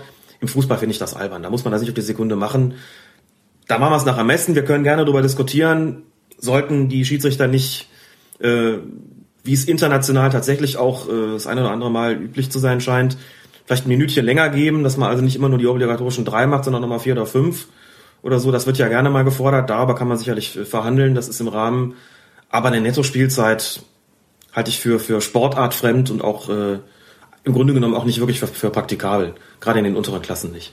Und hat sich ja auch irgendwie schön eingebürgert, dieser Ja. Satz. Ein Spiel dauert Genau. 90 Minuten, auch wenn er nicht mehr weiß, aber irgendwie ähm, gehört er ja auch dazu. Aber ein Spiel dauert nicht zwangsläufig 90 Minuten, denn es gibt auch äh, die Möglichkeit, das ist natürlich vor allen Dingen im Amateurbereich, wenn ich auf irgendwelchen Ascheplätzen bin, wo man sieht, oh, wenn wir jetzt erst anfangen, dann wird das mit der Dunkelheit schwierig. Dann kann man sich auch vor dem Spiel darauf einigen, wir verkürzen die Spielzeit. Wie, wie läuft das ab? Theoretisch. Keine Ahnung, ehrlich gesagt, weil ich das nie hatte. Ähm, wenn die Wettbewerbsbestimmungen die Möglichkeit überhaupt einräumen. Aber das tun sie im, äh, im Fußball in der Regel nicht. Sprich, da hat ein Spiel zweimal 45 Minuten zu dauern. Die Halbzeitpause, die kann verkürzt werden. Wenn der Weg zur Kabine sehr, sehr weit ist, weil die Sportanlage entsprechend ungünstig gebaut ist, dann äh, und beide auf dem Platz bleiben, sich dann in irgendeine Ecke verkrümeln zur Halbzeit, dann habe ich schon erlebt, dass äh, die Mannschaften schon nach siebeneinhalb oder acht Minuten da gestanden haben und sagen, Schiri, können wir weitermachen? Vor allem, wenn es richtig kalt ist oder genau. so, dann will man Dann haben wir weitergemacht, Ja. richtig. Ähm, aber die, die Spielzeit an sich nicht. Gemeint ist damit, dann sind eher solche, äh, solche Klickerspiele wie vor der Saison, wie heißt denn das, äh, dieser Liga Total Cup oder was? Klickerspiele. Die dauern dann, glaube ich, so mal 30 Ja. oder sowas. Okay. Also, da sind dann aber, also ich persönlich muss auch wirklich sagen, Spiele, die nicht über die volle Distanz gehen, nehme ich nicht ernst. Also okay. mich ein Grund, sie nicht ernst zu nehmen. Ganz klar. Du gehst also nicht jedes Mal zum Liga Total Cup und schreist in der Kurve. Kann ich auch irgendwie verstehen. Aber die theoretische Möglichkeit besteht, ähm, dass das gemacht wird. Ähm, das sei hier festgehalten. Es gibt noch einen, durch noch einen Sonderfall. Ja. Da wollte ich gerade. Ahlenfelder. Ja. Was passiert, wenn der Schiedsrichter, sagen wir, wir gehen von 45 Minuten aus, normales Erwachsenenspiel, zu früh zur Halbzeit pfeift, nach, sagen wir, 30 Minuten. Meinst du, das könnte passieren? Es ist ja schon passiert, wie Ja. wir wissen. In Hannover gegen Genau. Werder Bremen. In Hannover gegen Werder Bremen. Schiri Ahlenfelder hat gut zum Mittag gegessen. Genau. Wie war das? Hier sind Männer und trinken keine Fanta oder wie war der Spruch? Der Das war einer der Sprüche, die er dann Man merkt es kommt aus einer anderen Zeit, genau, einer der Sprüche. Ähm, dann kommt es darauf an, wann der Schiedsrichter das bemerkt. Wenn er es noch äh, auf dem Platz bemerkt, dass er zu früh abgepfiffen hat, dann soll er verhindern, dass die Mannschaften in die Kabine gehen. Kann ja auch sein, dass es nicht 30 Minuten sind, sondern, sondern äh, 40 oder sowas. Ähm, dann soll er dann soll er auf dem Platz bleiben, die Mannschaften zurückholen und die fehlende Spielzeit noch nachspielen lassen. Wenn er es erst in der Kabine merkt, kann ja auch sein, dann wird, dann bleiben die Mannschaften erstmal in der Kabine und wenn sie wieder rauskommen, um weiterzumachen, wird erst die fehlende Spielzeit der ersten Hälfte nachgespielt und zwar so, wie wir vorher gestanden haben. Ja. Also die einen von links nach rechts, die anderen von rechts nach links und noch nicht mit Seitenwechsel. Dann wird, sagen wir, wenn es fünf Minuten waren, werden die fünf Minuten gespielt, dann wird abgepfiffen, kurzer Seitenwechsel und es geht sofort weiter mit den zweiten 45 Minuten. Ahlenfelder hat ja, glaube ich, dann noch, hat er bis zur 40. Minute noch laufen lassen? Also ich glaube, er hat die 45 gar nicht mehr voll Er hat die gemacht. 45 nicht mehr voll gemacht. Ein bisschen hat er noch spielen lassen, aber äh, Ja. war dann noch irgendwann Schluss. Genau. Die hatte auf jeden Fall keine 45 Minuten die Hälfte. Gesetzt den Fall, das würde einem Schiedsrichter heute noch passieren, da mit mehr als Fanta im Bauch zum Spiel zu kommen, der wird nie wieder Bundesliga Sofort weg vom. Fenster. Überhaupt keine Frage. Und das ist auch gut so. Das, Du willst keinen Ahlenfelder mehr haben, so einen, so einen Typen auf dem Platz. also in, in Schiedsrichterkreisen ähm, sagt man gerne, die dritte Halbzeit ist auch nicht weniger wichtig als die ersten beiden. Nur muss man die ersten beiden erstmal rumkriegen, um die dritte überhaupt beginnen zu können. Und Ja. man sollte das, glaube ich, nicht, sollte nicht die dritte vor der ersten und zweiten äh, geschehen lassen. Deswegen habe ich es immer abgelehnt, habe das wirklich auch ohne jede Ausnahme, meine, meine ganze Schiedsrichterlaufbahn lang, habe ich vor einem Spiel selbstverständlich niemals Alkohol getrunken. Das macht man nicht, Punkt. Das macht man nicht. Auch nicht, wenn das Ess- Essen so fettig war. Ich glaube, ich habe auch meine gesamte Schiedsrichterlaufbahn mittags nie wirklich fertig gegessen, denn dann kann ich nie mehr laufen am Platz. Da konnte ich nicht mehr laufen. Auch das, finde ich, macht man nicht. Also was da für Gewohnheiten am Start waren. Ne? Aber der Kollege hat ja auch eine, eine, eine recht bemerkenswerte Figur gehabt.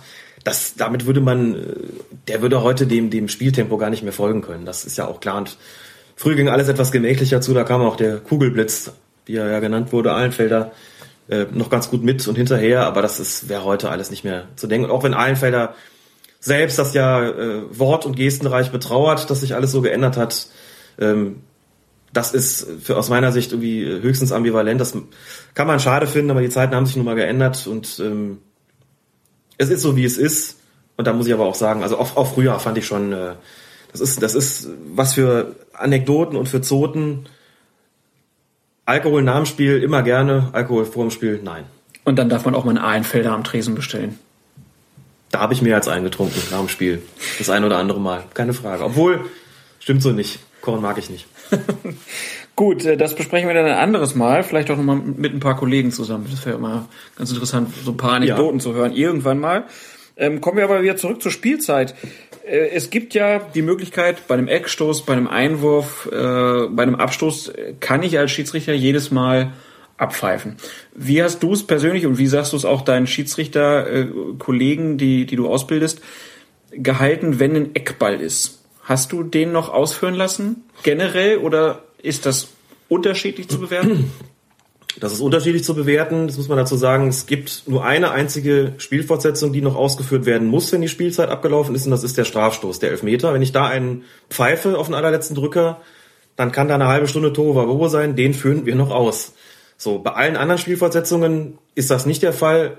Ich sag mal so, ähm, das steht so zwar drin, aber man sollte auch da als Schiedsrichter taktisch geschickt vorgehen. Das heißt, man pfeift kein Spiel ab, wenn gerade noch ein vielversprechender Angriff läuft. Den lässt man noch zu Ende spielen. Nichts ist blöder, als wenn der irgendwie, das muss man sich mal vorstellen, da aus 20 Metern plötzlich draufzimmert oder plötzlich allein vor dem Torwart steht man ist gerade dabei, auf die Uhr geguckt zu haben. Es gab vor, weiß ich gar nicht, ein paar Jahren mal so einen Fall. Ich glaube, da hat Miroslav Klose noch bei, hat er bei Bayern oder bei Bremen gespielt.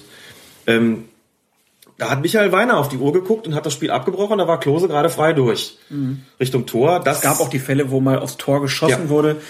Im Schuss fiel dann, glaube ich, der Pfiff. Pfiff, genau. Und Richtig. das Tor zählte dann nicht Das mehr, Tor- weil der Torwart ja dann Zählt da natürlich nicht mehr, ganz recht. Genau. Also das sollte man nicht machen. Ähm, ich persönlich fand immer einen schönen Moment, das Spiel zu unterbrechen, wenn der Ball irgendwo gerade so Höhe Mittelkreis in der Luft war, beispielsweise, oder da irgendwo Höhe Mittelkreis gespielt wurde, als wenn niemand sozusagen Anstalt machte, da jetzt noch großartig einen Angriff zu fahren. Also generell so ein Abstoß oder so oder ein Abstoß, Abschlag exakt. oder ein Einwurf irgendwo Genau. an der Mittellinie ist immer ein guter Moment. Gerade im Amateurbereich äh, war das immer eine taktisch geschickte Möglichkeit, auch an den Ball zu kommen, denn äh, wenn es noch einen Abschluss gab, habe ich den in der Regel noch ausführen lassen, dann war der irgendwo, wenn er in der Mitte war, habe ich abgepfiffen, dann musste ich auch nicht so weit laufen, um mir den Ball zu holen. Der faule Herr Feuerherr, wenn man schon. den Torwart den Abschluss nicht mehr ausführen lässt, dann darf man anschließend nämlich selber hinlaufen und sich den Ball holen.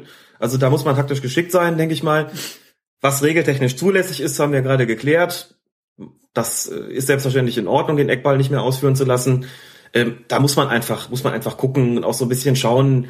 Wenn ich gesagt habe, wir spielen drei Minuten nach und dann ist nach zwei Minuten 55 noch ein Eckstoß, dann muss ich in dem Moment entscheiden, was mache ich. So, Mhm. es ähm, hängt dann, muss man einfach gucken. Ich kann es ja, ich kann's ja riskieren oder kann es ja vertreten zu sagen, wir führen ihn jetzt nicht mehr aus. So, ne? Wenn es dann 2 zu 1 steht und die Mannschaft drängt aus 2 zu 2 und hat noch fünf Sekunden Zeit, dann muss man halt gucken, hole ich mir den Ärger jetzt ins Haus, indem ich noch ausführen lasse, oder sage ich, komm, jetzt habt ihr irgendwie 93 Minuten gespielt oder 92 Minuten 55 Sekunden, das ist jetzt auch egal, her mit dem Ball. Oder ähm, lasse ich ihn noch reinbringen, den Eckstoß, und sehe dann irgendwie, dass da äh, ein Angreifer gefault hat oder wie ich das mache. Also das muss man auch taktisch geschickt entscheiden, dass ähm, man da jetzt Sehe nicht ich da, dass da einer gefault hat. Echt, Ich sehe schon. Also, Ja, auch ein Schiedsrichter hat eine Taktik, wie gesagt. Ja. Okay, sehr interessant. Ähm, ja, äh, dann letzter Punkt sind dann noch die Verlängerungen, ähm, die erwähnt werden. Äh, auch bei den Verlängerungen gibt es nämlich klare Regularien, was Spieler nach dem Ende des Spiels und bis Anfang der Verlängerung machen dürfen. Genau. Grundsätzlich ähm, ist es nicht statthaft, nach dem Ende des Spiels und vor der Verlängerung nochmal die Kabine aufzusuchen. Sie bekommen eine kurze Pause auf dem, ähm, auf dem Platz, so zwecks Regeneration. Die sollte nicht allzu lange dauern, fünf Minuten vielleicht. Dann gibt es nochmal eine Seitenwahl vor Beginn der Verlängerung und in der Halbzeit der Verlängerung, also nach 15 Minuten, werden auch nur noch die Seiten gewechselt. Da gibt es eigentlich gar keine Pause mehr. Auch da soll man aber, wie es so schön heißt, nicht päpstlicher sein als der Papst. Wenn die da mal ein halbes Minütchen Trinkpause machen wollen, dann kriegen sie die, aber generell ist da keine Pause mehr vorgesehen. Gut, letzter Punkt, der noch äh, angeschrieben wurde, ganz unten mit der Festlegung der Spielzeit trifft der Schiedsrichter eine Tatsachenentscheidung. Mhm, das ist richtig. Auch immer ein ganz wichtiger Punkt, dass äh, die dass der Schiedsrichter schon die alleine gemacht hat und nicht, nicht hinterher noch groß Genau. gefeilscht werden darf. Deshalb muss man aber auch unterscheiden, wenn der sagt, ich entscheide, drei Minuten nachzuspielen, wird es keinen Grund geben, das anzufechten. Es wird keinen Grund geben zu sagen, wir haben aber fünf Verletzungen gehabt und drei Auswechslungen, die lange gedauert haben, deswegen hätten sie fünf Minuten nachspielen lassen müssen. Das ist Entscheidung des Schiedsrichters. Der Frage, die Frage, die du vorhin gestellt hast, das nochmal klar zu sagen, da sieht's anders aus. Wenn er diese Tatsachenfeststellung getroffen hat, hat er sich aber bitteschön auch an sie zu halten. Tut er es nicht, dann haben wir ein Problem und da kann man es auch einklagen. Wenn er also sagt, ich spiele drei Minuten nach und pfeift noch zwei Minuten ab, dann hat er einen Fehler gemacht. Das wollen wir nicht. So viel zu Regel 7. Und Salihamidzic, der guckt echt ein bisschen überrascht. Und vielleicht merken Sie mir als Reporter auch ein bisschen Überraschung an. Salihamidzic kriegt hier die rote Karte gezeigt wegen eines Faules von Schiedsrichter Markus Schmidt. Und weiter in der Regelkunde. Wir kommen zu Regel Nummer 8. Beginn und Fortsetzung des Spiels. Alex, dem vorangestellt ist direkt erstmal eine Definition des Anstoßes. Könnte man sich ja auch denken, kann man nicht viel falsch machen, aber auch da gibt es für den Schiedsrichter immer mal wieder Grund zu sagen, Jungs, mach doch nochmal.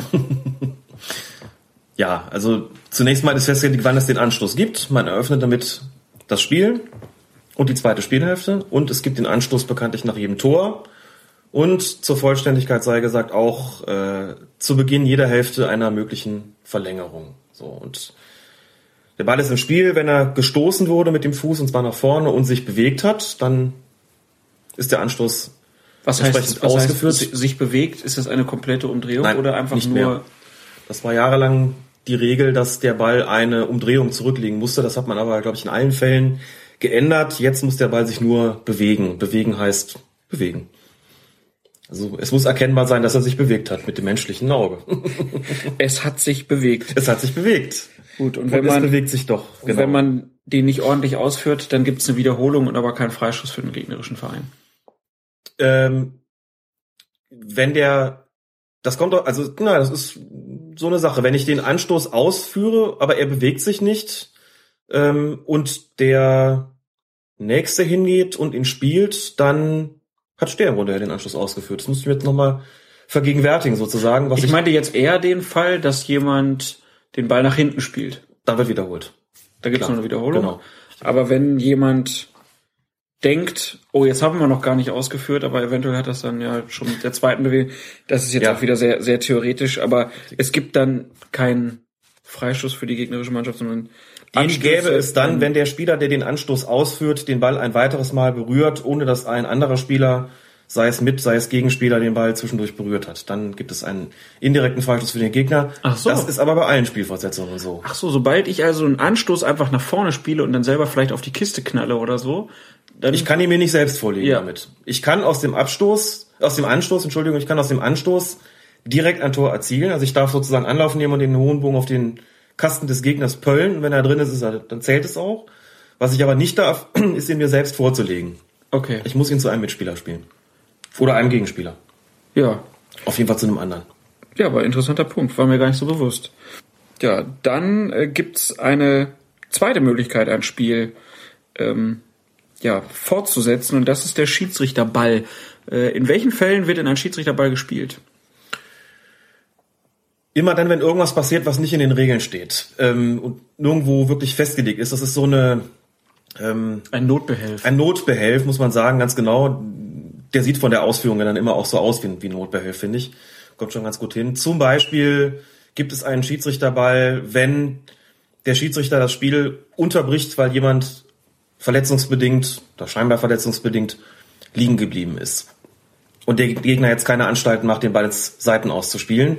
Das ist nochmal ein extra Punkt übrigens, denn da hat sich ein bisschen was geändert, beziehungsweise es ist jetzt so, dass äh, der Schiedsrichter eigentlich derjenige ist, der entscheiden soll, ob das Spiel überhaupt wegen einer Verletzung oder einer vermeintlichen Verletzung unterbrochen wird oder nicht. Man hat bis vor kurzem gesagt, die Mannschaften sollen den Ball dann bitte ins Seitenhaus spielen. Das gebietet sozusagen der sportliche Anstand, die sportliche Fairness. Aber leider wurde das zu oft ausgenutzt von Leuten, Genau. die sich nicht besonders fair Richtig, haben. das ist dann zu oft ausgenutzt worden. Dann ist man dazu übergegangen zu sagen, jetzt soll der Schiedsrichter entscheiden, ob das der, der da liegt, äh, auch Grund bietet, das Spiel jetzt zu unterbrechen. Also ist der Schiedsrichter nicht nur, nicht nur Richter, Jetzt ist er auch Arzt. er ist jetzt auch noch Hobbyarzt. Ja, er ist auch noch Hobbyarzt. Psychologe auch, denn er muss ja sozusagen auch äh, durchschauen, was hat er da eigentlich gerade vor. Ist der wirklich verletzt oder ist er es nicht? Also der eine Grund wäre, bleibt einer verletzungsbedingt liegen, unterbrecht das Spiel als Schiedsrichter deshalb. Ein anderer Grund wäre beispielsweise, wenn ich mich als Schiedsrichter geirrt habe und das auch entsprechend einräume. Ähm, das sollte man als Schiedsrichter nur ganz, ganz selten tun, aber das wäre die passende Spielfortsetzung. Ein Beispiel, sagen wir mal aus den unteren Klassen. wo es keine Linienrichter gibt, keine Schiedsrichterassistenten gibt und wo ich als Schiedsrichter dementsprechend auch alleine ein Abseits beurteilen muss. Hab ich auch schon ein paar Mal gehabt, dass ich dann auf Abseits entschieden habe und war vollkommen sicher, der steht mindestens drei Meter im Abseits. Und jemand, wo ich pfeife, sehe ich, ach Gott, da steht ja noch einer. Das kommt schon mal vor, das ähm, allzu menschlich. Und wenn es wirklich alle gesehen haben, wenn wirklich alle sehen, Schiedsrichter, der steht doch fünf Meter nicht im Abseits. So. Und selbst der Spieler, der, die Mannschaft, die den Freischuss bekäme, sagen würde, also da war wirklich nix, da soll man als Schiedsrichter durchaus auch, äh, sagen wir mal, den so viel Arsch in der Hose haben zu sagen, okay, ich habe mich geirrt, dann gibt man einen Schiedsrichterball, wo der Ball zum Zeitpunkt der Unterbrechung war. Wie gesagt, die absolute Ausnahme. In der Regel äh, trifft ein Schiedsrichter ja bekanntlich keine Fehlentscheidung und wenn doch, Natürlich nicht. Und wenn doch, gibt das nicht zu. Also gibt es auch keine Schiedsrichterbälle. Es sei denn, es passiert irgendwas, wo er ja nichts für kann. Im Notfall. Das ist natürlich ein weiterer Grund, der passieren könnte, wenn zum Beispiel ähm, Dritte aufs Feld laufen und der Schiedsrichter deshalb unterbricht. Auch danach würde das Spiel mit einem Schiedsrichterball fortgesetzt werden. Was soll es da auch geben? Ne? Wenn der Masseur der Gastmannschaft aufs Feld läuft und irgendwas unternimmt, was soll es da geben? Indirekten Freistoß? Passt ja nicht, ist auch nicht in den Regeln vorgesehen. Äh, Freistöße können nur Spieler verwirken, aber eben nicht irgendwelche Teamoffiziellen und schon gar keine Zuschauer.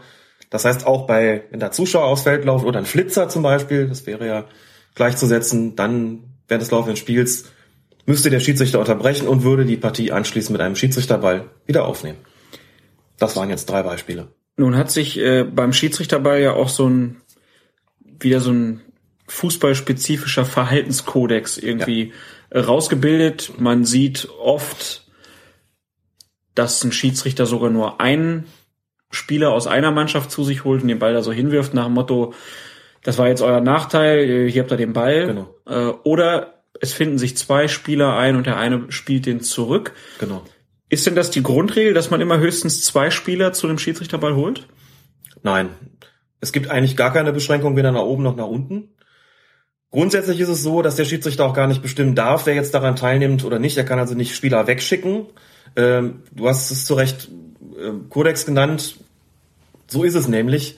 Ähm, wenn eine Mannschaft ganz klar im Ballbesitz war, unbestritten, soll sie anschließend den, ihren, ihren Spielzug auch fortsetzen können. Das hat dazu geführt, dass der Schiedsrichter entweder der Mannschaft direkt den Ball überlässt, sozusagen ohne, dass da irgendwie so ein, so ein äh, dass es irgendeinen Kampf mit dem Gegenspieler gibt, oder was seit einigen Jahren Usus ist und eben, wie man äh, zuletzt gesehen hat, auch nicht immer von, von Vorteil. Oder ist es so, die andere Mannschaft bekommt den Ball und spielt ihn sozusagen ganz fair dann wieder zur Mannschaft zurück, die ursprünglich im Ballbesitz war. Das hat Nachteile. Ähm, da können wir ja gleich drauf, gleich drauf zu sprechen kommen. Ansonsten gibt es natürlich auch, oder sind auch Situationen denkbar, ähm, das gar nicht so klar ist, wer Ballbesitz hatte. Also nehmen wir mal die Situation, die, die zuletzt von mir genannte Situation an. Da läuft irgendein Zuschauer aufs Feld, der Schiedsrichter unterbricht und während der Zuschauer aufs Feld gelaufen ist, gab es gerade einen Zweikampf im Mittelfeld. In so einer Situation könnte man ja gar nicht, gar nicht sagen, wer hat jetzt eigentlich den Ball gehabt. Da würde man dann den Schiedsrichterball so ausführen, dass man sagt, gut, dann ähm, sollen halt Spieler beider Mannschaften da stehen und dann lasse ich den Ball eben auf den Boden fallen. Der ist im Spiel, sobald er den Boden berührt hat.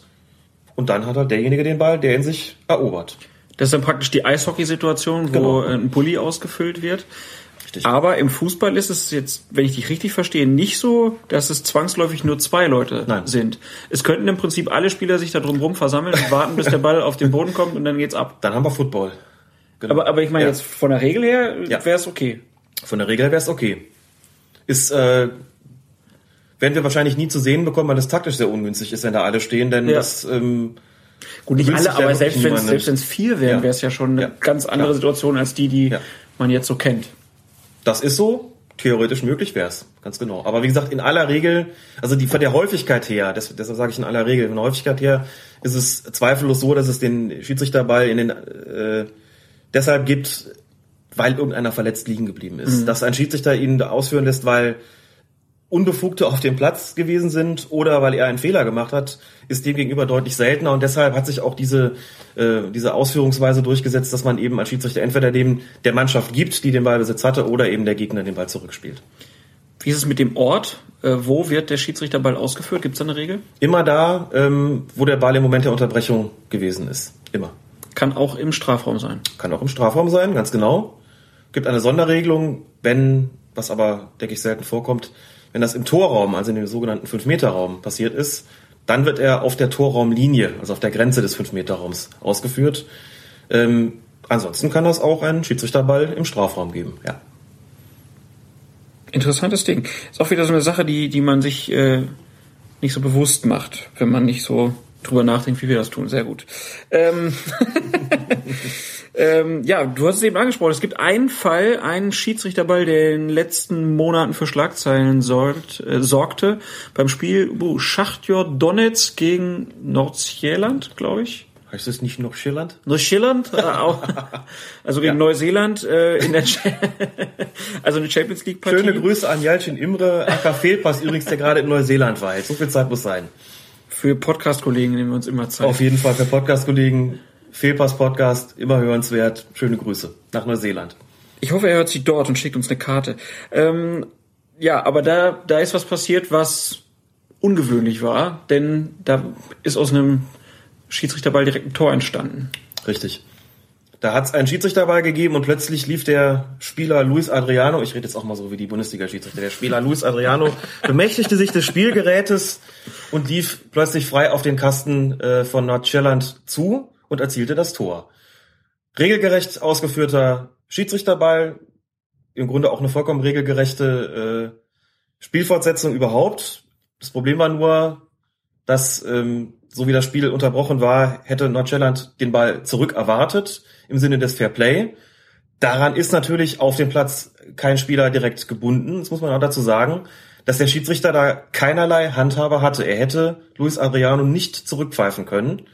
Ähm, musste sagen, dass die ganze Geschichte ja noch hässlicher wurde dadurch, dass äh, es anschließend einen Anstoß gab, einen Wiederanstoß für Nordjylland und da eigentlich ein Spieler frei durchlaufen sollte, der dann quasi sozusagen als zur Wiedergutmachung das Tor hätte erzielen dürfen. Aber auch das hat Schachtja dann verhindert, indem sich plötzlich Verteidiger in den Weg stellten, offensichtlich per Handzeichen befeuert von Luis Adriano, den doch jetzt bitte nicht durchlaufen zu lassen. Und daraufhin hat dann die äh, UEFA Luis Adriano gesperrt anschließend, also für seine, weil sie das als unsportliches Verhalten gewertet hat, wo man sich ähm, trefflich darüber streiten kann, ob der eigentlich wegen einer Sache bestraft werden kann, die, also sagen wir mal so rein im Sinne des Fair Play, kann man das vielleicht verstehen. Allerdings hat er ja was getan, was auf dem Platz gar nicht hätte geahndet werden können.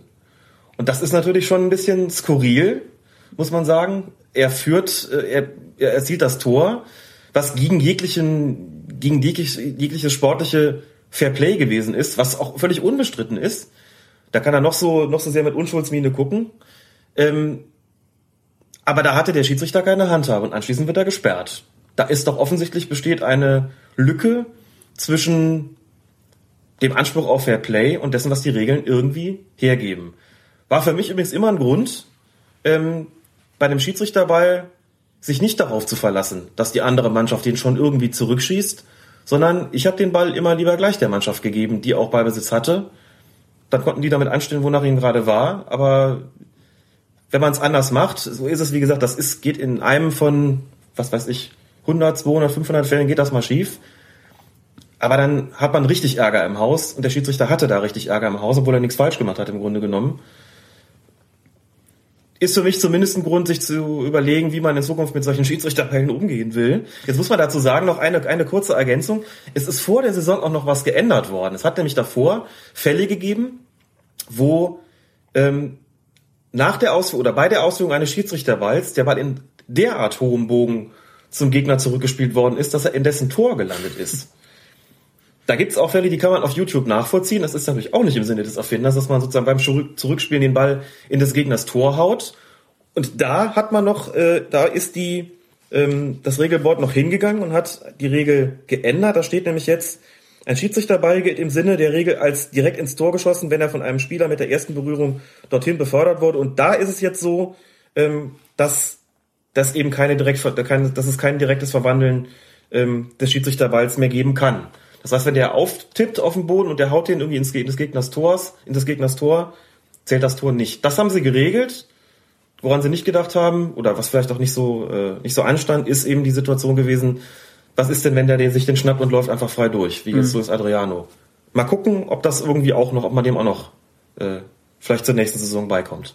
Die Problematik ist ja immer, wenn du sagst, man soll das gleich der Mannschaft geben, die den Ball verdient hat in dem Moment, ist ja dann immer der Ort.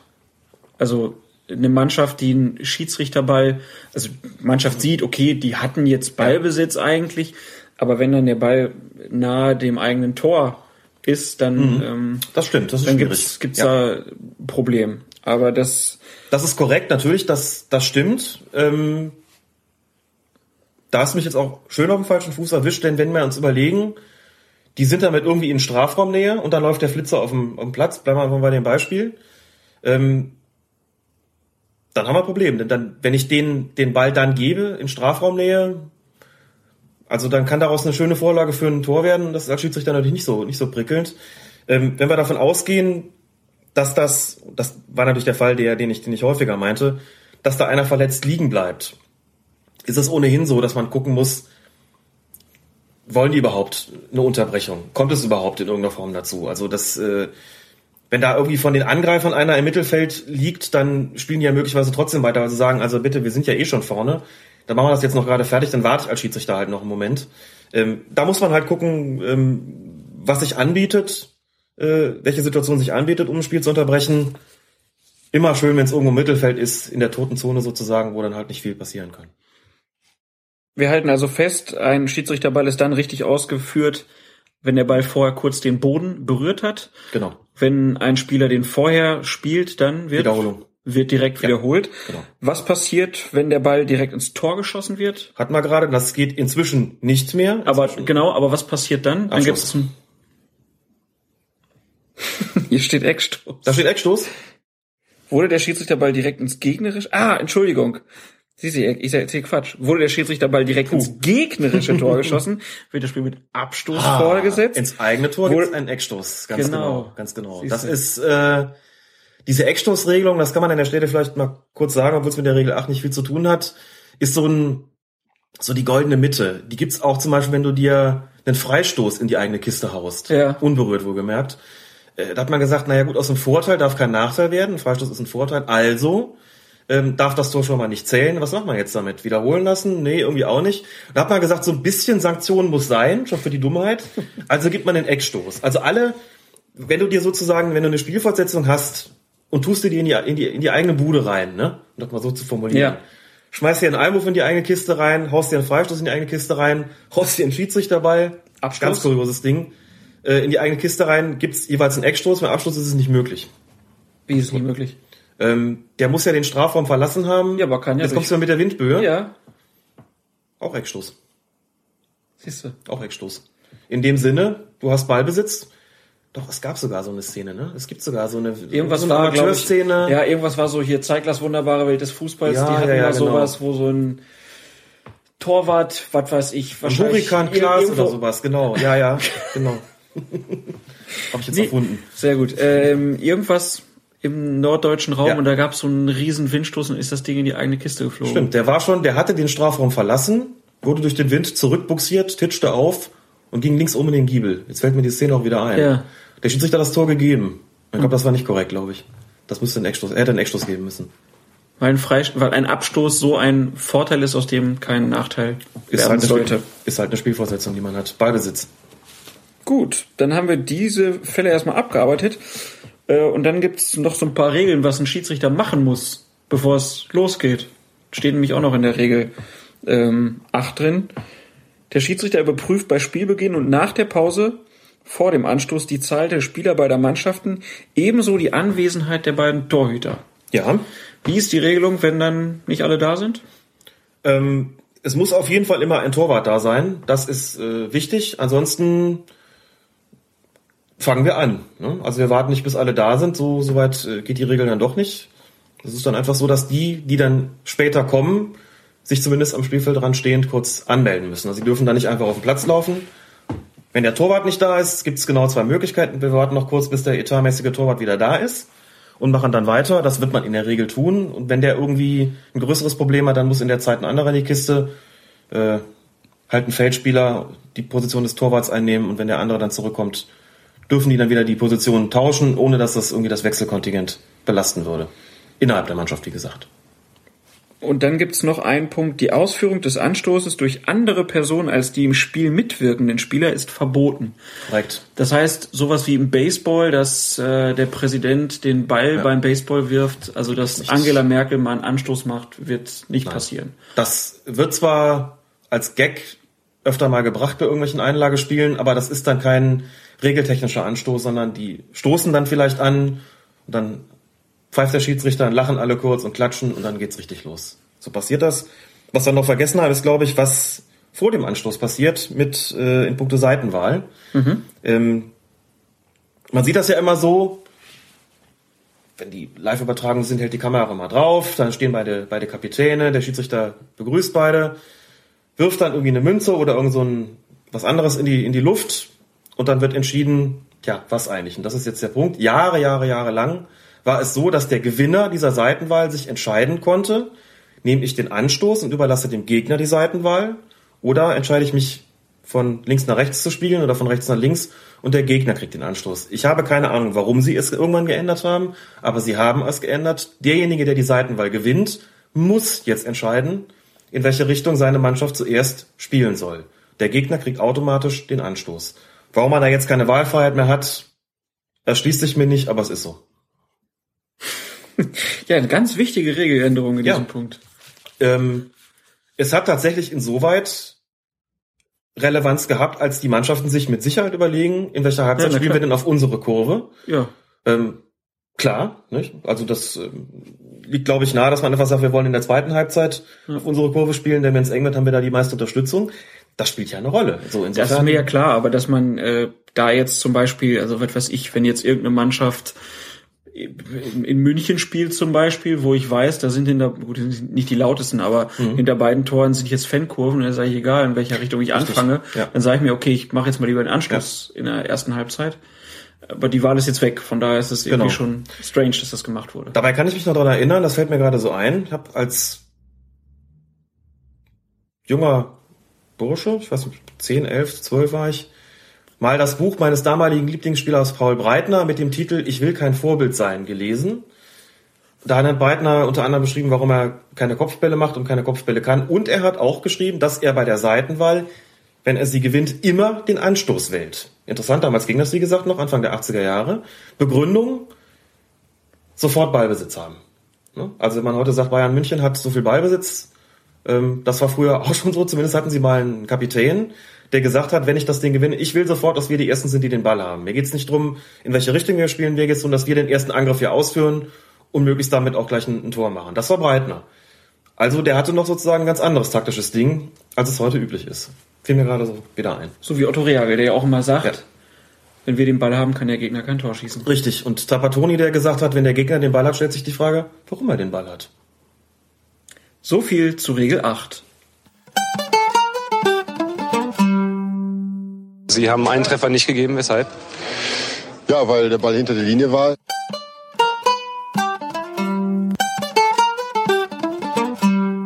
Strafstöße also sind auch berechtigt, wenn man seine Körperfläche vergrößert. Also zum Beispiel auch bei einer spontanen Erektion. Die Regel Nummer 9 trägt den schönen Titel Ball in und aus dem Spiel. Alex, da gibt's ein schönes Bild hier, was unsere Hörer jetzt nicht direkt sehen, aber im Regelbuch äh, online kurz nachgucken können, wo gezeigt wird, wann denn der Ball im Spiel oder aus dem Spiel ist. Kannst du in wenigen Worten sagen, wann er im und aus dem Spiel ist? Er ist aus dem Spiel, wenn er die Linie vollständig überquert hat. Nach draußen, versteht sich. Also nicht der Durchmesser, nicht der Umfang? Da müssen wir jetzt mal ehrlich sein. Es hieß ja ganz lange Zeit, der Ball muss in vollem Umfang die Linie überquert haben, um aus zu sein. Und dann haben wir als gute Mathematikschüler gedacht, Umfang ist, wenn ich ein Maßband nehme und einmal den Ball abmesse. Genau. Und so weit hinter der Linie braucht der Ball ja nur nicht zu sein. Und dann haben findige Leute gesagt, es handelt sich um den Durchmesser des Balles. Also der Ball muss mit vollem Durchmesser über der Linie sein. Klingt schon erheblich unvertrauter auch, muss man sagen. Ich dachte, das müsste jetzt stimmen in vollem Durchmesser. Dann hast du aber gesagt, dass Christoph Biermann schon mal eine Debatte am Hals hatte um Umfang, Durchmesser und überhaupt die Korinthenkackerei, die damit verbunden ist. Gab da, gab da sehr schöne, also er hat mal einen Artikel geschrieben, wo er Fragen von Leuten beantwortet hat und er dann auch sagte, ja klar, Umfang ist total falsch. Und daraufhin gab es dann sehr viele Zuschriften, woraus er einen zweiten Artikel machte. Ich werde das mal auf der Homepage bei uns verlinken, ist ganz lustig, sich das durchzulesen. Aber um das Ganze jetzt hier kurz abzubrechen, wir einigen uns darauf, der Ball muss vollständig über die Linie sein. Was auch wiederum nur zeigt, dass Karl-Heinz Rummenigge mal recht hatte, wenn er sagt, Fußball ist keine Mathematik. Ja, das ging also gar nicht gegen Hitzfeld. Es war eine philosophische Weisheit, Weisheit am Ende des Tages. Fantastisch. Wie halt ist. Wie halt ist. Also, der Ball muss vollständig aus dem Spiel sein. Was mit der Linie, mit der Tor- und Seitenlinie? Die Linie gehört zum Feld, gehört zu dem Raum, ähm, den sie begrenzt. Das gilt für alle Linien auf dem Fußballfeld. Das heißt, die Strafraumlinie gehört zum Strafraum. Was bedeutet, das hatten wir aber auch, glaube ich, schon, dass wenn ein Foul exakt auf der Strafraumlinie passiert, gibt es einen Strafstoß. Und dementsprechend auch, wenn der Ball sich ganz oder teilweise noch auf der Linie befindet. Das Ganze gilt natürlich dafür auch, wenn er in der Luft ist. Und ähm, auch da kann ein Ball halt in oder aus dem Spiel sein, logisch. Ähm, sofern er noch nicht vollständig draußen ist, ist er drin. Also anders als beim Football, wo die Linie außen ja schon nicht Genau. mehr zum Spielfeld gehört. Die sind ja auch wesentlich dicker. Dann gibt's äh, in der Regel noch den kurzen Hinweis, dass wenn der Ball gegen Pfosten oder Querlatte springt, dass er natürlich weiterhin im Feld ist. Was ist bei der Eckfahne? Genau das Gleiche. Auch die Eckfahne gehört zum Spielfeld. Das heißt, wenn der Ball die Eckfahne berührt und im Feld bleibt, dann bleibt er weiterhin im Spiel. Und äh, in der Regel ist dann auch noch festgehalten, was passiert, wenn der Schiedsrichter oder der Schiedsrichterassistent, die sich auf dem Feld befinden, den Ball abkriegen. Dann geht's wie weiter? Da gilt die schöne alte Regel, der Schiedsrichter ist Luft und seine Assistenten auch. Dann wird einfach weitergespielt. Bisschen despektierlich eigentlich. Ne? Bisschen despektierlich, genau. Da gibt es dann aber auch solche schönen Geschichten wie beispielsweise die sehr theoretische ähm, Szene. Es wird ein Abstoß ausgeführt. Der Ball verlässt den Strafraum, trifft dort den Schiedsrichter und vom Schiedsrichter prallt er ins eigene Tor zurück, wie dann zu entscheiden ist. Wüsstest du's? Der Schiedsrichter Luft ist. Dann gibt es Eckball. Korrekt. Sehr richtig. Genau das gleiche. Nicht zu sagen dasselbe. Schade, dass ihr mich jetzt nicht jubeln sehen könnt. Klaas dreht eine Runde durch die Wohnung. Ich mache jetzt so lange alleine weiter. Oh, jetzt rutscht er schon auf den Knien vor der Katze rum. Na gut. Ähm, das ist das gleiche wie wenn ein äh, Abstoß durch ein, eine Windböe ins Tor zurückgetragen wird. Selbstverständlich unter der Maßgabe, dass er vorher den Strafraum verlassen hat. Auch dann gäbe es einen Eckstoß. So, ich bin wieder zurück auf meinem Platz und lese hier noch, dass äh, es ja natürlich auch kommen kann, dass ein Pfiff ertönt und der vielleicht irrtümlich vom äh, Schiedsrichter ausgelöst wurde. Äh, was passiert dann? Jeder Pfiff unterbricht das Spiel, das ist ganz wichtig und kann nicht zurückgenommen werden. Es hat mindestens ein Bundesligaspiel gegeben, an das ich mich ganz dunkel erinnere. Das wurde geleitet vom Kollegen Michael Malbrank aus Hamburg. Ich glaube, es war ein Spiel von Bayern München gegen den VfL Bochum, meine ich. Bitte mich in der Kommentarspalte zu korrigieren, wenn ich irre. Ich meine gegen den VfL Bochum, wo der Ball im Tor des VfL Bochum landete und Malbrank im Schuss gepfiffen hat und das Tor trotzdem gab und behauptet hat, ich habe da gar nicht gepfiffen. Oder ich habe später gepfiffen oder wie auch immer. Und das war natürlich klar nachzuweisen, das stimmte nicht. Ähm, er hätte das Tor nicht anerkennen dürfen. Ich glaube, es ist nur deshalb nicht wiederholt worden, weil der VfL Bochum ein 2 zu 2 erreicht hat und damit sich gedacht hat, ähm, wenn wir jetzt ein Wiederholungsspiel zulassen, dann schneiden wir da auch nicht besser ab. Also mehr als ein 2 zu 2 holen wir in München nicht. Ich habe es nicht mehr nachgeguckt, ich äh, kann jetzt schief liegen, aber so war es auf jeden Fall. Sprich, in dem Moment, wo der Schiedsrichter pfeift, ist das Spiel unterbrochen. Und wenn er pfeift und der Ball geht dann ins Tor, dann darf er das Tor äh, nicht für gültig erklären. Das ist äh, damit gemeint. Ansonsten muss man zur Regel noch sagen, in und aus dem Spiel. Man wundert sich vielleicht, warum ist das so wichtig? Es liegt einfach daran, dass äh, man festlegen muss, wann ist denn der Ball im Spiel nach den diversen Spielfortsetzungen. Das ist jetzt im Regelheft äh, nicht mehr gesondert dargestellt bei der Regel 9.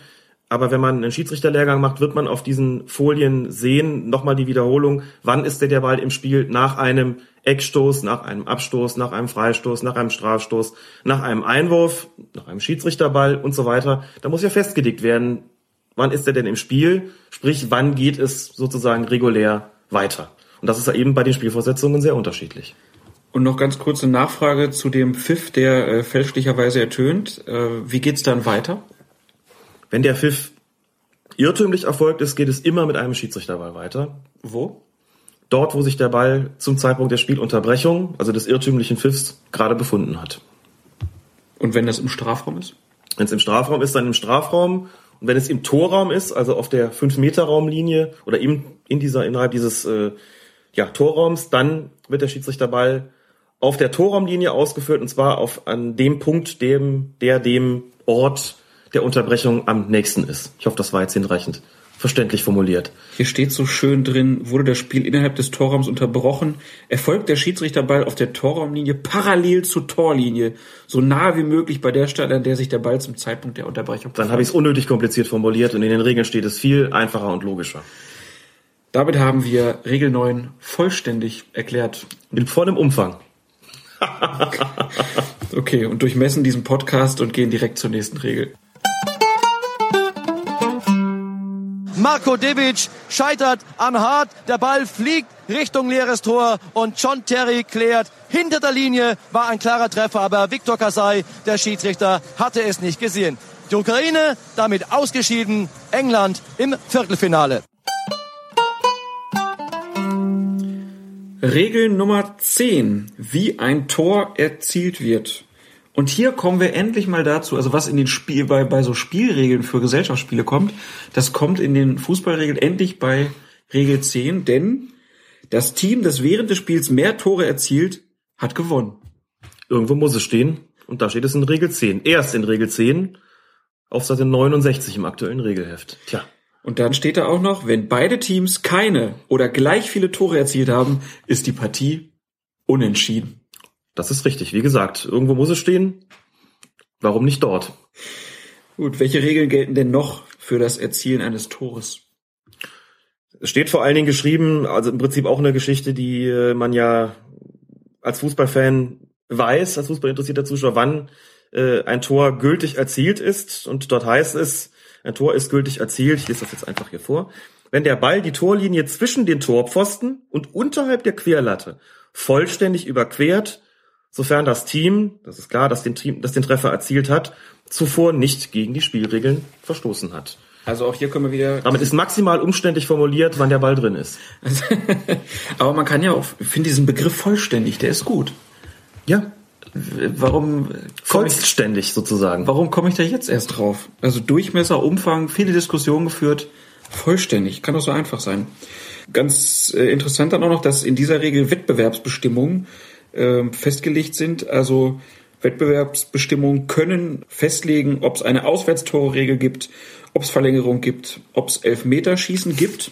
Und ähm, was fehlt, ist der Münzwurf. Den gibt es nicht mehr. Den gab es auch nochmal. Und der den Regeln drin. Davon gehe ich aus. Das äh, war ja noch lange vor meiner Zeit. Ja. Also solange ich Schiedsrichter bin und solange ich auch Fußballfan bin, gibt es Verlängerung und Elfmeterschießen. Ja, so kann man das sagen. Gibt es Elfmeterschießen, aber es gab ja früher auch den Münzwurf, diesen undankbaren Münzwurf, der natürlich nochmal eine ganz andere Form von Lotterie ist als das Elfmeterschießen. Und FC der wird Köln-Fans schlagen genau, jetzt die Hände über dem Kopf zusammen. Der wird früher in den Regeln drin gestanden haben, in Regel 10. Kommen wir ja vielleicht nochmal in der Regelhistorie drauf irgendwann. Genau.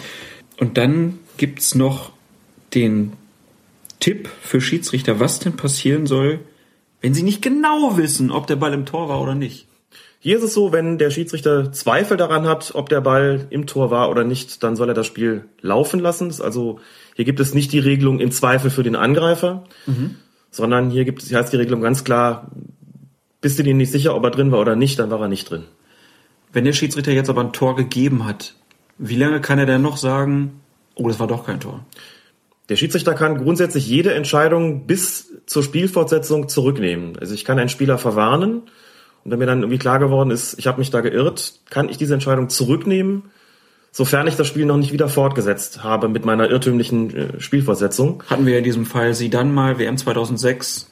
Das haben wir ausführlich besprochen, ganz genau. Ähm, bei einem Tor wäre es auch so, gesetzt den Fall, der Schiedsrichter hat das Tor bereits gegeben, notiert sich schon den Treffer, alles jubelt, beziehungsweise ist betroffen, das, das Tor jetzt kassiert zu haben, steht schon am Anstoßpunkt bereit und jetzt sieht er draußen erst seinen Assistenten, der mit erhobener Fahne dort steht. Zugegeben, etwas konstruierter Fall, denn in der Regel wird das ja früher bemerken, aber nehmen wir mal an, es wäre so, äh, dann könnte er die Entscheidung noch zurücknehmen, hätte er den Anstoß aber schon ausführen lassen, den Wiederanstoß nach dem Tor, und sähe er erst dann seinen Assistenten mit erhobener Fahne dort stehen, könnte er das Tor nicht mehr zurücknehmen.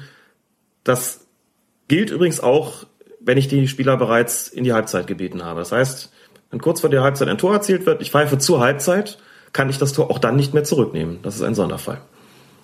Und wenn ich jetzt ein Tor dann nicht gegeben habe und mhm. sage, oh, wir müssen das nochmal müssen weiterspielen, wo geht's dann weiter? Es gibt in so einem Fall die Spielfortsetzung, die es immer gibt, wenn der Schiedsrichter sich geirrt hat, nämlich einen Schiedsrichterball. Und den gibt es immer dort, wie gesagt, wo der Ball zum Zeitpunkt der Unterbrechung war, beziehungsweise da war es ja, hat es ja keine Unterbrechung gegeben, dann wird man ihn im Zweifelsfalle irgendwo auf der Torraumlinie geben. Eine kurze Anmerkung hast du dir noch selber hier notiert in deinem Regelheft. Es mhm. gibt kein Tor nach zwei Spielfortsetzungen. Genau. Also durch einen Einwurf kann kein Tor direkt erzielt werden.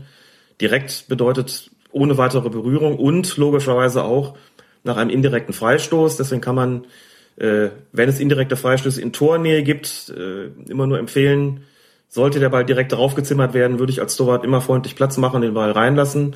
Dann gäbe es nämlich einen Abstoß.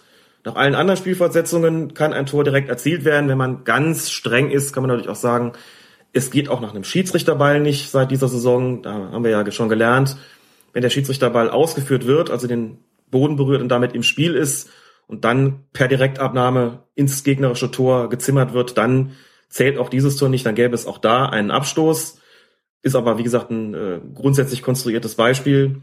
Äh, Einwurf, indirekter Freistoß, daraus können keine Tore direkt erzielt werden. Aus allen anderen Spielversetzungen wohl. Auch also durch einen Abstoß beispielsweise. Und auch durch einen Anstoß. Das war in den 80ern noch anders. Da konnte man, glaube ich, zumindest durch einen Abstoß ein Tor nicht direkt erzielen, warum auch immer. Das hat man jetzt geändert. Aber schon vor langer Zeit, nicht jetzt, schon vor langer Zeit. Du hast eben Anstoß gesagt, kurz, glaube mhm. ich. Äh, genau. Also ich kann direkt draufzimmern? Ja, genau.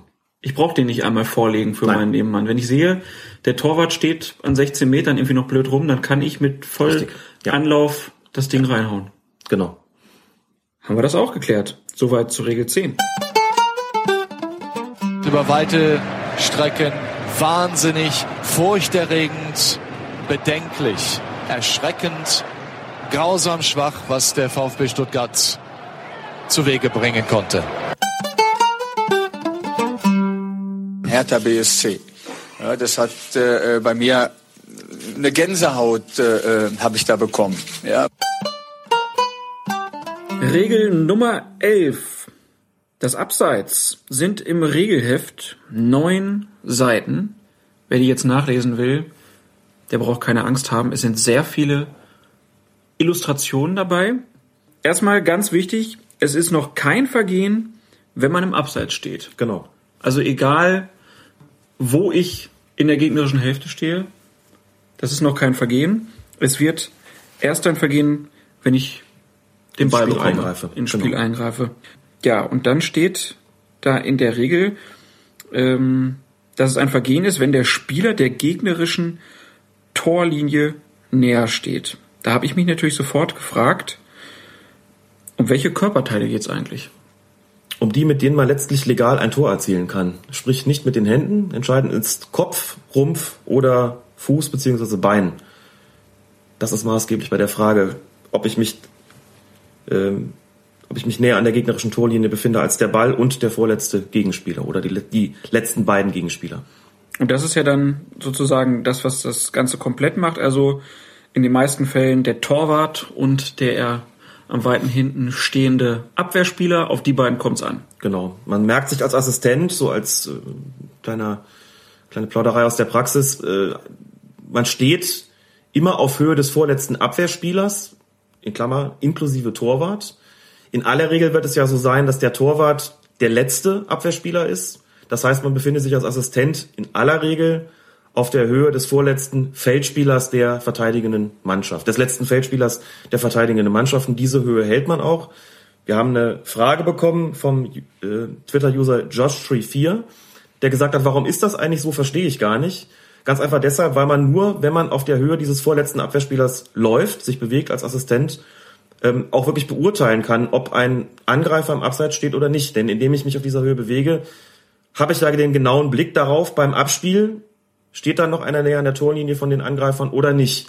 Wenn ich woanders stehe, also ein paar Meter weiter links oder rechts davon, kann ich genau das ja nicht mehr richtig einschätzen. Und deshalb ist der Laufweg des Assistenten immer analog zu dem des vorletzten Abwehrspielers.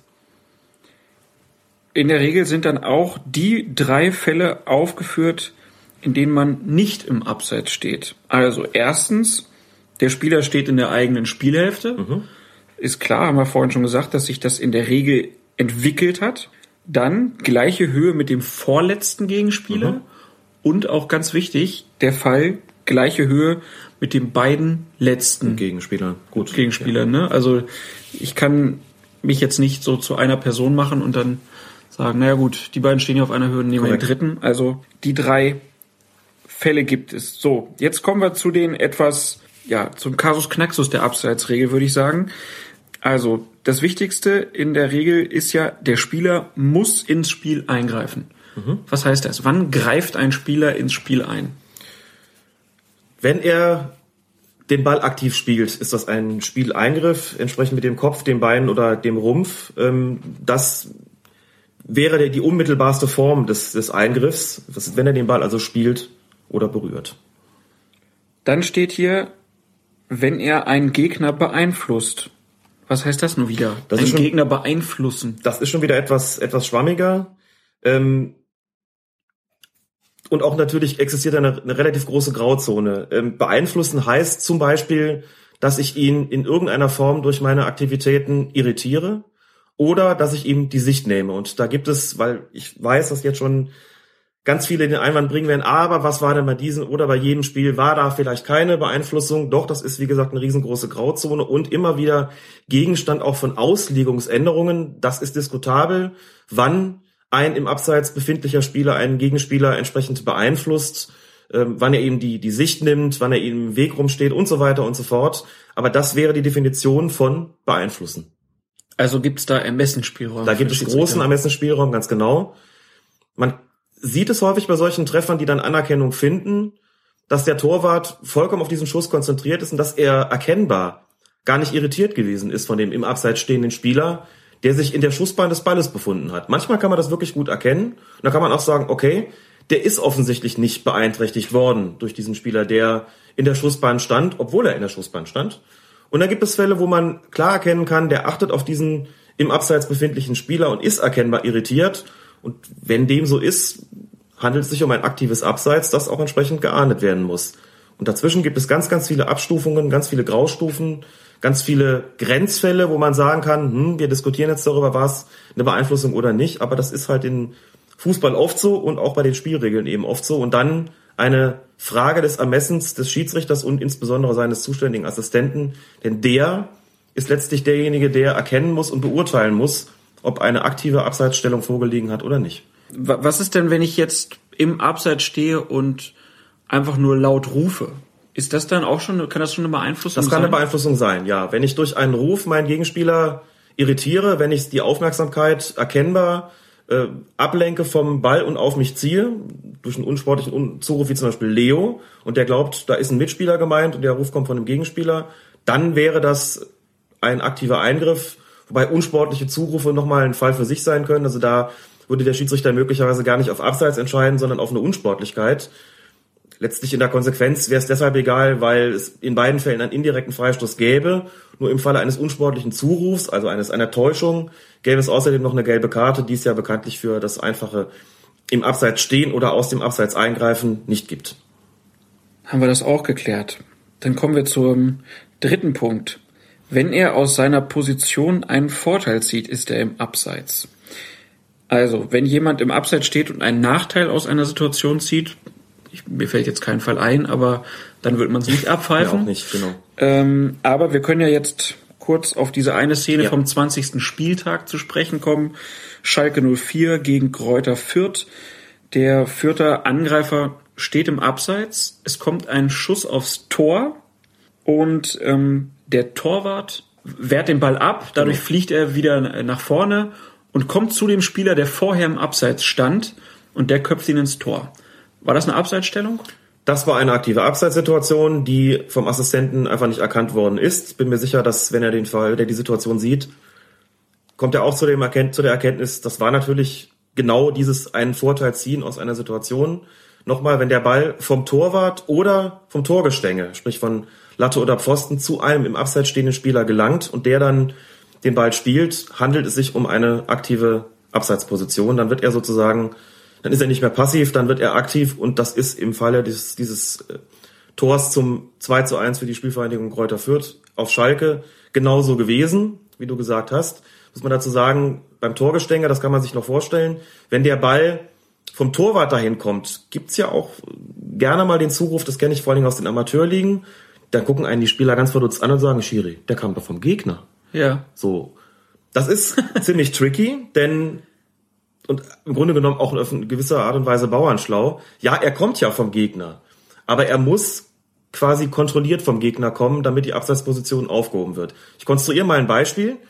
Wenn der vierte Spieler den Ball aufs Tor äh, gezielt hätte und Hildebrand hätte den Ball entweder gefangen oder sagen wir mal sicher abklatschen lassen können. Also einfach den Ball kontrolliert oder kontrollieren können und ihn dann versehentlich zu einem Vierter geworfen dann wäre es so gewesen, dass die Abseitsposition aufgehoben gewesen wäre. Man sagt, dann kommt der Ball wirklich vom Gegner. Also und ist alles das ist in dann- Ordnung. Ist das dann die neue Spielsituation schon? Ähm, die dann entsteht? Das spielt in dem Zusammenhang keine Rolle, weil der Ball dann ja wirklich vom Gegner kommt. Und wir wissen Okay. ja, ähm, wenn der Ball vom Gegner kommt, stellt sich die Frage nach Abseits nicht, dann kann der stehen, wo er will. Das spielt dann einfach keine Rolle. Das ist noch nicht die neue Spielsituation. Aber jetzt in dem Fall, wo, also das hatte mich mich beim Durchlesen der Regel so ein bisschen gewundert, Mhm. dass da ganz klar bei dieser aus seiner Position ein Vorteil zieht, Pfosten und Querlatte explizit erwähnt sind, der Torwart aber nicht. Richtig. Ähm, da müsste auch nicht der Torwart explizit stehen. Dasselbe wäre der Fall gewesen, wenn da ein Feldspieler auf der Torlinie gestanden hätte, der den Ball unkontrolliert zu einem Vierter zurückgekopft hätte, der vorher im Abseits gestanden hat. Mhm. Auch dann hätte die Abseitssituation quasi wieder aufgelebt und wäre aktiv geworden. Also spielt nicht die Rolle, ob er vom Torwart oder von einem Feldspieler des Gegners zurückkommt. Es ist wichtig, dass er unkontrolliert zurückkommt und nicht kontrolliert. Wie gesagt, wenn der Verteidiger auf der Torlinie stehend den Ball annimmt und spielt ihn dann versehentlich einem vorher im Abseits befindlichen vierter Spieler in die Beine. Mhm. Kein Abseits. Fängt der Torwart den Ball und rollt ihn ihm vor die Füße. Kein Abseits. Wird er aber unkontrolliert zurückgefaustet oder zurückgeköpft, dann lebt die Abseitsstellung auf und dann ist es aktiv. Tor hätte also nicht zählen dürfen.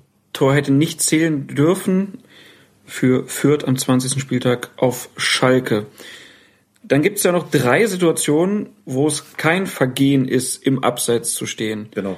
Beim Abstoß, beim Einwurf und beim Eckstoß. Also Eckstoß ist mir ja klar. Also da ist es auch schwierig, sich ins Abseits zu stellen. Einwurf ist auch soweit bekannt, aber Abstoß war- ist so ein Teil der Regel, der mir nicht so bewusst war. Also da wundert es mich auch so ein bisschen, dass da nicht noch viel mehr Leute einfach drauf äh, spekulieren, dass ich hinten einen drin stehen habe, der den Ball sehr weit in die gegnerische Hälfte schlagen kann und man sich einfach weiter im, im Abseits stehend ähm, aufhält.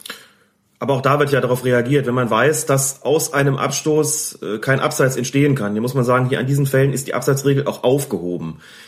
Es gibt äh, Spielfortsetzungen, ähm, da kann es kein Abseits geben, zum Beispiel beim Anstoß. Einfach deshalb nicht, weil ja alle Spieler der eigenen Mannschaft ähm, in der eigenen Spielhälfte stehen Mhm. müssen. Also ist es unmöglich, da, da eine Abseitssituation äh, zu erwirken. Beim Strafstoß geht das auch nicht beispielsweise. Es kann beim Strafstoß keinen Abseits geben, weil alle Spieler sich hinter dem Ball befinden müssen. Klar. Schlechterdings unmöglich. Beim Schiedsrichterball geht es im Prinzip auch nicht. So, aber beim Abstoß, Einwurf, Eckstoß geht es eben doch. Eckstoß ist es ein bisschen schwieriger, da im Abseits zu stehen, aber bei den anderen beiden Spielfortsetzungen wäre es möglich. Da aber alle wissen, beim Abstoß kann es keinen Abseits geben, ähm, reagiert man natürlich entsprechend auch taktisch darauf.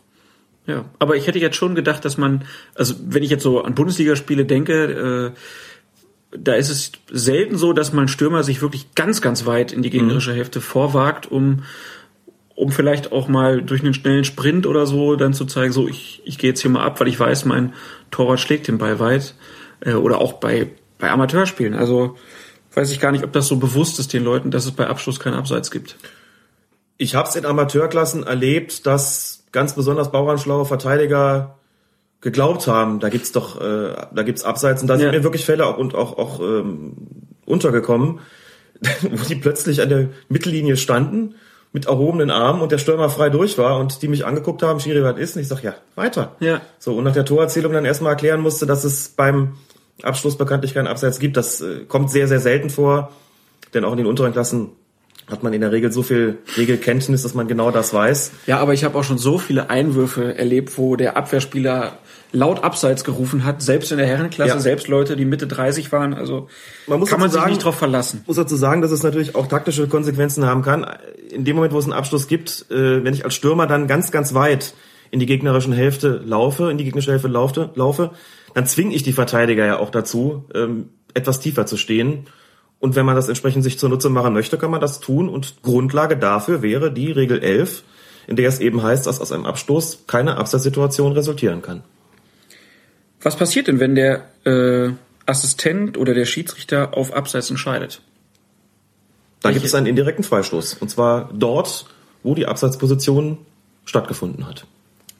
Ganz egal, wo sie stattgefunden hat. Also es gibt auch keine Sonderregeln im Strafraum, im 5-Meter-Raum. Es gibt eine Sonderregelung im Torraum. Dort gibt es, wenn eine Abseitssituation im Torraum stattgefunden hat, dann gibt es den indirekten Freistoß auf der Torraumlinie, also auf dieser 5-Meter-Raumlinie. Wir hatten dann auch noch eine Nachfrage, ich weiß gar nicht mehr, ähm, wer das jetzt war, aber da gab es ja dann diesen einen Fall bei einer Weltmeisterschaft, ich glaube ein italienischer Spieler, der hinter dem Tor lag und äh, damit das Abseits aufgelöst hat. Kannst du die Regel nochmal erläutern? Das kann ich. Es ist so, dass man sich ja die Frage stellen müsste, wer zählt denn bei den Verteidigern eigentlich alles äh, dazu? Also zu diesen äh, letzten bzw. vorletzten Abwehrspielern. Und da stellt sich als nächstes die Frage, was ist denn mit einem Verteidiger, der sich gar nicht auf dem Spielfeld befindet, sondern zunächst mal aus irgendeinem Grund hinter der Torlinie befindet? Also egal, ob er das jetzt äh, gewollt hat oder nicht. Exakt. sozusagen. Für die Beurteilung der Abseitssituation ist es unerheblich, ob er sich, ähm, ob er sozusagen einfach nur aus Gründen einer Verletzung da rausgerutscht ist, wie das bei dieser, ich glaube, Europameisterschaft, bei diesem Europameisterschaftsspiel Ja, ich auch. 2008 äh, der Fall gewesen ist. Ich meine, es wäre Niederlande gegen Italien gewesen. Es handelte sich um einen italienischen Abwehrspieler, der hinter der Linie lag, und der Schiedsrichter war Peter Freudfeld aus Schweden. Ein Grand Seigneur mit grauen Haaren, ganz, ganz wunderbar. Ich weiß ja nicht, ob er noch pfeift, ich glaube nicht mehr. Ein Schiedsrichter, der in dem Moment zu entscheiden hatte im Verbund mit seinen Assistenten, und was mache ich jetzt? So, die Niederländer schießen das Tor. Die ganze Situation ist eigentlich so, dass alle damit rechnen, und jetzt muss irgendwie die Abseitsfahne kommen, und er gibt das Tor. Ein italienischer Verteidiger liegt hinter der Linie, der dorthin gelangt ist, weil er mit seinem eigenen Torwart zusammengerappelt ist.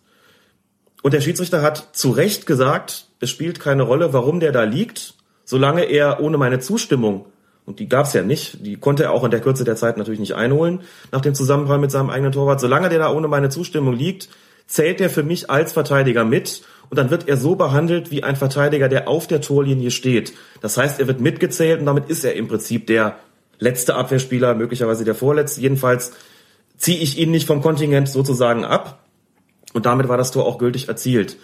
Das ist mal der erste Fall. Also es heißt grundsätzlich, ein Verteidiger, der draußen ist, ohne Zustimmung des Schiedsrichters, wird mitgezählt. Davon zu unterscheiden wäre ein Verteidiger, der sich wegen Verletzung außerhalb behandeln lässt und wo dem Schiedsrichter auch klar ist, der ist jetzt liegt jetzt da und wird dort behandelt. Ich habe es mitbekommen, habe dem zugestimmt. Der würde nicht mitgezählt. Das war in dieser Situation aber nicht so. Ich glaube, das ist auch in dem Film, den wir ja schon viel zu Recht gelobt haben, bei Referees at Work. Ich glaube, da Mhm. Ich glaube ist auch, dass es vorkommt. Eine, eine kleine Szene. Ich glaube, die Schiedsrichter gucken sich das Spiel an und ähm, sehen dann, wie ihr Kollege das da macht und Ich meine auch mich dunkel daran erinnern zu können. irgendwie Genau. kommt's jetzt so, äh, so langsam wieder. Ähm, war auf jeden Fall ein großer Aufreger da und viele wussten überhaupt nicht, warum das dann so entschieden wurde. Nun haben wir den Fall geklärt, wenn ein Verteidiger das Spiel verlässt, unabsichtlich. Was ist denn, wenn ein Verteidiger das Spielfeld absichtlich verlässt und sich praktisch der, ja, eine Abseitsposition dadurch entwickeln will, dass er einfach vom Spielfeld rennt. Er versucht eine Absatzsituation zu erschleichen. Ja. indem er vom Feld schleicht. Also die Verteidigerschwalbe. Ja, die Verteidigerschwalbe sozusagen. Das geht nicht. Die Spielregeln haben einen Geist. Dieser Geist bringt es mit sich, dass solche Aktionen nicht möglich sind. Das heißt, ein Verteidiger darf nicht das Spielfeld einfach verlassen, um einen Stürmer ins Abseits zu stellen. Wenn er das trotzdem tut, wenn er das Spielfeld absichtlich verlässt, so nach dem Motto, haha, und jetzt ist der Stürmer der Gearschte, dann wird auch er behandelt, als ob er auf der Torlinie stünde. Das heißt, er wird ganz normal mitgezählt, genau wie der eben erwähnte italienische Verteidiger, der einfach mal verletzungsbedingt da rausgerollt ist. Wir reden also hier von einer Nolens-Volens-Situation, also gewollt oder nicht gewollt. Das ist nicht möglich. Der Unterschied zu der Situation mit dem italienischen Verteidiger ist die, dass dieser Verteidiger, der absichtlich den Platz verlässt, um den Gegner ins Abseits zu stellen, nach Abschluss der Situation auch noch eine gelbe Karte bekommt, wegen unerlaubten Verlassens des Spielfeldes. Das würde regeltechnisch in der Situation folgendermaßen aussehen, wenn also die äh, angreifende Mannschaft da gerade einen Angriff ausführt und der Schiedsrichter sieht, wie da ein Verteidiger das Spielfeld verlässt, um einen Stürmer ins Abseits zu stellen, würde er zunächst mal abwarten, was aus der Situation überhaupt wird.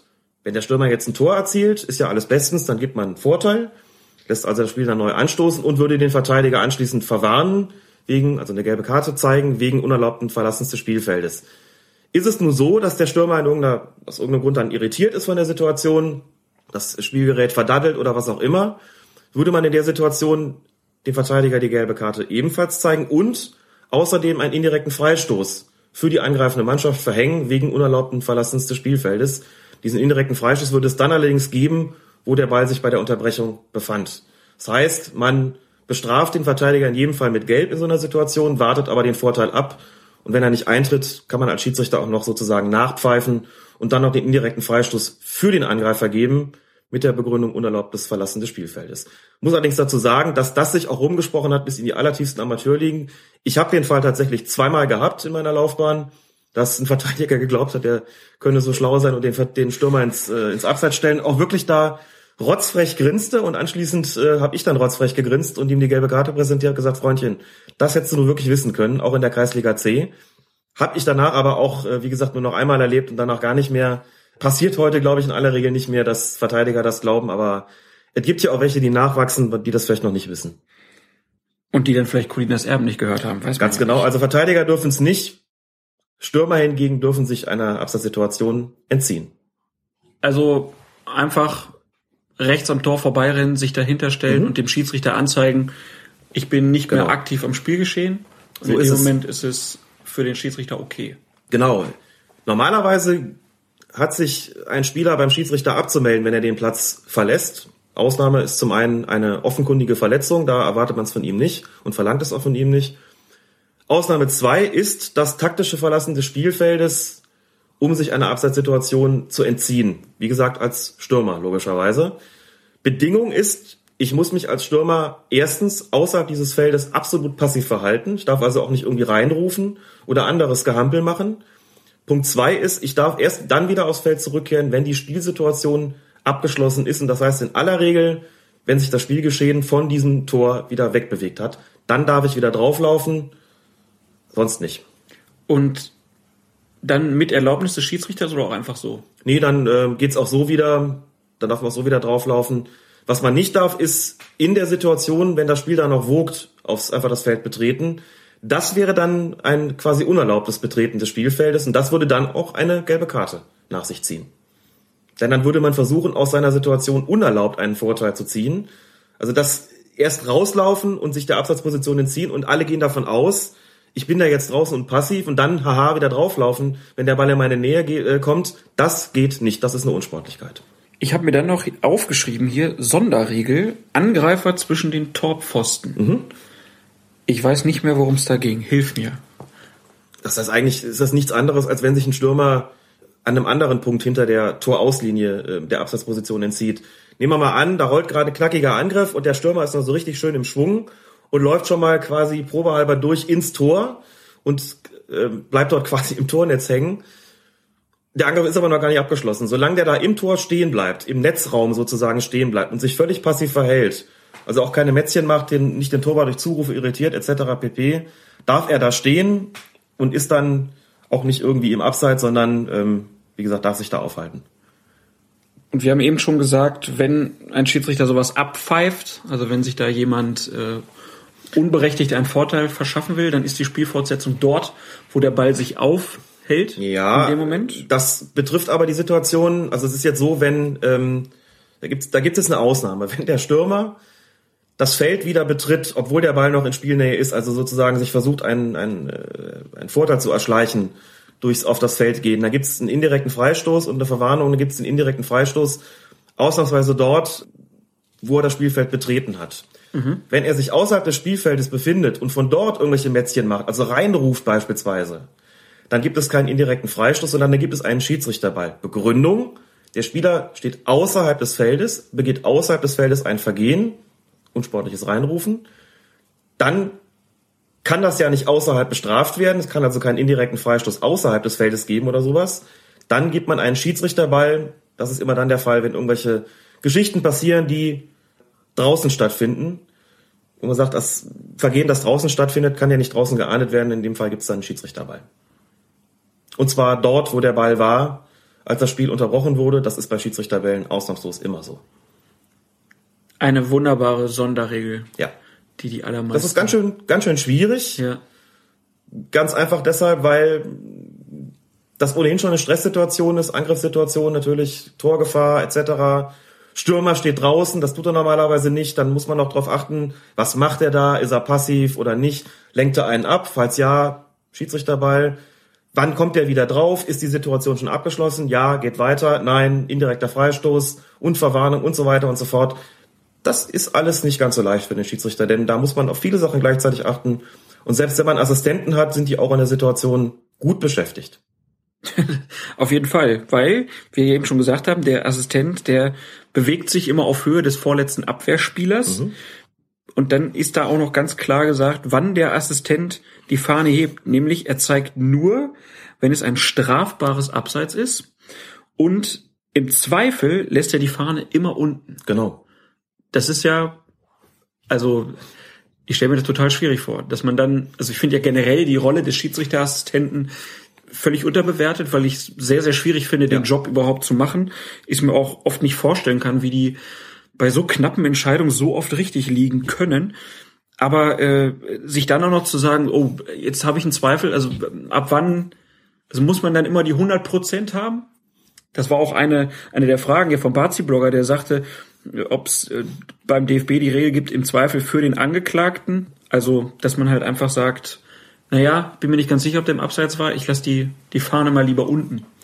Nein, das gibt es nicht. Das äh, gibt auch keine, gibt keine schriftliche Anweisung und es gibt eigentlich auch keine mündliche Anweisung im Zweifel für den Angeklagten. Das wird immer gerne mal so kolportiert. Man müsste doch pro Stürmer sein und im Zweifelsfalle soll man doch dem Angriff den Vorzug geben, aber der äh, Twitter-User Remidem, der übrigens selbst Schiedsrichter ist, hat schon recht klar und präzise darauf geantwortet in einem Tweet, nämlich, ich lese mal vor, das ist ein Märchen und definitiv keine offizielle Anweisung. Im Zweifel pfeifst du lieber einmal zu viel und genau das stimmt. Das ist jetzt einfach mal eine Erzählung aus der Praxis. Ganz einfach deshalb, weil der Stress, wenn ich ein Tor anerkenne und sich hinterher herausstellt, das war abseits, viel, viel größer ist, als wenn ich dem das Ding, wie es in Schiedsrichterkreisen gerne heißt, kaputt winke und klar mache, wenn ich jetzt einen Zweifel habe, ob der abseits ist oder nicht, dann hebe ich eher die Fahne. Kein Tor zu geben, gibt immer weniger Stress, als ein unberechtigtes Tor zu geben. Ein Tor zu geben, das umstritten ist, ist immer wesentlich anstrengender für Schiedsrichter gespannt als eine Entscheidung, wo man sagt, nee, nee, der zählt jetzt nicht. Immer. Und deshalb wird sich in der Praxis der Schiedsrichter, da kann man hundertmal sagen, im Zweifel für den Angreifer immer durchsetzen, wenn ich nicht ganz sicher bin, heb ich lieber die Fahne. So, das ist das eine. Wenn du aber sagst, muss das immer 100% sein, sage ich aber trotzdem, ja, natürlich muss es immer 100% sein. Deswegen wird normalerweise auch kein Schiedsrichterassistent sagen, ich hatte Zweifel. Die hat er einfach nicht gehabt. Von der Entscheidung, die er in dem Moment trifft, ist er natürlich hundertprozentig überzeugt. Die Verantwortung für ihn ist in der Tat relativ groß, denn er hat wirklich die Aufgabe zu beurteilen in der Situation, wann ist eine Abseits und er braucht gute Nerven, denn das Prinzip für die Schiedsrichterassistenten heißt ganz einfach wait and see. Das wird auch offiziell so vermittelt von den äh, Schiedsrichter-Coaches und Schiedsrichter-Ausbildern. Wait and see einfach heißt, heißt einfach, warte doch noch einen Moment, bevor du deinen Wimpel hebst, ob der, den du da im Abseits gesehen hast, auch wirklich aktiv ins Spiel eingreift und nur dann hebst du bitte auch die Fahne und nicht vorher. Ganz einfach deshalb, wenn er die Fahne vorher hebt, jetzt könnte man ja sagen, na ja, Damit hat er schon mal prophylaktisch angezeigt, dass er eine Abseitssituation erkannt hat. Und jetzt kann der Schiedsrichter ja immer noch gucken, ob der wirklich eingreift. Aber wie man weiß aus der Praxis, das führt nur zu Irritationen. Die Mannschaft, die erkennt, dass draußen der Schiedsrichterassistent mit der Fahne steht, wird in aller Regel unverzüglich den Spielbetrieb einstellen. Und deshalb soll er die Fahne erst heben, wenn er sich hundertprozentig sicher ist, dass es auch einen aktiven Eingriff gegeben hat. Aber krass, dass die, dass man dann sagt, nee, ich heb lieber einmal mehr die Fahne, um mir den Stress zu vermeiden. Ich kann es aus der Praxis nur so sagen. Das ist alles, äh, sind schöne Worte dazu sagen. Wir sind doch alle pro, pro Tore und pro Fußball und pro Offensiv und Hast du nicht gesehen, aus Schiedsrichtersicht stellt sich die Sache ein bisschen anders dar. Da wird im Zweifelsfalle, ist es genauso wie der, wie der, wie gesagt, der Schiedsrichterkollege Remy Dem da auch sagt, Mario Rika äh, auch sagt, man pfeift im Zweifelsfalle eher einmal zu viel als einmal zu wenig. Und Zweifel heißt einfach, wenn ich mir nicht hundertprozentig sicher bin, was warst du und was nicht. Und die ganze Situation mir aber eigentlich anzeigt, boah, da ist jetzt frei durch und ich glaube, glaube, der war abseits, dann pfeife ich auch. Jetzt muss man dazu sagen, wir reden hier ja auch nicht nur von den Situationen, die in der Bundesliga dann auch mit äh, x Zeitlupen aufge und, und irgendwelchen Markierungen äh, der Fernsehsender aufgeklärt werden können.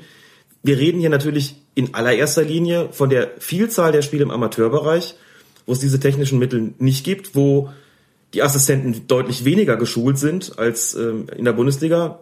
Kurzer Vorgriff, Sascha Stegemann wird ausführlich darauf eingehen, warum die Quote der Schiedsrichterassistenten in der Bundesliga so unglaublich gut ist in Bezug auf die richtigen Entscheidungen. Amateurbereich hat man diese Möglichkeit nicht. Da ist natürlich der Schiedsrichter auch weniger gut ausgebildet als in der Bundesliga. Und dann haben wir noch die Amateurspiele in den ganz unteren Klassen, wo der Schiedsrichter überhaupt keine Assistenten hat. Wo er praktisch kaum eine Möglichkeit hat, auf der entsprechenden Höhe des vorletzten Abwehrspielers zu sein. Und wo sich die Abseitsbeurteilung, wenn man alleine pfeift, zu einem Lotteriespiel entwickelt. Da pfeift man und da mache ich auch kein Geheimnis draus, vieles einfach auf Verdacht. Und auf Verdacht heißt, wenn da einer frei durch ist und ich bin nicht ganz sicher, dann entscheide ich im Zweifelsfall auf Abseits. Denn wenn der durch ist und schießt das Tor, habe ich richtig Ärger. Pfeife ich auf und entscheide auf Abseits, na klar, brüllen die Leute, Schiri, niemals, drei Meter nicht im Abseits. Aber das ist nach zehn Sekunden wieder vergessen. Ein Tor zählt und das ist lange nicht vergessen. Und psychologisch glaube ich, dass es verständlich ist, dass man als Schiedsrichter da eher die Linie befolgt im Zweifelsfalle ist der Abseits gewesen. Ich habe so ein bisschen die Erfahrung gemacht, dass dann auch geguckt wird, wie oft passieren diese Szenen. Mhm. Also dass man dann auch sieht, oh, jetzt sind die aber schon dreimal auf die Kiste freigerannt und dann kann es beim vierten Mal sein, dann lässt er einen einfach laufen und hinterher wird dann gesagt, ja, bei, bei der Situation, da war ich ja wirklich immer, die dreimal vorher, da überhaupt nicht vorher gefilmt, aber da bei dem einen, das da ist dabei. durchaus möglich. Ich würde auch sagen, dass immer als Schiedsrichter so gehandelt, so, als Schiedsrichter immer so gehandelt, wenn ich gemerkt habe, dass die einen mit Abseitsfalle spielen, was ich äh, in der Kreisliga A oder B ehrlich gesagt ziemlich mutig finde angesichts der Tatsache, dass äh, nicht mal Assistenten da sind, die sowas beurteilen können, habe ich A der betreffende Mannschaft gesagt, Jungs, mutig von euch, ne? Ich bin hier alleine, das seht ihr auch und äh, ich gebe euch hier nicht Brief und Siegel drauf, dass ich immer hundertprozentig sehe, ob das nun stimmt oder nicht, während die umgekehrt vielleicht drauf gezählt haben, dass ich schon auf Abseits entscheiden werde wenn da ne, die ganze Abwehr mit erhobenen Enden da steht, dann habe ich mich sicherlich immer auch bemüht, auf der Höhe des vorletzten Abwehrspielers zu stehen, so wie das irgendwie möglich war, oder mir jedenfalls eine möglichst günstige Situation oder Position zu verschaffen, äh, um diese Absatzsituation beurteilen zu können. Und dann konnte es schon auch mal passieren, dass ich den beim vierten Mal durchlaufen lassen habe. Wenn der dann den Ball ins Tor geschossen oder nur knapp daneben geschossen hat, guckt man sich vielleicht nochmal an und redet darüber, ne, weiter mit Abseitsfalle oder doch lieber nicht mehr. Also auch solche Taktiken bestehen und ähm, es gibt immer die, die, die, die eine, wie soll man sagen, das eine ist immer, wie soll es denn gemäß den Regeln eigentlich sein? Und das andere ist es immer, dass sich auch auf dem Platz manchmal Praktiken entwickeln, die ein bisschen davon abweichen äh, und mit denen eigentlich alle Beteiligten ganz gut fahren. Das, äh, wenn die merken, der Schiedsrichter pfeift einfach nicht trotz Abseitsfalle, dann äh, werden die die auch nicht bis zum Spielende durchhalten. Und das ist bei Spielen ohne Assistenten auch ehrlich gesagt besser so.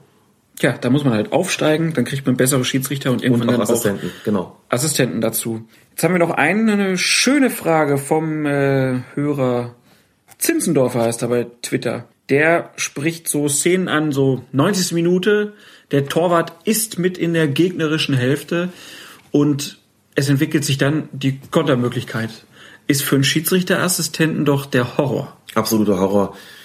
Das kann man sich, glaube ich, auch als Nicht-Schiedsrichter, auch als Laie vorstellen. Nochmal, man muss als Schiedsrichter immer, als Schiedsrichterassistent, ist man es einfach gewohnt, dass der Torwart der allerletzte Mann ist. Ja, Oder die Torhüterin die allerletzte Frau. Und da gibt's noch einen letzten Feldspieler. Das ist dann nach gemäß den Regeln der vorletzte Abwehrspieler. So. Das ist man einfach, das ist das Auge gewöhnt, das Auge des Assistenten. Und wenn der Torwart jetzt einen Ausflug macht, muss ich umdenken. Dann muss ich mir sozusagen jetzt den letzten Feldspieler zum Torwart umdenken, obwohl der ja nun mal ein Feldspielertrikot anhat. Und den vorletzten Verteidiger zum vorletzten Verteidiger. Aber ich muss praktisch gedanklich einen Abwehrspieler zum Torwart machen, sonst sehe ich alt aus, wenn der, der Pass in die Spitze kommt. Und es gibt genügend Beispiele, wo niemand einen Abseitsverdacht hatte, obwohl es abseits klar war, einfach nur aus dem Grund, weil der letzte Mann nicht der Torwart gewesen ist und sowohl der Assistent das nicht erkannt hatte, als auch die Zuschauer, die äh, gegnerischen Spieler, die Medienfachleute und so weiter und dann vielleicht, wenn man es ihnen zeigt, dann auch festgestellt haben, hoppla, das ist der absolute Horror, wie du sagst, für den Assistenten, wenn in der letzten Spielminute der Torwart plötzlich mit nach vorne geht. Es ist in der Regel dann ja so, wenn er das tut, steht das Spiel auf das Messer Schneide. Das ist eh schon alles äh, eine ganz angespannte Situation. Und dann muss man noch umdenken und muss sich quasi im Falle eines spontanen Gegenangriffs der entsprechenden Mannschaft, muss man sich noch den äh, letzten Feldspieler zum Torwart umdenken. Wie gesagt, absoluter Horror und auch eine Situation, in der man wirklich höchste Konzentration walten lassen muss und das in einer absoluten Stresssituation. Das heißt also auch, wenn ich jetzt die Situation habe, dass aus, einer, aus einem Eckball, wo der Torwart jetzt mit vorm gegnerischen Tor ist, eine Kontersituation entsteht, dann lasse ich als Schiedsrichterassistent den ersten Abwehrspieler praktisch durchlaufen und nehme dann den zweiten, mit dem ich mitlaufe. So ist es, ganz genau so ist es. Ja, muss man echt umdenken, dass man dann, auch wenn der Torwart dann wieder wechselt, sich dann wieder umdenkt. Das kann ja auch passieren. Und es gibt aber auch genügend Situationen, wo man gar nicht von diesem Ausflug sprechen muss, sondern wo die Situation zum Beispiel nach einem Eckball einfach mal Ja. kurzartig kurz wechselt. Und zwar der Gestalt, dass, was heute, glaube ich, taktisch äh, seltener praktiziert wird als früher, aber dass ähm, Verteidiger an den Pfosten gestellt werden und der Torwart plötzlich rausläuft nach einem Eckstoß. Und das sind so Situationen, die kommen ja häufiger vor. Die bleiben da aber aus irgendwelchen Gründen stehen, laufen nicht sofort raus. Wenn sowas passiert, muss ich ja auch umdenken. Da muss ich ja auch mir klar machen, der Torwart ist da jetzt gerade irgendwie Höhe Elfmeterpunkt vielleicht und die beiden Verteidiger, die an Pfosten gestanden haben, stehen entweder noch immer da oder sind gerade dabei rauszurücken und in dem Moment kommt eine Flanke rein. Auch da muss ich umdenken. Das sind so Situationen, da verschiebt sich dann auch die Konstellation innerhalb von Sekundenbruchteilen nochmal. Ganz, ganz schwierig, äh, diese Situation dann quasi immer wieder zu fotografieren im Gedächtnis und sich klar zu machen, was hat da jetzt gerade stattgefunden und war es ein Abseits oder nicht. Und gerade dieses Gewurle, das da äh, entsteht, wenn dann vielleicht auch noch irgendwie diese gegenläufige Bewegung rauskommt, Verteidiger Rücken raus, Stürmer Rücken rein, Torwart ist draußen, furchtbar. Eine Situation, die man in der Zeitlupe wunderbar auflösen kann und in der Hektik des, des, des Spiels, äh, aber dann wirklich in Sekundenbruchteilen auch beurteilen muss, erfordert genau das, was Sascha Stegemann auch einfach gesagt hat, nicht nur ein gutes Stellungsspiel, sondern auch Erfahrung und Intuition und äh, diese Kombination muss man erstmal hinkriegen, die ist teilweise erlernbar, aber eben auch nicht nur, oder einen tun sich damit schwerer äh, als die anderen. Also in solchen Situationen habe ich da immer draußen gestanden und wirklich Blut und Wasser geschwitzt und gehofft, dass das, was ich da gerade entscheide, auch richtig ist.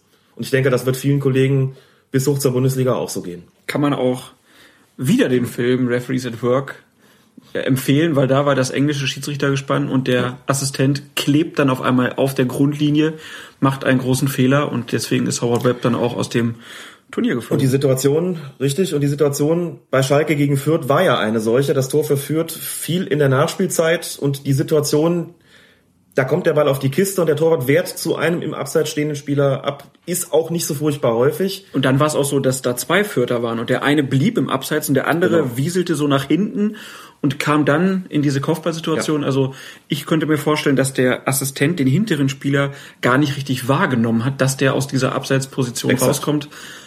Man sieht das hinten dann, wenn man sich in der Zeitlupe wieder anguckt, natürlich wunderbar, dass der im Abseits steht mit der schönen Linie und so, aber dann Ganz wirklich genau. ganz schwierig da zu entscheiden, wer da wo wann gestanden hat. Das sind auf jeden Fall so Sonderfälle, die extremen Stress bedeuten, in denen irgendwas passiert, was eben nicht normal ist, was den, den Sehgewohnheiten und, und den Erfahrungen des Schiedsrichterassistenten äh, so widerspricht. Und dann sieht man, dass es natürlich, dass in dem Moment auch die Gefahr, dass Fehler geschehen, einfach deutlich äh, steigt. So ist das da gewesen. Da wird er sich selbst am meisten drüber ärgern. Aber es geht ja auch darum, sowas erklärlich zu machen. Wie kann sowas passieren? Und Mhm. das, dafür habe ich schon, wie gesagt, großes Verständnis aus eigener leidvoller Erfahrung in solchen Situationen. Zum Abschluss klären wir noch den einen Fall, wenn jetzt ein Spieler vielleicht ganz frei aufs Tor läuft und musste sich noch vom Torwart so ein bisschen nach links abdrängen lassen und ja, schießt dann nicht selber ein, sondern passt dann noch zu einem Spieler nach hinten. Ähm, warum kann der nicht im Abseits sein? Weil er nicht der gegnerischen Torlinie näher ist als der Ball. Das ist genau das Entscheidende. Wenn der Ball dann zurückgespielt wird, wie gesagt, die Passrichtung an solche ist egal. Entscheidend ist, wo, wo steht der Mitspieler? Hat er hinter dem Ball gestanden, kann er unmöglich im Abseits gewesen sein, dann spielt es auch keine Rolle, ob da noch irgendwelche Verteidiger vor ihm sind oder nicht. Dann war er ja hinter dem Ball und das ist in dem äh, in der Situation maßgeblich. Könnte also nur sein, wenn einer dann von außen passt, der, der andere Stürmer vielleicht schon zu weit gelaufen ist, der Pass dann schlecht ist, er dreht um, muss sich den Ball erst holen, dann kann es Abseits sein, weil er dann so ist das. der Torlinie Aber man sieht ist. ja auch in Spielen, in denen äh, zwei Angreifer aufs Tor zulaufen, da ist der zweite normalerweise ja zumindest bei Bundesligaspielen in aller Regel nicht im Absatz, weil der ganz genau weiß, ich muss bei diesem Angriff jetzt auf jeden Fall ein Stück hinten dran bleiben. Der hat im Blick, wo ist der Ball und wo stehe ich, um einfach sicherzustellen, dass in dem Moment, wo das Abspiel kommt, er auf keinen Fall im Abseits sein kann. Das haben die Spieler ja längst verinnerlicht in den höheren Klassen und das kommt eigentlich nur noch ganz selten vor, dass in so einer Situation dann gepfiffen werden muss, weil der mitlaufende äh, Angreifer nicht kapiert hat, dass er hinter den Ball muss. Und wenn der zweite Stürmer das dann nicht kapiert hat und zu weit vorne ist, was rufe ich dann? Abseits Kamke oder Abseits Kamke?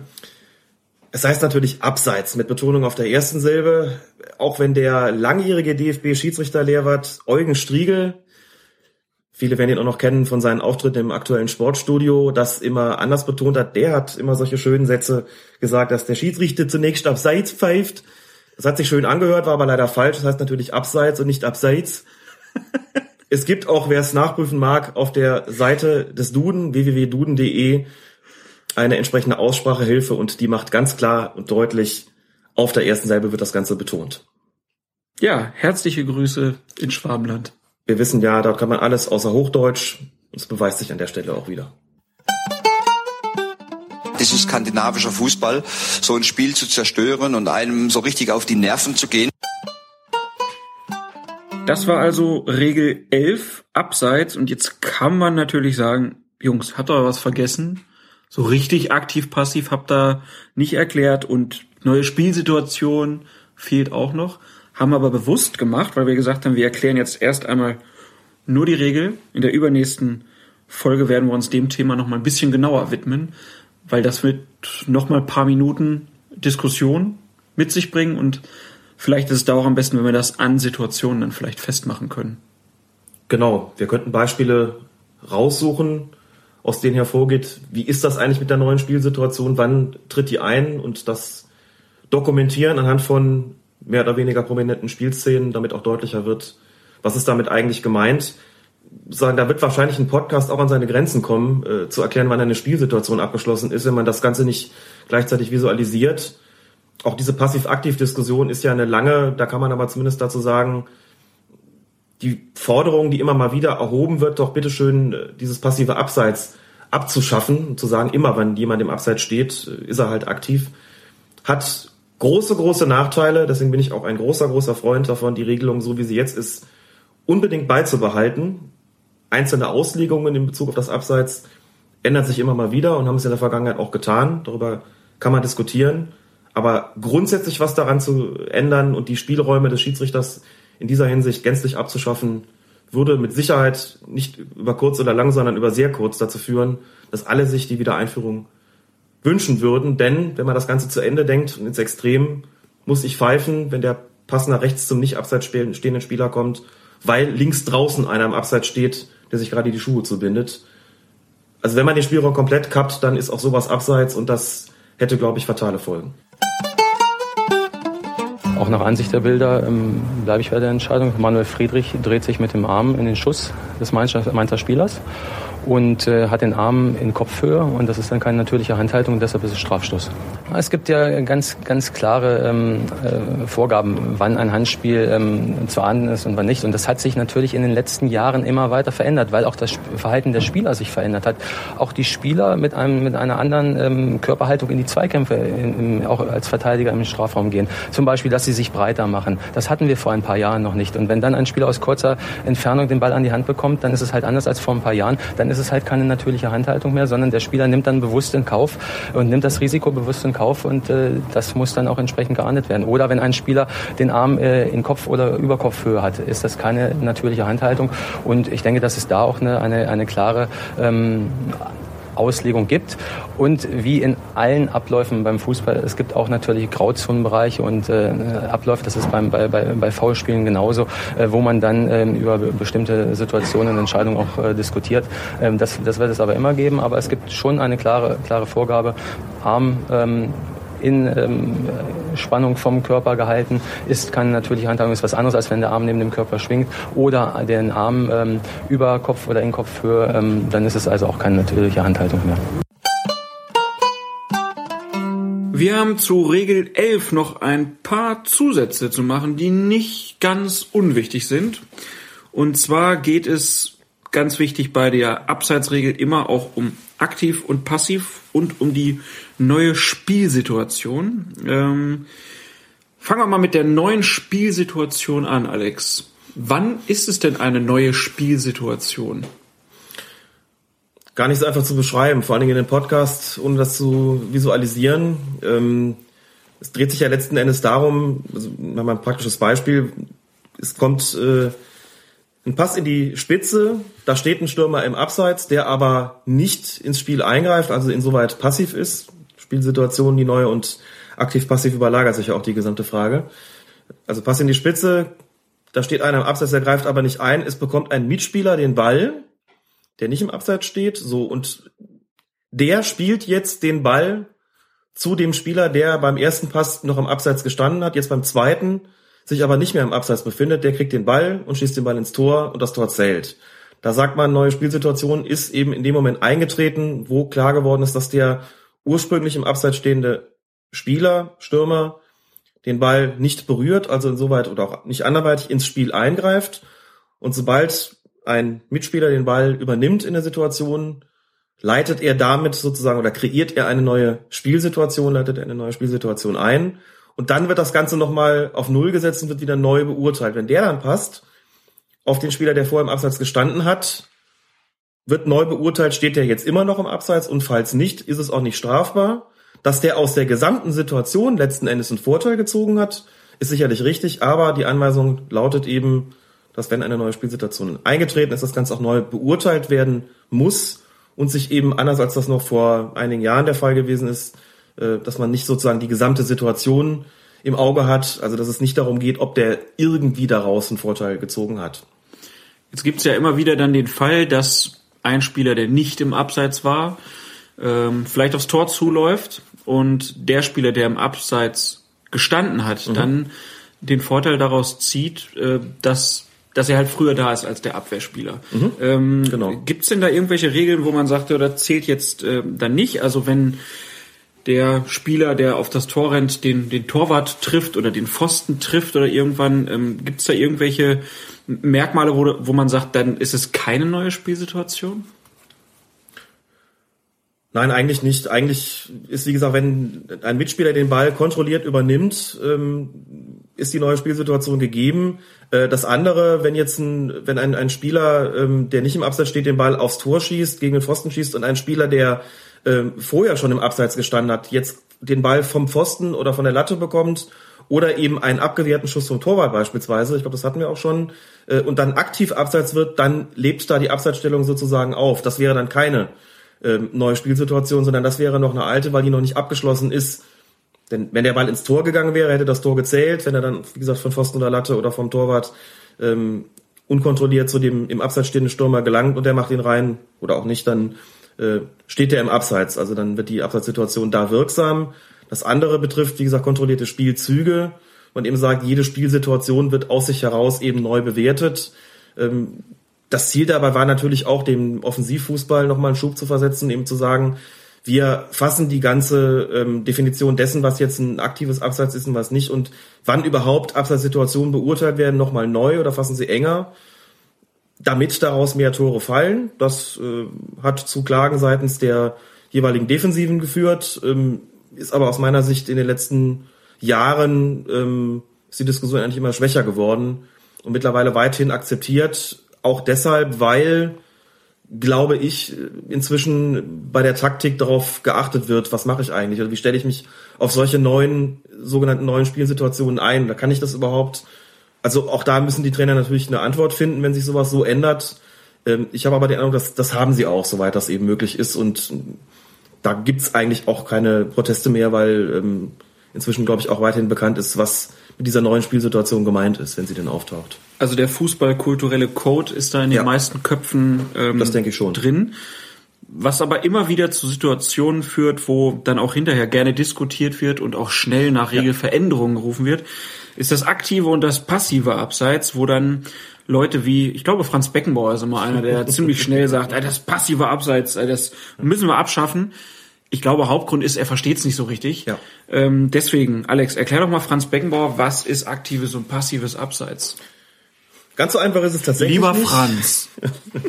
Ganz so einfach ist es tatsächlich nicht, denn die Frage, wann ein Spieler aktiv im Abseits ist und wann nicht, ähm, hat sich auch durchaus verändert in den letzten Jahren und Jahrzehnten. Ich kenne durchaus die Zeit noch, wenn dann langer Ball nach vorne geschlagen worden ist oder wenn eine Flanke kam, so da ging es jetzt nicht in letzter Konsequenz darum, ob der Spieler, der im Abseits steht, den Ball auch wirklich berührt oder ins Spiel eingreift oder nicht, sondern wenn der da irgendwie in der Nähe war und möglicherweise äh, dem Torwart die Sicht genommen haben könnte oder was auch immer, dann ist da die Fahne gekommen und dann wird auch auf Abseits entschieden.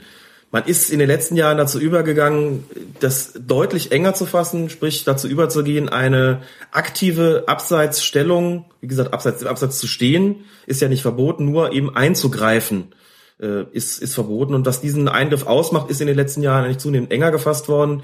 Inzwischen kann man fast schon sagen, Abseits ist fast nur noch dann, wenn der Ball auch berührt wird von dem im Abseits befindlichen Spieler. Gab auch wieder ein paar relativ ähm, ja, extreme Beispiele in, letzter, in den letzten Wochen, wo über diese Fälle ähm, diskutiert worden ist. Hat er da nicht in irgendeiner Form eingegriffen oder nicht? Letztes Beispiel übrigens beim Derby zwischen Schalke und Dortmund, beim 1 zu 0 ähm, für Schalke schießt Draxler den Ball aufs Tor.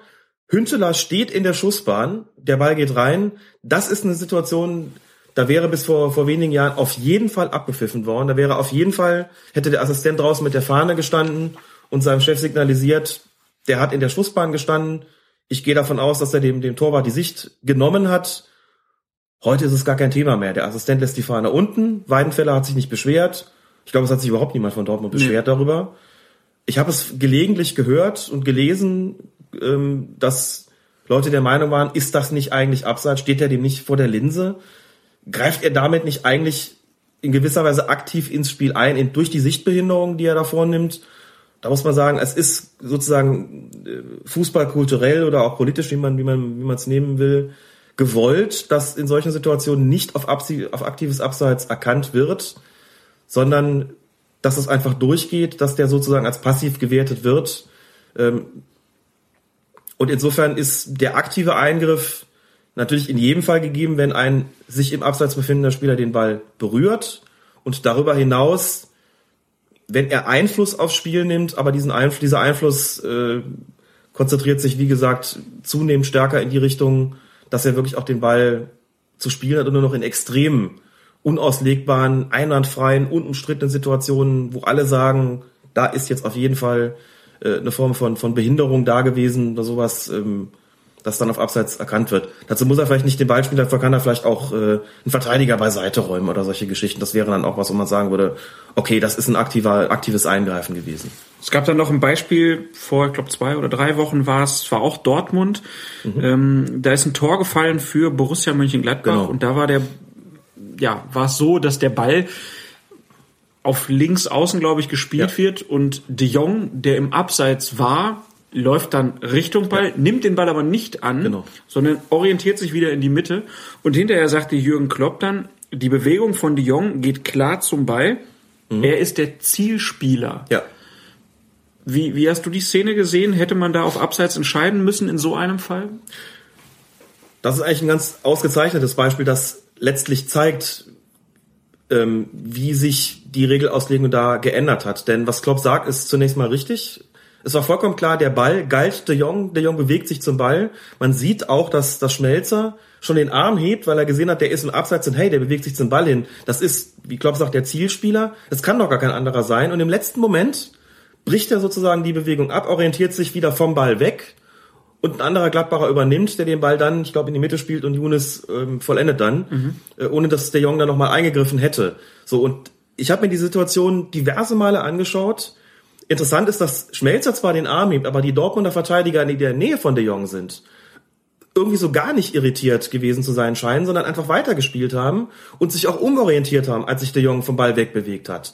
Das heißt, was Klopp sagt, ist auf der einen Seite eine, ähm, eine nachvollziehbare, äh, nachvollziehbares Statement in Bezug auf diese Abseitsauslegung, kann dazu aber nur sagen, dass da die Auslegung, die gewollt ist, sich deutlich stärker in die Richtung verändert hat, eine Situation laufen zu lassen und den Vereinen auch zu empfehlen, findet euch damit ab. Was aber auch bedeutet, obwohl der sich klar zum Ball hinbewegt hat, wo man sagen kann, das ist doch eigentlich ein Eingriff. Wer soll es denn sonst sein? Die Verteidiger rechnen doch in gewisser Weise äh, damit, dass der jetzt den Ball annimmt. Er hat ihn aber nicht gespielt und wurde deshalb vom Schiedsrichtergespann auch nicht als aktiv gewertet. Und das auf der Grundlage der geltenden Auslegung, nachdem es in solchen Situationen offenkundig tatsächlich gewollt ist, dass hier nicht unterbro unterbrochen wird, sondern dass das Spiel weiterläuft, obwohl er eigentlich ja derjenige war, auf den der Pass auch gemünzt gewesen ist. Also kann man sagen, hier hat sich schon stark verändert und die Spieler sollten so lange weitermachen, äh, bis dann der Spieler, der im Abseits war, auch dann wirklich den Ball definitiv berührt hat. Weil Man sieht übrigens auch, auch zunehmend weniger, glaube ich, äh, diese erhobenen Arme. Das ist ja so eine, das ist gar nicht Unsitte, denn das ist ja, da steht ja jedem frei, den Arm zu heben, äh, wenn er der Meinung ist, da sei Abseits. Aber man sieht es auch immer weniger, dass Spieler mit erhobenem Arm stehen bleiben, denn die verlieren wertvolle Meter und sie können sich vor allem im Unterschied zu früher nicht mehr sicher sein, ob auch wirklich auf, auf aktives Abseits entschieden wird. Und deshalb kommt das immer seltener vor. Mhm. Das Schmelzer da mit erhobenem Arm stand, der war aber auch ballfern. Ne? Also das äh, war auch ein Spieler, der da in der Situation niemals hätte eingreifen können. Insofern kann der auch den Arm heben. Äh, und vielleicht hat er da versucht, den Assistenten zu beeinflussen, was ihm dann aber nicht gelungen ist. Also da musste man sich umstellen.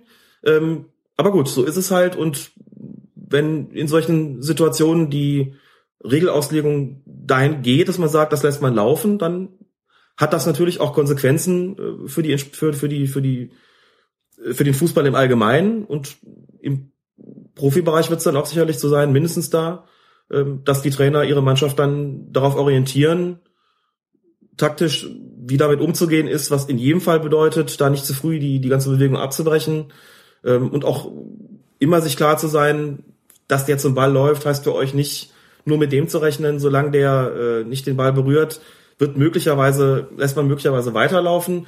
Das heißt aber umgekehrt auch natürlich für die Offensive, dass sie sowas taktisch nutzen können. Ich kann jetzt nicht beurteilen, ob der Jong möglicherweise gewusst hat, ich stehe im Absatz und nehme das jetzt quasi hin. Also nehme das als quasi, mache jetzt hier eine taktische Finte, indem ich quasi den vorgaukle, äh, ich greife ein, tu's aber gar nicht, um daraus einen Vorteil zu ziehen. Das kann ich nicht beurteilen, aber denkbar ist es schon, dass äh, das so gehandhabt wird, auch im offensiven Bereich. Also man sieht dann, dass so eine Auslegung auch konkrete Auswirkungen hat auf den äh, auf den Ablauf von, von Fußballspielen. Ne? Also dass diese aktiv-passiv ähm, Regel dazu führt, Mhm. dass sich Stürmer taktisch anders verhalten. Das äh, kann auf jeden Fall so sein. Ähm, ganz interessant, ja. Es gab noch ein weiteres Spiel an eben diesem Wochenende, Bayern gegen Bremen. Genau, da wollte ich gerade drauf hinaus. Also das passiert ja in letzter Zeit auch häufiger, dass Flanken von außen kommen und ähm, mehrere Spieler ja im Abseits stehen und es gab dann ein krasses Beispiel, was du auch, glaube ich, gerade ansprechen wolltest beim äh, Spiel von Bayern. Robben sch- schießt den Freistoß und Martinez köpft den Ball ins Tor. Da waren, glaube ich, fünf Bayern-Spieler, vier stehen im Abseits, Martinez aber nicht. Ähm, und da konnte man natürlich auch sagen, naja, also da ist die Abwehr schon durch diese vier im Abseits so beeinflusst, dass das nicht mehr nur passiv ist von den Leuten, die da drumherum stehen. Und daran zeigt sich, dass es inzwischen taktisch auch genutzt wird. Und zwar ziemlich deutlich, und zwar in verschiedener Hinsicht auch. Äh, früher war bei solchen Freistößen das erklärte Ziel, wir müssen alle Leute hinter den Ball bringen. Es darf, wenn die Flanke reinkommt, muss auch der Letzte, der im Abseits gestanden hat, raus da. Einfach weil klar war, wenn der da reinfliegt und da steht einer im Abseits, dann wird der Assistent im Zweifelsfalle die Fahne heben. Heute ist es genau umgekehrt. Heute hebt der Assistent im Zweifelsfalle eben nicht die Fahne.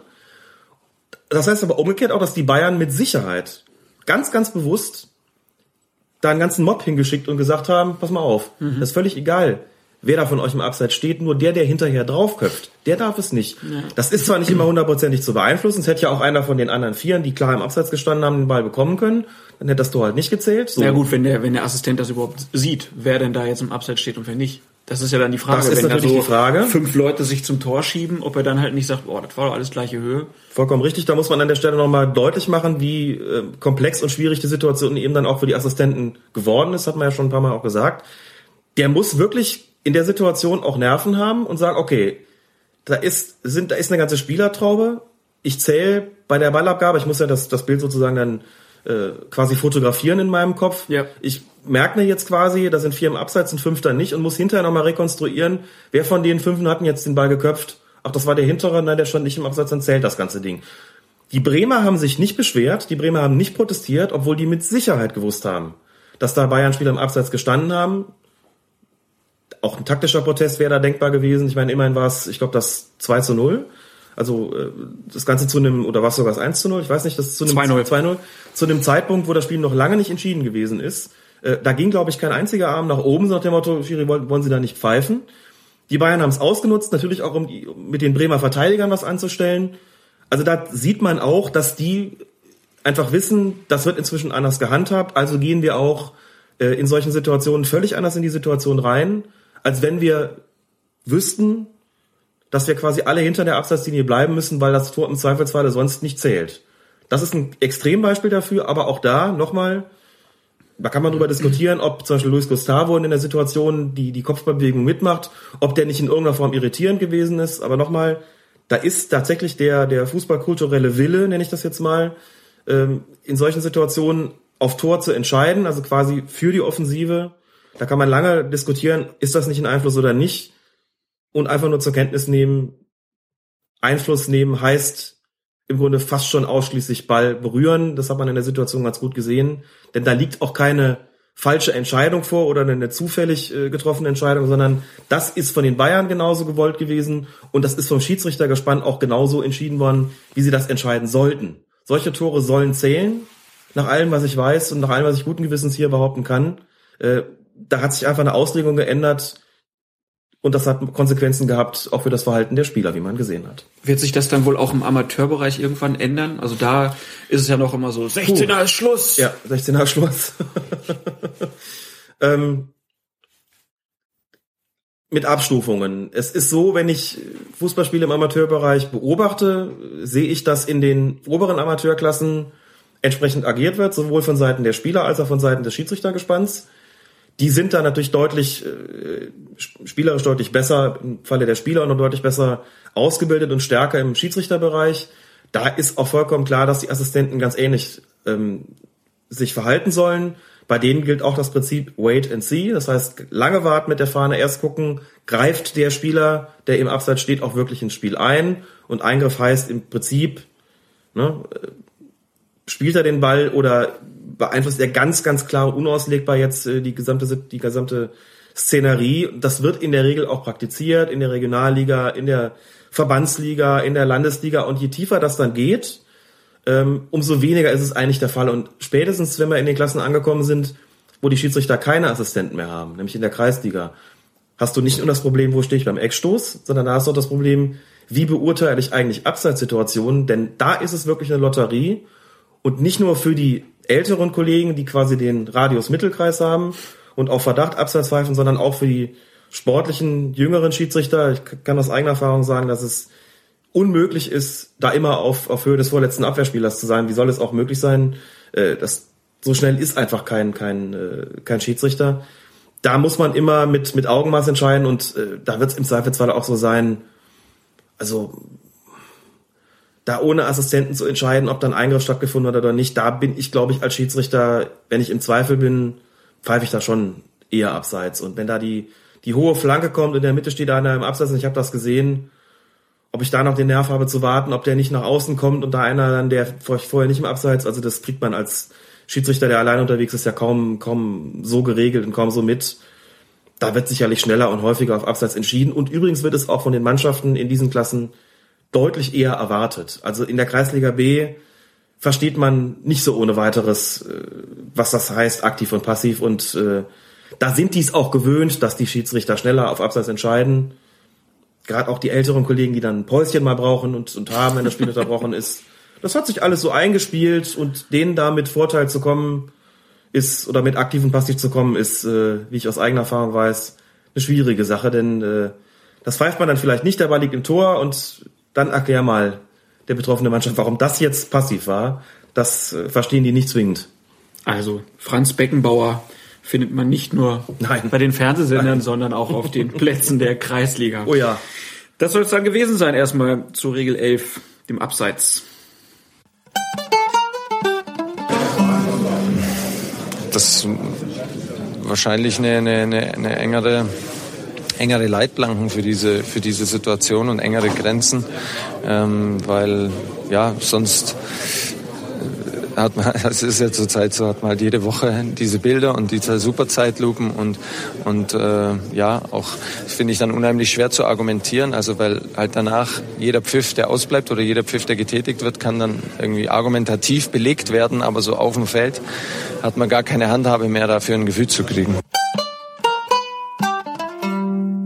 Und deswegen lass uns gar nicht lange drum rumreden, sondern wir legen los mit einer Ergänzung zur Regel 11 bei Colinas Erben. Freiburg-Wolfsburg 3 zu 2, Frankfurt-Stuttgart 0 zu 2 und Bochum-Köln 4 zu 0. Die Zeit, es ist 0 zu 3. Antenne Brandenburg. Das Wetter. Ja. Das wird jetzt schwierig. Die Temperaturen 5 zu 1, nein, zwischen 5 und einem Grad. Dazu kommt schwacher bis mehr. Es gab Post von der FIFA. Das Ganze nennt sich dann Zirkular, hat in diesem Fall die Nummer 1362 und darin sind Änderungen der Spielregeln für die Saison 2013-2014 und die Regeländerungen treten in Kraft ab dem 1.7.2013. Es gab dann ein Schreiben vom DFB an Lehrwerte wie dich, die Lehrwarte, Lehrwerte klingt ja blöd, Lehrwarte wie dich, äh, in denen dann einige Ausführungen dazu gemacht wurden, was denn da jetzt eigentlich geändert wurde. Erstmal das Schreiben von der FIFA, das ist noch relativ klein, äh, weil da einfach nur so ein paar Ergänzungen im Text sind. Genau.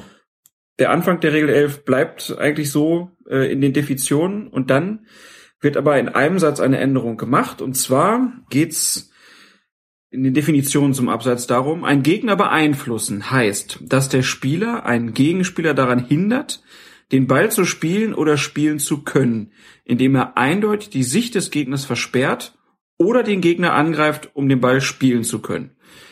Ist darin schon eine große Änderung? Nein, das ist eigentlich nur eine Präzisierung. Jetzt muss man dazu sagen, wir haben es ja auch, auch online gestellt, ähm, dieses FIFA-Zirkular, damit es jeder nachlesen kann.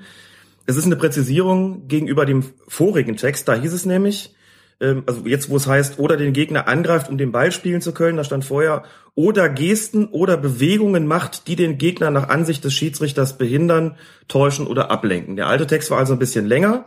Der neue ist ein bisschen kürzer und da heißt es jetzt eben, oder den Gegner angreift, um den Ball spielen zu können. Dieses Gegner angreifen ist im Grunde genommen aber nichts anderes, als das vorher gewesen wäre, Bewegungen macht, die den Gegner nach Ansicht des Schiedsrichters behindern. Das ist im Grunde genommen eine etwas allgemeinere, abstraktere Formulierung des Sachverhalts Gegner angreifen, um den Ball spielen zu können, also in den Zweikampf zu kommen. Das heißt, hier hat im Grunde genommen, wie gesagt, nur eine Präzisierung stattgefunden, keine völlige Neuformulierung und in der Praxis wird sich da auch an dieser Stelle eigentlich kaum was ändern, denn es ist vorher auch schon strafbar gewesen, wenn ich in einen Zweikampf gegangen bin aus meiner Abseitsposition heraus und dadurch den Gegner eben beeinflusst habe. Und den Gegner beeinflussen ist ja einer der Voraussetzungen dafür, dass es eine strafwürdige Abseitsstellung ist, ein strafwürdiges Abseits ist. Die anderen beiden heißen eben ins Spiel eingreifen, das ist immer noch das direkte Spielen des Balles. Und der dritte Punkt ist eben aus seiner Position einen Vorteil ziehen. Dazu werden wir gleich kommen, diese drei Punkte. Aber der zweite ist noch, das nochmal deutlich zu sagen. Also da hat es ja auch Schaubilder gegeben dann. Ich erinnere mich an eins in der Tageszeitung Die Welt, die dann so gemalt hat, wie das aussieht, wenn man aus einer Abseitsposition auch seinen Gegner in den Zweikampf zwingt. Das wäre überhaupt nicht nötig gewesen. Das war vorher auch schon so. Und da ist einfach nur ein Setz, Halbsätzchen geändert worden. Aber in der Sache selbst ändert sich nichts hat die FIFA auch geschrieben in dem Zirkular, der bestehende Wortlaut führt zu vielen Diskussionen, weil er interpretationsbedürftig und nicht präzise genug ist. Der neue Text entspricht eher dem tatsächlichen Spiel und hält klar fest, was es bedeutet, wenn der Ball abspringt, abgelenkt und absichtlich gespielt wird. Und dann kommen wir ja zu dem dritten Punkt in der Abseitsregel. Aus seiner Position einen Vorteil ziehen heißt, dass der Spieler aus einer Abseitsstellung einen Ball spielt und dann gibt's zwei Unterpunkte. Der erste, der vom Pfosten, der Querlatte oder von einem gegnerischen Spieler zurückprallt oder zu ihm abgelenkt wird. Das ist ja erstmal noch keine Änderung. Das ist erstmal noch keine Änderung oder nur minimal. So sah die Regel vorher im Grunde genommen auch aus. Vorher hieß es, ähm, aus seiner Position einen Vorteil ziehen, heißt, dass der Spieler aus einer Abseitsstellung einen Vorteil erlangt, indem der Ball, den er den Ball spielt, der vom Pfosten oder der Querlatte oder von einem gegnerischen Spieler zu ihm springt alt also zu ihm springt, neu zurückprallt oder zu ihm abgelenkt wird. Da ist dieses Springen einfach nur ein bisschen präzisiert worden. Alt springen, neu zurückprallen oder ablenken, faktisch aber dasselbe. Bis zu dem Punkt keine Änderung. Faktisch. Dann kommt's aber.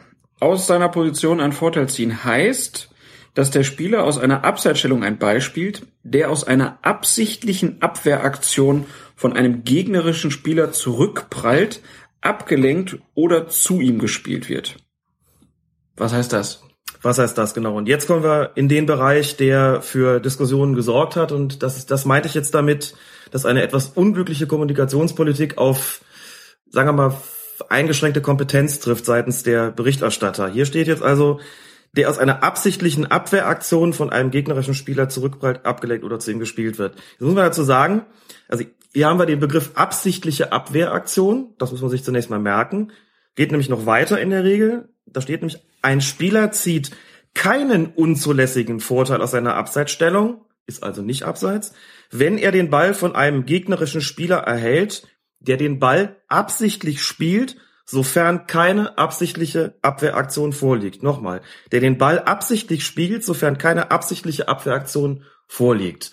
Hier taucht zweimal das Wort abseits, äh, absichtlich auf oder absichtliche auf.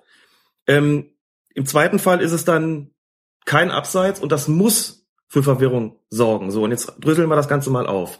Und das kann man im Grunde genommen am besten anhand von Beispielen tun. Wir müssen unterscheiden zwischen einer absichtlichen Abwehraktion und dem absichtlichen Spielen des Balles jeweils durch den Verteidiger. Mhm. Fangen wir vorne an, was eine absichtliche Abwehraktion heißt. Da ist die Eselsbrücke die, dass man im Falle der absichtlichen Abwehraktion das Wort absichtlich eigentlich eher durch das Wörtchen beabsichtigt, intendiert ersetzen kann. Beispiel, wir haben auch, ich habe gestern mal zwei äh, Szenen auf YouTube hochgeladen.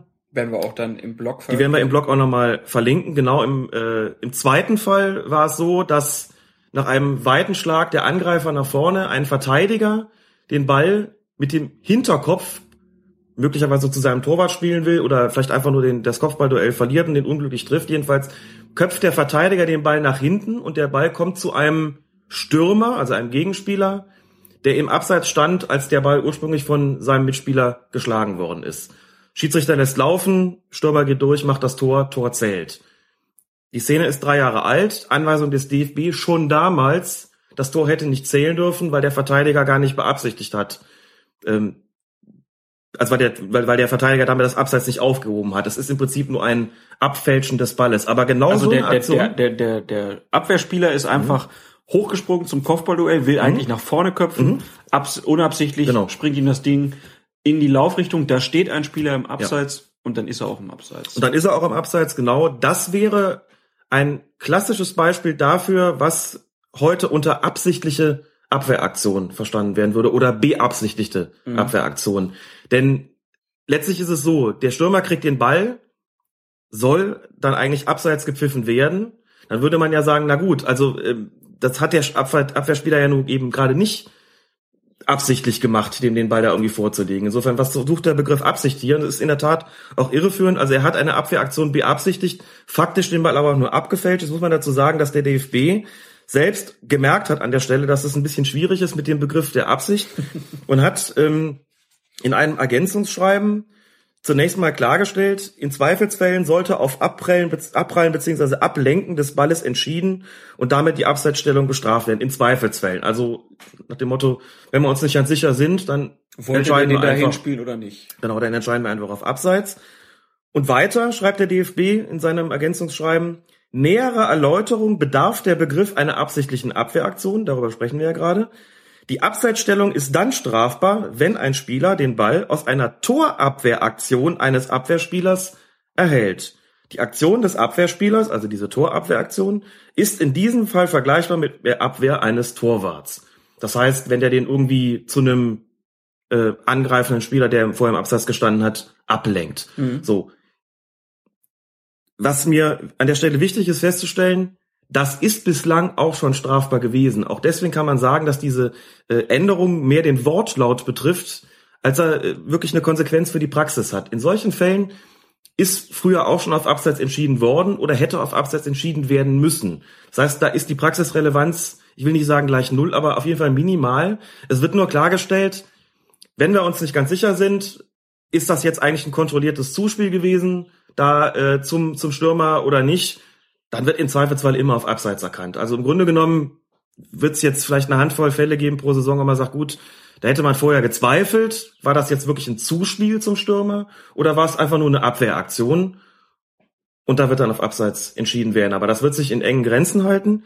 Also, wie gesagt, diese absichtliche Abwehraktion heißt im Grunde genommen auch nichts wie, er hat eine Abwehraktion beabsichtigt, die ist aber irgendwie so ein bisschen fehlgeschlagen und deshalb ähm, pfeifen aber trotzdem abseits. Wäre auch zum Beispiel so, wenn ein Abwehrspieler den Ball einfach zu seinem Torwart zurückköpfen will, aber ein Stürmer übersehen hat Mhm. und der kommt plötzlich in Ballbesitz und macht das Tor, hat vorher im Abseits gestanden, dann würden wir auch hier sagen, äh, das wäre abseits. So, und davon zu unterscheiden ist jetzt der Punkt, ähm, der hier in den Regeln jetzt neu firmiert unter, der den Ball absichtlich spielt, sofern keine absichtliche Abwehraktion vorliegt. Praxisbeispiel, Verteidiger hat einen Ball, weiß nicht wohin damit, will ihn zu seinem Torwart zurückspielen, hat ihn ganz kontrolliert am Fuß und spielt ab, kontrolliert und dann ist plötzlich da ein Stürmer, der sich da vorher, keine Ahnung, die Schuhe zugebunden hat, kommt jetzt in Ballbesitz und macht das Tor. Also dieser katastrophale Rückpass, der fehlschlägt zum Torwart, das wäre dann nicht so, dass es abseitsseitig aufgehoben werden würde. Also das kontrollierte Zuspiel äh, zum Gegner. Kontrolliert im Sinne von, ähm, der hat den nicht einfach unabsichtlich irgendwie abgelenkt, sondern dem ist wirklich einfach der Pass komplett misslungen, weil er da einen übersehen hat oder sowas. Das hebt ähm, die Abseitsstellung dann natürlich auf. Wir sind nämlich gefragt worden auf Twitter, ähm, wie es denn jetzt wäre, ob ich einfach als Verteidiger, wenn ich sehe, da steht ein Stürmer im Abseits, ob ich nicht einfach dem den Ball dann zuspielen kann und den dadurch ins Abseits stellen könnte. Nein, das kann man nicht. So ein kontrolliertes Zuspiel bedingt, wie gesagt, äh, die Aufhebung der Abseitsstellung. Dann ist weiterhin das klassische, der Ballkampf vom Gegner gegeben. Also insgesamt wird sich summa summarum äh, die Zahl der Fälle, wo man sagt, der Ballkampf vom Gegner ein bisschen reduzieren. Es wird ein bisschen öfter abseits gepfiffen werden, aber wie gesagt, die Praxisrelevanz geht gegen Null. Und die, die Hudelei, die hier mit dem Begriff der Absicht getrieben worden ist, das meine ich mit unglückliche Kommunikationspolitik der FIFA. Äh, Auch in dem Sinne, dass sie das nicht wirklich erklärt hat. Denn eigentlich hätte ihr selbst auffallen müssen, dass hier Sätze stehen, wo man als, nicht nur als Laie sich eigentlich fragt, ja, was ist denn jetzt Absicht? Einmal ist es irgendwie die kontrollierte, die absichtliche Abwehraktion, die den dann ins Abseits stellt und einmal ist es ein absichtliches Zuspiel und da ist er dann nicht abseits, der denn nu? Ich hoffe, wir haben es ein bisschen deutlich machen können. Also der schlampige Rückpass, der aus Versehen beim Stürmer landet, kein Abseits. Der verunglückte Kopfball oder die Kopfballverlängerung oder die verunglückte Rückgabe sozusagen, ähm, die aber nicht so richtig kontrolliert ist, das wird dann als Abseits gewertet. Also bei mir ist es äh, jetzt angekommen. Ich frage mich nur jetzt so gerade, also erstmal die Aufregung, die war ein bisschen übertrieben, die gemacht wurde, weil oh, neues Abseits. Da ähm, schelten scheinbar überall die Alarmglocken. Ja. Und das zweite ist, es ändert sich eigentlich nichts wirklich gravierendes. Es ist halt nur für die Schiedsrichter ein bisschen klarer, dass sie in unglücklichen Situationen, äh, wo die Abwehrspieler halt Mhm. wirklich vielleicht auch technisch limitiert, einfach den Ball dann blöd dem Gegner vor die Füße spielen, ähm, schneller abpfeifen dürfen. Genau. Also ich denke, dass ähm, die Absicht, jetzt habe ich das Begriff selbst benutzt, die Intention der FIFA äh, für diese für diese Kosmetik bei der Anpassung des Regeltextes darin begründet lag, dass die Verteidiger ähm, immer weniger wussten, wann sie eigentlich mit dem strafbaren Absatz rechnen durften oder nicht, und dass es sozusagen so ein bisschen hier eine Konzession gemacht worden ist, indem man sagt, na gut, also jetzt ist es im Zweifelsfall, also wenn wir uns nicht ganz sicher sind, ist es nur blöd abgefälscht oder ist es schon ein Zuspiel, dass man laufen lassen kann, dass man sagt, ey, Schiris, wenn ihr euch nicht sicher seid, dann pfeift einfach.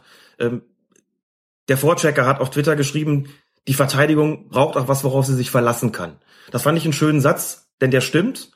Und das geht so ein bisschen in die Richtung, auch wenn man, wie gesagt, für der Praxisrelevanz sagen muss, es wird nicht so wahnsinnig viele Fälle geben, in denen das zum Tragen kommt. Wir werden sicherlich in der neuen Bundesliga-Saison, wenn es denn mal vorkommt, sagen, das wäre jetzt eine Situation gewesen, ähm, die vor dieser Regelanpassung noch äh, anders entschieden worden wäre. Und ich wette jetzt schon, wir werden nicht mal auf fünf kommen in der gesamten Bundesliga-Saison. Die Wette halte ich. Mhm. Ich denke, es werden mindestens sechs. okay. Ja, dann äh, würde ich sagen, so im Abseits ja. schon mal durch. Ähm, in diesem FIFA Zirkular, ich finde so ein fantastisches Begriff, äh, Begrifflichkeit, die da gewählt wurde. Es muss die Chemie zwischen Schiedsrichter und Pfeife muss stimmen. Mats, die FIFA legt für die kommende Saison die Abseitsregel neu aus. Haben Sie sich schon damit befasst? Ich habe es gelesen, allerdings nur in der groben Überschrift. Ich weiß noch gar nicht, was sie genau verändert haben. Ich muss ja sagen, ich fand sie einfach. Die meisten Menschen sahen das nicht so. Aber für mich war die Regel verständlich. Ich konnte immer direkt sagen, wann es Abseits ist und wann nicht. Dabei soll ja die neue Regel gerade Abwehrspieler wie Sie mehr mit einbeziehen. Absolut. Ich kann dem Gegner, wenn er hinter mir steht, jetzt einfach den Ball hinspielen und dann wird abgepfiffen. Meine Damen und Herren, Sie hörten soeben einen Auszug aus einem Interview der Zeitschrift GQ mit Mats Hummels in der Rolle der GQ Klaas Riese als Mats Hummels Alex Feuerherd. Herr Alex, ich habe das Gefühl, Herr Hummels hat noch nicht so richtig die Regel verstanden. Nein, Mats Hummels hat die Regel noch nicht richtig verstanden. Ich habe mir dann gleich bildlich versucht vorzustellen, wie das wohl aussieht, wenn Mats Hummels einfach dem Gegner, der hinter ihm steht, den Ball hinspielt und dann abgepfiffen wird, beziehungsweise dann würde nämlich nicht abgepfiffen werden. Und das Gesicht würde ich eigentlich zu gerne sehen. Insofern sollte man ihn vielleicht gar nicht drüber aufklären, was da Sache ist. Aber ganz im Ernst, man kann ihm nur davon abreden, so vorzugehen, wie er das hier beschrieben hat. Die Folgen wären für ihn beziehungsweise seinen Club sicherlich fatal. Aber auch schön, äh, dass er einfach sagt, ich habe es noch nicht gelesen, aber ich kann ihm einfach den Ball hinspielen. Er hat es ja gelesen, in ja, der groben Überschrift. In der groben Überschrift, ja. Wahrscheinlich in irgendeiner der Zeitungen mit einer Infografik. Genau. Ja, dazu gab es aber noch ein zweites Interview, nämlich äh, mit, wie ist seine genaue Funktion, Schiedsrichter, Obmann der DFL? Ähm, er berät die, die DFL in Schiedsrichterfragen und ist auch in der DFB-Schiedsrichterkommission. Also, die Rede ist von? Helmut Krug, nicht Manfred Krug. Ich hatte befürchtet, dass mir das jetzt nochmal rausrutscht. Schade, ich habe auch Schiedsrichterfunktionär, Schiedsrichterfunktionär zum Schauspieler und äh, Telekom-Aktionär mache. Ja. Helmut Krug, Helmut, Helmut, Helmut Krug. Nein, Helmut Krug mit Doppel-L und TH. Nein, nur mit T hinten. Äh, nur mit T, äh, aber Gott, oh Gott, aber Doppel-L. Jetzt wir alles durcheinander hier. Aber Herr Krug wurde von Bundesliga.de auch zu den äh, Abseitsänderungen befragt und er sagt dann erst, die FIFA hat lediglich zwei Präzisierungen vorgenommen. Die eine definiert genauer, wann ein Spieler aktiv ins Spielgeschehen eingreift.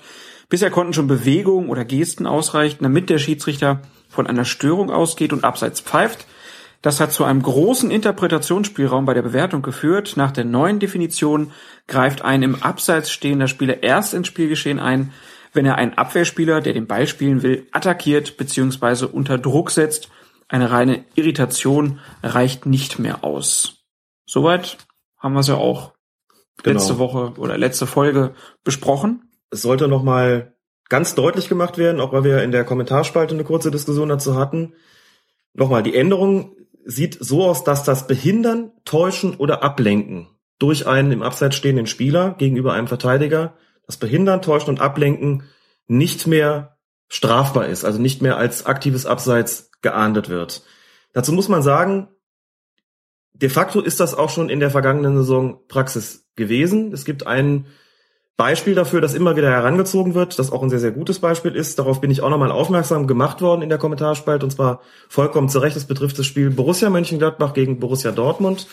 Da hat es eine Situation gegeben, dass ein Ball nach vorne geschlagen wird und der im Abseits befindliche Spieler Younes, was glaube ich von Gladbach, meine ich, oder was de Jong, also ein Gladbacher Angreifer orientiert sich zum Ball, geht klar zum Ball hin, zieht damit sozusagen auch die Aufmerksamkeit der Dortmunder Verteidiger auf sich, lässt den Ball dann aber doch liegen für einen nachrückenden Mitspieler, einen nachrückenden Gladbacher Angreifer, zieht zur Mitte, die Gladbacher Verteidiger, die Dortmunder Verteidiger sind erkennbar irritiert, Ball kommt in die Mitte und es fällt das Tor, das auch gegeben wird, das auch gegeben worden ist. In dem Fall lag eigentlich ein Täuschen, ein Ablenken vor. Nach dem Regeltext, der in der vergangenen Saison noch gültig war, hätte dieses Tor also durchaus auch nicht zählen können. Es war aber damals auch schon gewollt, dass da laufen gelassen wird. Im Grunde genommen ist es jetzt so gewesen, der Regeltext, ähm, also die Theorie ist quasi der Praxis angepasst worden. Jetzt steht es auch in den Regeln drin, nicht mehr behindern, nicht mehr täuschen, nicht mehr ablenken, sondern jetzt steht da, dass er den Gegner angreifen muss, um den Ball spielen zu können. Also der im Abseits stehende Angreifer muss den Gegner angreifen, um den Ball spielen zu können. Nur dann ähm, ist es sozusagen noch abseits. Was gleich geblieben ist, ist dieses dem Torwart vor der Linse zu stehen. Das wäre dann ja eine Irritation, äh, betrifft aber auch ganz speziell ähm, jetzt den de facto den Keeper. Also wie gesagt, da diese Änderung ist, ist klar. So eine Aktion wie bei dem Spiel äh, Gladbach gegen Dortmund wäre jetzt ganz eindeutig kein Abseits mehr. Da müsste man auch gar nicht mehr drüber diskutieren, weil das hier ein klares ähm, Täuschen beziehungsweise Ablenken gewesen wäre.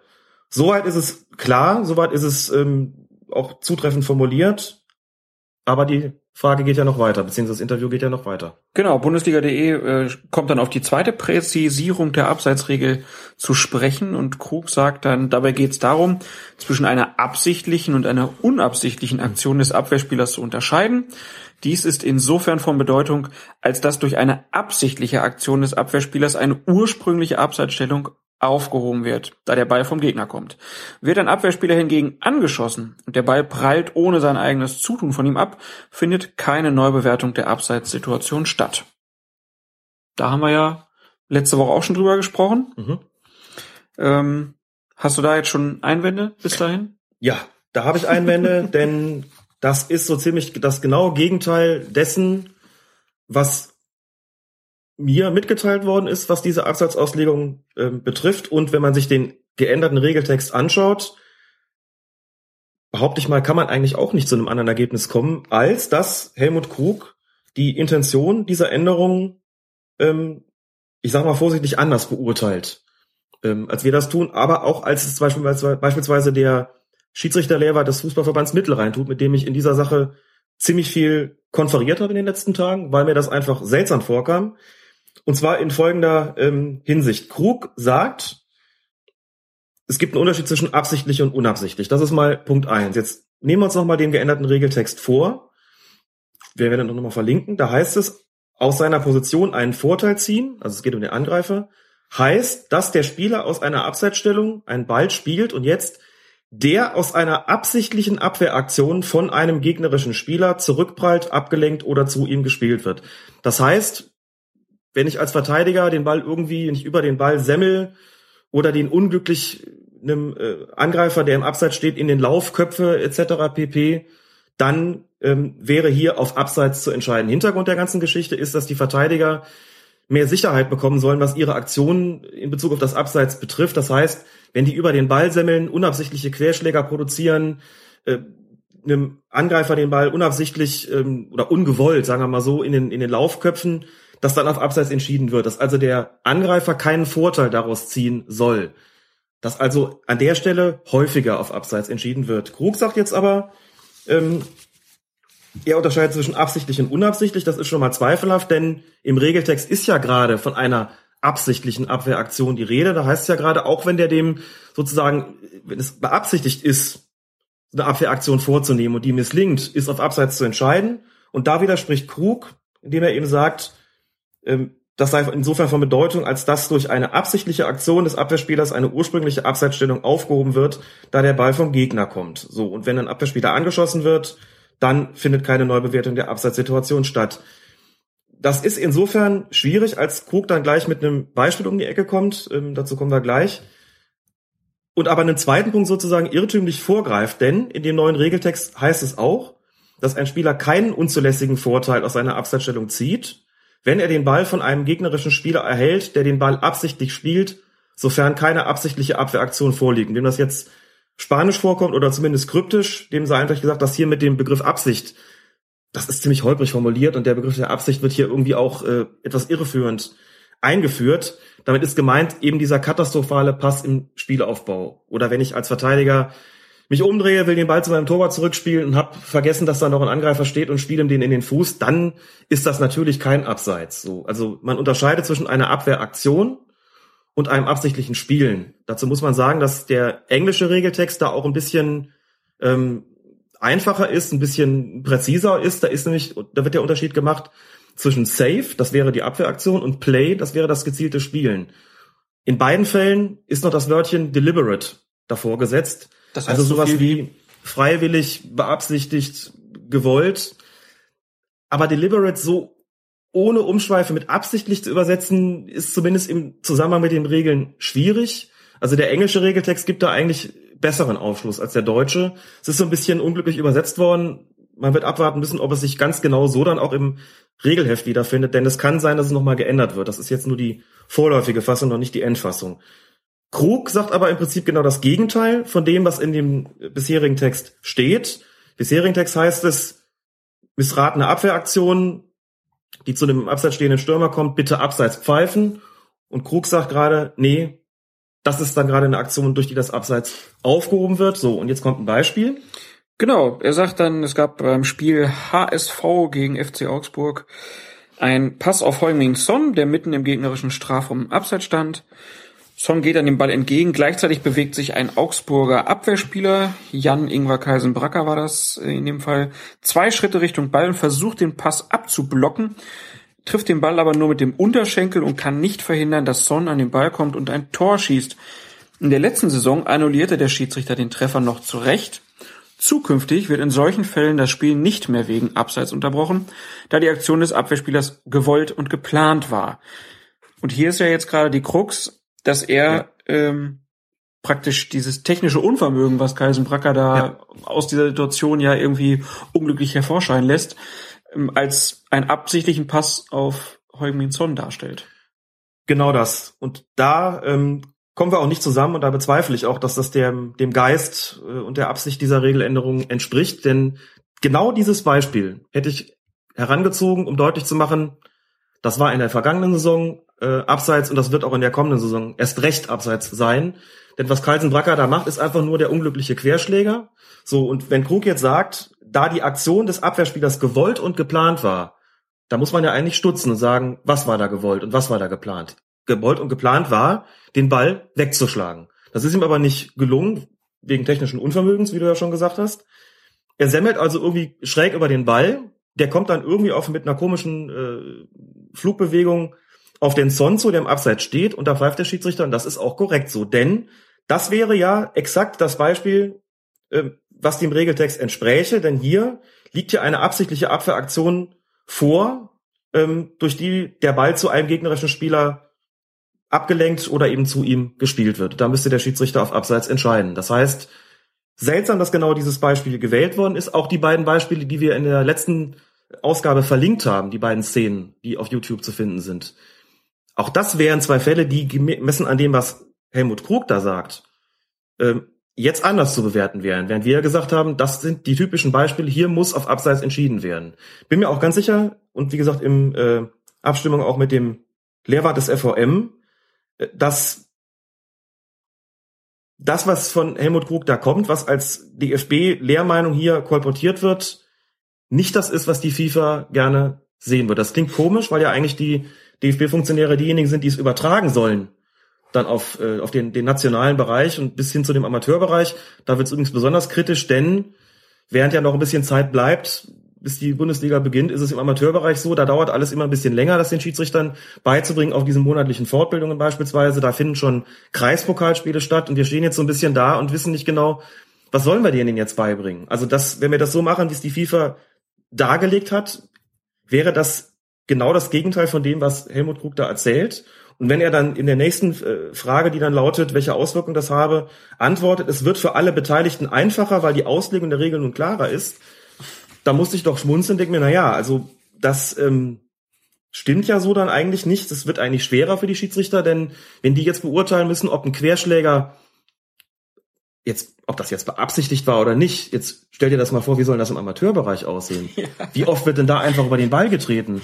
Und mir ganz selten passiert bisher. Und den Schiedsrichtern, die ohne Assistenten unterwegs sind, dann von denen zu verlangen, dass sie das beurteilen äh, sollen in der in der ja. Situation und dann auch noch irgendwie, da kommt der Ball zu dem abseits stehenden Spieler, der ganze Sportplatz brüllt abseits, weil jeder denkt, irgendwie natürlich ist das, der stand ja schon vorher im Abseits, das war ja gar nicht beabsichtigt, was der Verteidiger da gemacht hat. Schiri pfeift da und sagt, nö, nö, Helmut Krug hat was anderes gesagt. Den Spaß will ich sehen und ich glaube, wie gesagt, gerade nicht, dass das beabsichtigt war. Ähm, wenn Krug dann sagt, die überlegte und geplante Aktion eines Abwehrspielers ist ebenso leichter zu erkennen wie ein gezielter Angriff auf einen Spieler, würde ich einfach sagen, das bezweifle ich. Das bezweifle ich. Und dass für die Schiedsrichter und die Assistenten das Erleichterung seien, weil es jetzt weniger Spielräume gäbe und damit weniger Diskussionen erfolgten, würde ich auch bezweifeln. Denn alles in allem ist diese ganze Geschichte sehr, sehr unglücklich kommuniziert worden. Es hat viel Verwirrung in den Medien gegeben. Ich habe beim letzten Mal gesagt, das liegt auch so ein bisschen an der teilweise mangelnden Kompetenz. Dazu stehe ich einerseits auch, andererseits komme ich immer mehr zu dem Punkt, dass auch im Zusammenspiel hier FIFA, DFB, Öffentlichkeit was gründlich schiefgelaufen ist und wenn zwischen dem Regeltext der FIFA und den Erläuterungen durch den einen hochrangigen DFB-Schiedsrichterfunktionär eine offensichtliche Lücke klafft, von der ich sehr gespannt bin, wie der DFB die schließen will, insbesondere dadurch, dass die Zeit immer weiter fortschreitet und das auch bedeutet, dass es immer schwieriger wird, eine, so ein Zurückrudern ähm, vernünftig zu verkaufen. Also ich bin gespannt, was da die Konsequenzen sein werden. Ähm, das, was eigentlich eine Erleichterung sein sollte, mutiert gerade unversehens zum kompletten Gegenteil ähm, mit den entsprechenden potenziell sehr kritischen Auswirkungen auf den Amateurbereich. Also ich bin gespannt, ob da noch Korrekturen erfolgen, denn das, was da gerade für die Öffentlichkeit formuliert wird in diesem Interview, ist, wie gesagt, mitnichten das, was die FIFA vorgegeben hat. Auch, wie gesagt, in puncto äh, Sinn und Geist dieser Änderungen. Und das wundert mich an der Stelle besonders, muss ich sagen, dass es Helmut Krug da unterlaufen ist, denn das wäre schon seine originäre Aufgabe. Und irgendwie hat's da, weiß ich auch nicht, hat der DFB da was, äh, zumindest, es ist zweifelhaft, wie er es verstanden hat, sagen wir es mal so. Was ich ja auch überhaupt nicht verstehe, ist ja, die FIFA hat ja ein großes Reservoir an Bildmaterial von Fußballspielen, mhm. warum die sich nicht einfach hinsetzen und ein Video mit 10, 20 Szenen machen und sagen, hier, das ist Abseits, das ist kein Abseits. Mhm. Das wäre ja viel einfacher, als das jetzt in irgendwelchen ja. Äh, Gesetzestexten sich jetzt irgendwie rauszulesen, dann auch noch in verschiedenen Sprachen. Die wurden auch angekündigt, diese Szenen. Ich habe sie aber noch nicht gesehen, sind auch noch nicht verfügbar meines Wissens. Vielleicht kommt das ja noch und vielleicht kommt da noch mal ein bisschen mehr Klarheit in die ganze Angelegenheit rein. Ähm, Im Moment können wir selber nur sagen, man muss mal abwarten, wie sich das wirklich dann darstellen wird auf dem Platz und ob es vielleicht sogar so weit kommt, dass der DFB eine ganz eigene Auslegung dieser Regeländerung hat und seinen Schiedsrichtern gegenüber vermittelt, als die FIFA das beabsichtigt hat und ob es wieder zu Korrekturen kommt im Laufe der Saison, von denen die Öffentlichkeit gar nicht so wahnsinnig viel mitbekommt. Und ich erinnere nur an die vergrößerte Körperfläche, die plötzlich äh, in allen möglichen Anweisungen und DFB-Schiedsrichterzeitung etc. stand, von der vorher niemals die Rede war. Also so eine, so eine Änderung, äh, die man gar nicht so mitbekommen hat, die der DFB so ein bisschen Stickum irgendwie vorgenommen hat, möglicherweise weil er vorher da auf dem Holzweg gewesen ist. Ich weiß es nicht. Ähm, wir werden es sehen. Aber als sozusagen äh, etwas nerdmäßiger Beobachter der ganzen äh, Szene kann ich nur sagen, hier ist eine merkwürdige Differenz entstanden, die ich mir nicht so recht erklären kann. Müssen wir also weiter beobachten. Genau. Machen wir. Bei Colinas Erben hoffen drauf, dass das jetzt bald Klärung gibt und ähm, schließen das jetzt trotzdem jetzt erstmal hier ab. Genau. So verwirrt, wie Herr Krug uns hier zurücklässt. Schade, aber gut. Soweit erstmal zur neuen Abseitsregel. Lars Ricken treibt den Ball über die Mittellinie. Halblinke Position. Christoph Metzeler ist mitgelaufen. Der steht jetzt 17 Meter vor dem Tor. Spielt auf Everton und er steht nicht im Abseits. Du blinder Linienrichter. Du Blindmann. Verdammt nochmal. Es geht auf keine grüne Kuhhaut mehr, was dieser Erpel, Greipel oder wie auch immer heißen mag, sich da hinten da zusammenfallen.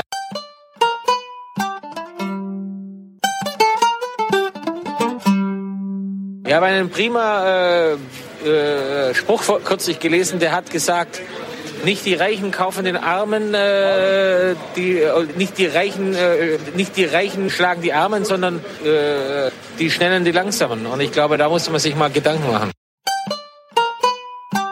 Ein Thema, was uns die letzten Folgen auch schon so ein bisschen beschäftigt war, waren diese leichten Regeländerungen, die es auf verschiedenen Gebieten jetzt gab. Die meisten waren ja zum Glück eindeutig. Bei der Abseitsregel war es ein bisschen schwieriger. Ähm, ein Hörer von Ibiza, der Axel, der hat mir gesagt, ich habe euch zwar jetzt zugehört, so richtig kapiert habe ich es aber immer noch nicht. Und ähm, da haben wir dankenswerterweise von Bernd Freimüller aus Wien eine E-Mail bekommen. Ähm, der hat nämlich die Elf Freunde gelesen und da steht, hat er dazu geschrieben, mich verwirren diese Erläuterungen von Felix Zweier total. Von Aufklärung für mich keine Spur. Vor allem der Satz mit verkalkuliert steht für mich wieder im Gegensatz zur Ausführung der FIFA. Also die Elf Freunde hatten Besuch in der Redaktion von ähm, FIFA-Schiedsrichter ähm, Felix Zweier und der hat in der Redaktion die Fragen der Redaktion scheinbar beantwortet. Christoph Wiermann hat das dann zusammengeschrieben und äh, zusammengefasst. Sehr interessant. Sollte man mal nachlesen, das Protokoll. Wir wollen das hier in Auszügen mal ein bisschen besprechen. Die Abseitsregel ist geändert worden. Wird alles noch komplizierter, fragen elf Freunde. Und Felix Zweier hat dann gesagt, früher hieß es, wenn der Ball von einem Verteidiger abprallt, entsteht keine neue Spielsituation. Kam der Ball so zu einem Gegner im Abseits, wurde abgepfiffen. Was abprallen ist, wurde nun präzisiert. Gemeint ist damit nicht der Fall, wenn der Verteidiger den Ball kommen sieht, sich bewusst zu ihm hinbewegt und ihn spielt. Verkalkuliert er sich etwa bei einem langen Ball aus der gegnerischen Hälfte und leitet den Ball zu einem gegnerischen Spieler, der nach bisherigem Verständnis im Abseits stand, würde das jetzt nicht mehr abgepfiffen. Anders ist es, wenn ein Verteidiger aus wenigen Metern angeschossen wird, dann wird wie bisher gepfiffen. So, und das ist ja jetzt die Frage, ähm, die in der Mail, die ich ja vorhin schon zitiert habe, ähm, von Bernd aus äh, Wien zitiert wird, verkalkuliert. Das habe ich in den letzten Folgen jetzt ehrlich gesagt anders verstanden. Ich habe vor einer Weile auf dem Sommerfest des Fußballverbands Mittelrhein Sascha Stegemann getroffen, den wir ja schon als Interviewpartner hier hatten und ihn ansprechen können, auch auf diese äh, andere Auslegung. Er hat... Hat er abgewogen, habe ich keine Lust drüber zu reden. nein, nein, durchaus nicht. Er hat es mir erklärt und hat gesagt, ja, ähm, es ist uns erklärt worden und zwar genauso wie Felix Zweier es hier ähm, schildert. Jetzt äh, machen wir es einfach mal so. Erklär mal so, wie es den DFB-Schiedsrichtern gesagt worden ist und dann reden wir mal kurz darüber, inwieweit das in Einklang steht mit den Anweisungen der FIFA oder nicht. Erklärt worden ist ihnen also Folgendes und ich finde persönlich gar nicht, dass das die Sache leichter macht. Es wird jetzt unterschieden zwischen, sagen wir mal, abprallen und angeschossen werden. Also zwischen verkalkulieren und angeschossen werden. So schildert es ja Felix Zweier. Das heißt im Klartext, ähm, es geht immer vorausgesetzt natürlich, da steht ein Stürmer im Abseits und von dem kommt, zu dem kommt der Ball dann von einem Verteidiger. Das ist ja jetzt mal die Grundvoraussetzung. So. Die Schiedsrichter müssen jetzt entscheiden, was ist denn passiert, dass der Ball zu diesem Stürmer gekommen ist von dem Verteidiger? Ist der Verteidiger bloß ohne sein Zutun angeschossen worden? Also konnte er sozusagen einfach gar nicht mehr ausweichen? Und der Ball wird dann einfach zu dem Stürmer abgelenkt. Dann wäre es nach wie vor abseits, weil man den Verteidiger dann sagt, du konntest ja gar nichts dafür. Etwas anderes ist es nach der Regelauslegung des DFB, wenn dem Verteidiger eine Abwehraktion missglückt, wenn er sich eben beispielsweise falsch kalkuliert. Das kann in etwa der Fall sein, wenn er den Ball irgendwie zu seinem Torwart zurückkopfen will oder zu einem Mitspieler und äh, übersehen hat, dass da hinten einer steht. Das wäre so eine Aktion. Das kann aber auch sowas sein wie dieses Spiel, das wir beim letzten Mal auch schon angesprochen hatten, zwischen dem Hamburger SV und dem FC Augsburg, wo es ein Tor für Hamburg, wo ein Tor für Hamburg nicht gegeben worden ist, weil Jan-Ingwer Carlsen-Bracker zum Ball gegangen ist, aber aufgrund technischer Unzulänglichkeiten diesen Ball nicht richtig getroffen hat, der daraufhin zu Son gelangt ist, der den Ball ins Tor geschossen hat. Es wurde auf Abseits entschieden. Da hat der DFB gesagt, das wird in der kommenden Saison anders sein. Da unterstellt man, ja, ja, Carlsen Bracker wollte den Ball ja kontrolliert spielen, hat es aber nicht geschafft, wegen technischer, Unzuläng technischer Unzulänglichkeiten. Das spielt für uns aber keine Rolle. Entscheidend ist, dass er es wollte, also das beabsichtigt hat und dass es ihm bloß missglückt ist. Das ist sich also verkalkuliert in der ganzen Also, Angelegenheit. Die Absicht steht jetzt wieder im Ja, Vordergrund und das genau. wird richtig toll für Schiedsrichter. Die Absicht steht da jetzt de facto wieder im Mittelpunkt. Das wird richtig toll für Schiedsrichter, weil sie jetzt einen weiteren Fall haben, wo sie entscheiden müssen. Was ist da jetzt passiert? War es nur angeschossen? Dann wäre es also abseits. Oder war es verkalkuliert? Dann wäre es kein Abseits. So, und jetzt stellen wir uns mal vor, also das, äh, die Grenzfälle dazwischen kann ich mir geradezu vorstellen. Ja, also äh, wie soll ich das denn eigentlich jetzt korrekt beurteilen im Einzelfall, wenn sowas passiert? Und ich stelle mir vor allen Dingen vor, wie sieht das in den unteren Klassen aus? In der Bundesliga kann ich ja vielleicht noch sagen, wenn man da spielt, sollte man das beherrschen. Auch da wird es für die Schiedsrichter je nachdem schon nicht besonders leicht sein, das auseinanderzuhalten, äh, war es nur Absicht oder nicht. Nehmen wir das Also Beispiel beabsichtigt oder nicht. Nehmen wir das Beispiel Thomas Müller. Da sieht das teilweise so ungelenk aus, aber man Genau. weiß immer nicht, war das jetzt Absicht oder nicht. Mittlerweile sagt man oft, das ist alles Absicht, was der macht, aber Ja. das dann zu entscheiden, Stil. Schwierig. Aber jetzt stelle ich mir so einen Fall vor in der Kreisliga B oder in der Kreisliga C. Hallo? Wo, ja, aber stell dir deine Mitspieler bitte vor und da kommt jetzt so ein Ball, der so- soll in die Spitze gespielt werden und der, äh, also, was, da gibt's so viele technische Unzulänglichkeiten, also wie sollen da die Schiedsrichter in diesen Klassen bitte entscheiden, was jetzt irgendwie beabsichtigt war und was einfach nur unglücklich passiert ist und was irgendwie angeschossen war? Also das irgendwie auf, auf der unteren Ebene durchzusetzen, das dürfte hochkompliziert werden. Das ist so das eine. Aber das ist bitte, also nun die, die Anweisung an die DFB-Schiedsrichter, die haben für den Fall, dass der Ball von einem Verteidiger zu einem im Abseits stehenden Stürmer gelangt, künftig zu entscheiden, und das, das gilt hier auch, und das ist hier jetzt eben auch gesetzt, sie haben zu entscheiden, hat er sich nur verkalkuliert, wenn dem so sein sollte, dann ist es kein Abseits, oder ist er nur angeschossen worden, dann müsste Abseits äh, gepfiffen werden. Das ist in dieser äh, Geschichte nun das, was, was der DFB beschlossen hat. So, und jetzt gucken wir uns doch noch mal zum dritten Mal an, wie die ins Deutsche übersetzten FIFA-Ausführungen dazu aussehen. Es, wir reden ja über den, den Punkt im Abseits, in dem es darum geht, aus seiner Position als Stürmer einen Vorteil ziehen.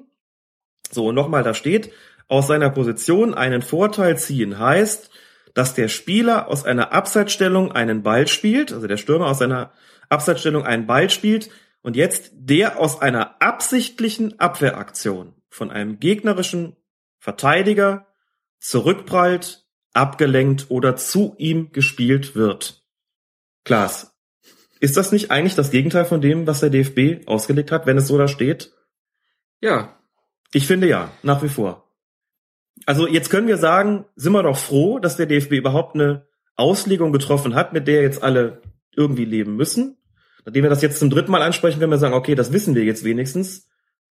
Das könnten wir. Aber das andere ist, dass ich nach wie vor mich frage, ist das, was der DFB jetzt beschlossen und seinen Schiedsrichtern mit auf den Weg gegeben hat, ist das wirklich, entspricht das dem Geist dieser FIFA-Ausführung? Und da steht da eigentlich nicht das Gegenteil drin, steht da nicht drin, wenn ein Stürmer den Ball von einem, dem, in ein, ein Abseits stehender Stürmer den Ball von einem Verteidiger bekommt, dann wird im Zweifelsfall auf Abseits zu entscheiden sein. Und haben wir nicht irgendwie auch von DFB-Funktionären gehört, dass im Zweifel eben gepfiffen werden wird? Und jetzt ist für die Zweifel irgendwie doch kein Spielraum mehr da. Also ich bin erstaunt. Ich habe den Eindruck, dass hier unnötig für, für Unklarheiten gesorgt worden ist. Ich glaube auch, äh, wenn Felix Zweier hier sagt, nee, das ist gut, das ist alles eindeutiger. Ehrlich, ich glaube es ihm nicht. Ich glaube nicht, dass das so ist. Ich glaube, dass hier für, für Durcheinander gesorgt worden ist, unnötigerweise und ähm, alle unsicher sind. Ein bisschen können wir vielleicht zurückrudern dahingehend, dass ich nach wie vor dabei bleibe. Es gibt nicht so wahnsinnig oft Fälle, in denen ein im Abseits stehender Stürmer den Ball von einem Verteidiger bekommt. Das muss man schon sagen. Insofern ist die Frage nach der Relevanz nach wie vor gegeben. Ist die Frage nach der Relevanz nach wie vor dahingehend, ähm, ja, es, es wird so sein, dass der, dass es nicht so wahnsinnig oft zu solchen Fällen äh, kommen wird. Insofern ist es vielleicht auch, will nicht sagen viel Lärm um nichts, aber viel Lärm um wenig. Aber trotzdem, alleine, dass es da so eine ewig Diskussion darum gibt und dass es so wahnsinnig schwer ist, da eine verbindliche Anweisung zu schaffen, zeigt mir schon, ähm, dass da irgendwie was verschlimmbessert worden ist. Und ich bin, um das doch nochmal zu sagen, aber auch gespannt, ob diese DFB-Auslegung wirklich Bestand haben wird, wenn man bedenkt, dass die FIFA-Ausführungen, die da übersetzt worden sind ins Deutsche, eigentlich das genaue Gegenteil aussagen. Das müssen wir abwarten, aber wir wissen jetzt immerhin, was der DFB seinen Schiedsrichtern mit auf den Weg gegeben hat. Und das ist für die natürlich auch verbindlich. Wir werden das beobachten, wie so vieles. Und ich höre deinen Worten auch so ein bisschen an, dass du bisschen enttäuscht darüber bist, dass man da oben nicht so richtig drüber nachdenkt, was das für Amateurklassen eigentlich ja. heißt, was da so äh, ausgegeben wird. Und ja. Das muss man leider so sagen. Also es ist zwar eine, immer eine recht populäre Kritik, sowas zu äußern. Es ist aber manchmal wirklich so. Und ist, der Fußball lebt ja auch davon, dass die Entscheidungen äh, auch die der Schiedsrichter trifft oder dass das gesamte Regelwerk eben einheitlich ist. Und dann muss man sich schon überlegen, wenn ich irgendeine Änderung vollziehe, muss ich mir schon Gedanken darüber machen, was heißt das für ganz unten. Und jetzt, ähm, wenn ich jetzt aber mir die Formulierung anschaue, die die FIFA gewählt hat, da muss ich sagen, ich glaube, das ist schon im Sinne der, der Schiedsrichter an der Basis. Der Schiedsrichter, die Kreisligaspiele pfeifen. Denn wenn die gesagt bekommen, wenn da ein Stürmer am Abseits steht und der Ball kommt vom Verteidiger, wird im Zweifelsfalle gepfiffen. Ist das genau im Sinne des Kreisliga B-Schiedsrichters, der sagt, hoppala, der war davor im Abseits und ob der nun jetzt das absichtlich den absichtlich dahin geköpft hat oder den abgefälscht hat oder aber angeschossen worden ist, spielt alles keine Rolle. Pfeif einfach ab. Gibt keinen Ärger. Finde ich eine sehr praxisnahe Lösung. Und es ist nicht nur für die Schiedsrichter, sondern auch für die Spieler einfacher. Also ich glaube, es wird jetzt unbedingt dadurch unbedingt wieder viel mehr Beschwerden geben, ja. weil irgendwelche Leute meinen, sie hätten das äh, ja. richtig verstanden und gerade die Leute, die an außen stehen, die sind ja dann auch meistens noch lauter. Also das wird es für die Schiedsrichter wahrscheinlich in einigen Situationen heikler machen. Und es bedeutet auch nicht nur, dass ich hier mir die Frage stellen muss und die Frage beantworten muss, war das irgendwie Absicht oder nicht, was schon beim Handspiel eben sehr, sehr schwierig ist. Wenngleich ich da, wie gesagt, der Meinung bin, das ist schon in Ordnung mit den Spielräumen, sondern ich muss im Grunde genommen, und das finde ich sehr, sehr heikel, eine, ein Urteil treffen in Sekundenbruchteilen über technische Fähigkeiten eines Spielers. Also, wie gesagt, es mag Fälle geben, wo einer da hingeht, offensichtlich hingeht, will den Ball wegschießen und latscht einfach drüber und der Ball kriegt so einen komischen Drall, dass er dann eben zu diesem im Abseits stehenden Spieler kommt. Da kann man noch sagen, gut, das war jetzt einfach, ne? Aber auch da frage ich mich, ist das regeltechnisch gesehen eigentlich wünschenswert, dass, dass man dann sagt, der darf da jetzt einfach durchlaufen? Ich bin mir nicht so sicher. Also und im Extremfall muss ich eben mir Gedanken darüber machen, wie sind die technischen Fertigkeiten des Spielers und das finde ich schwierig. Das ist eine Entscheidung, da finde ich, geht der Spielraum zu weit. Weiter, als es beim, beim Thema Absicht der Fall ist. So viel bis hierhin zu dieser so viel Abseitsregel. Genau. Ich befürchte, wir werden da nochmal drauf kommen. Bei Colinas Erben. Nur greise Fußballrentner in den internationalen Regelgremien verhindern Veränderungen. Ja, die greisen Herren von der FIFA haben sich doch bewegt. Wir haben sehr lange jetzt über die Regel 11 gesprochen und ihr habt es geschafft. Fünf Stunden, 15 Minuten und 30 Sekunden. Die ersten elf Regeln. Am Anfang klang das schon relativ schlimm noch. Aber irgendwann wurde es besser. Kam ja auch vor allen Dingen durch die Spenden unserer Hörer. Dafür nochmal äh, herzlichen Dank, dass wir hier schöne Headsets haben. Und wenn euch diese Folge gefallen hat, dann empfehlen wir natürlich direkt Folge Nummer 81 von Colinas Erben, denn da geht's dann weiter mit Regel 12, 13, 14, 15, 16 und 17. Mal gucken, wie lange wir dann sind. Kurz Herr Feuer, Herr Feuer ist verstummt. Er guckt ja. Schau, ganz ehrfürchtig. Ganz ehrfürchtig. Fünf Stunden 16. Ja, ich weiß ja, wie lange, wie lange Schiedsrichter Neulingslehrgänge oder wie sie, oder Anwärterlehrgänge, wie sie bei uns noch heißen, dauern. Da kommst du mit fünf Stunden Abyss irgendwie aber nicht hin. Ja, weil da auch Quatsch gemacht wird. Wir haben ja hier nur durchgearbeitet. Kein Lachen, nix, nur einfach. Kann diese Kritik an den Lehrwarten nur zurückweisen. Wir gehen das Ganze sehr, sehr konzentriert an, machen das inzwischen in Köln zumindest über vier Tage. Visualisieren dabei natürlich auch. Visualisieren? Ja, natürlich. Braucht man doch gar nicht. Wir machen einen Podcast, niemand braucht Visualisierung. Werde ich ja. den Leuten demnächst dann auch sagen, aber ich kann Ihnen das ja als begleitendes Material auf jeden Fall empfehlen. Genau, wenn ihr die alten Regeln mal hören wollt, hört hier mal rein. ja, genau. Die schaffen ja auch weiter eine gute Grundlage, das muss man ja schon sagen.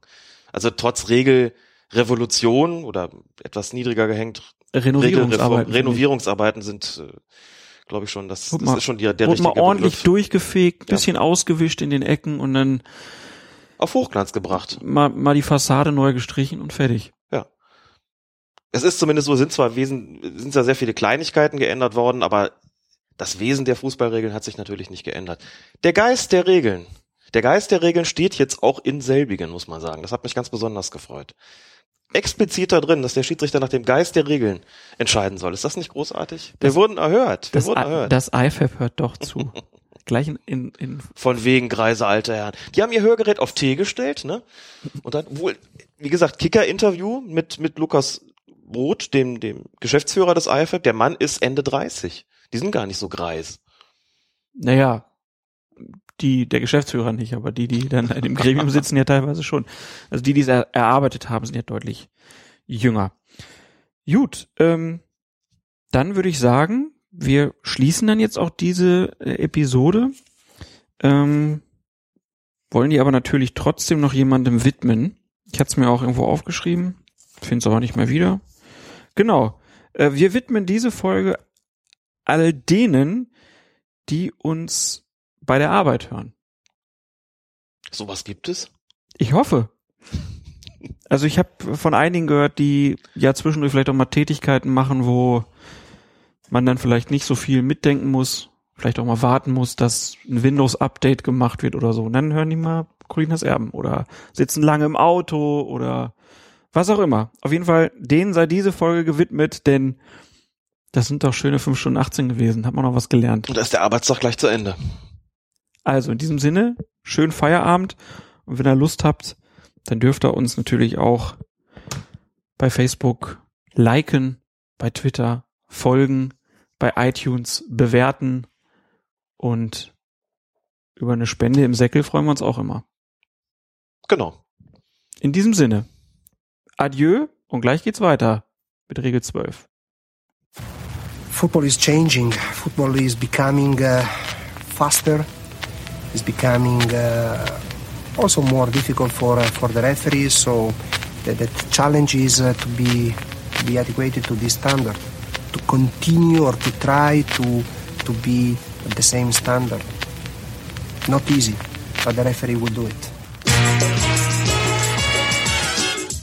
Blinde Bratwurst, ehrlich. Wenn man so pfeift, dann lache ich mich tot normalerweise. So ein Beschiss, du. Da wird doch alles gemacht hier, du. Der erste Liga Kocher Schiedsrichter. Skandal! Scheiße ist es!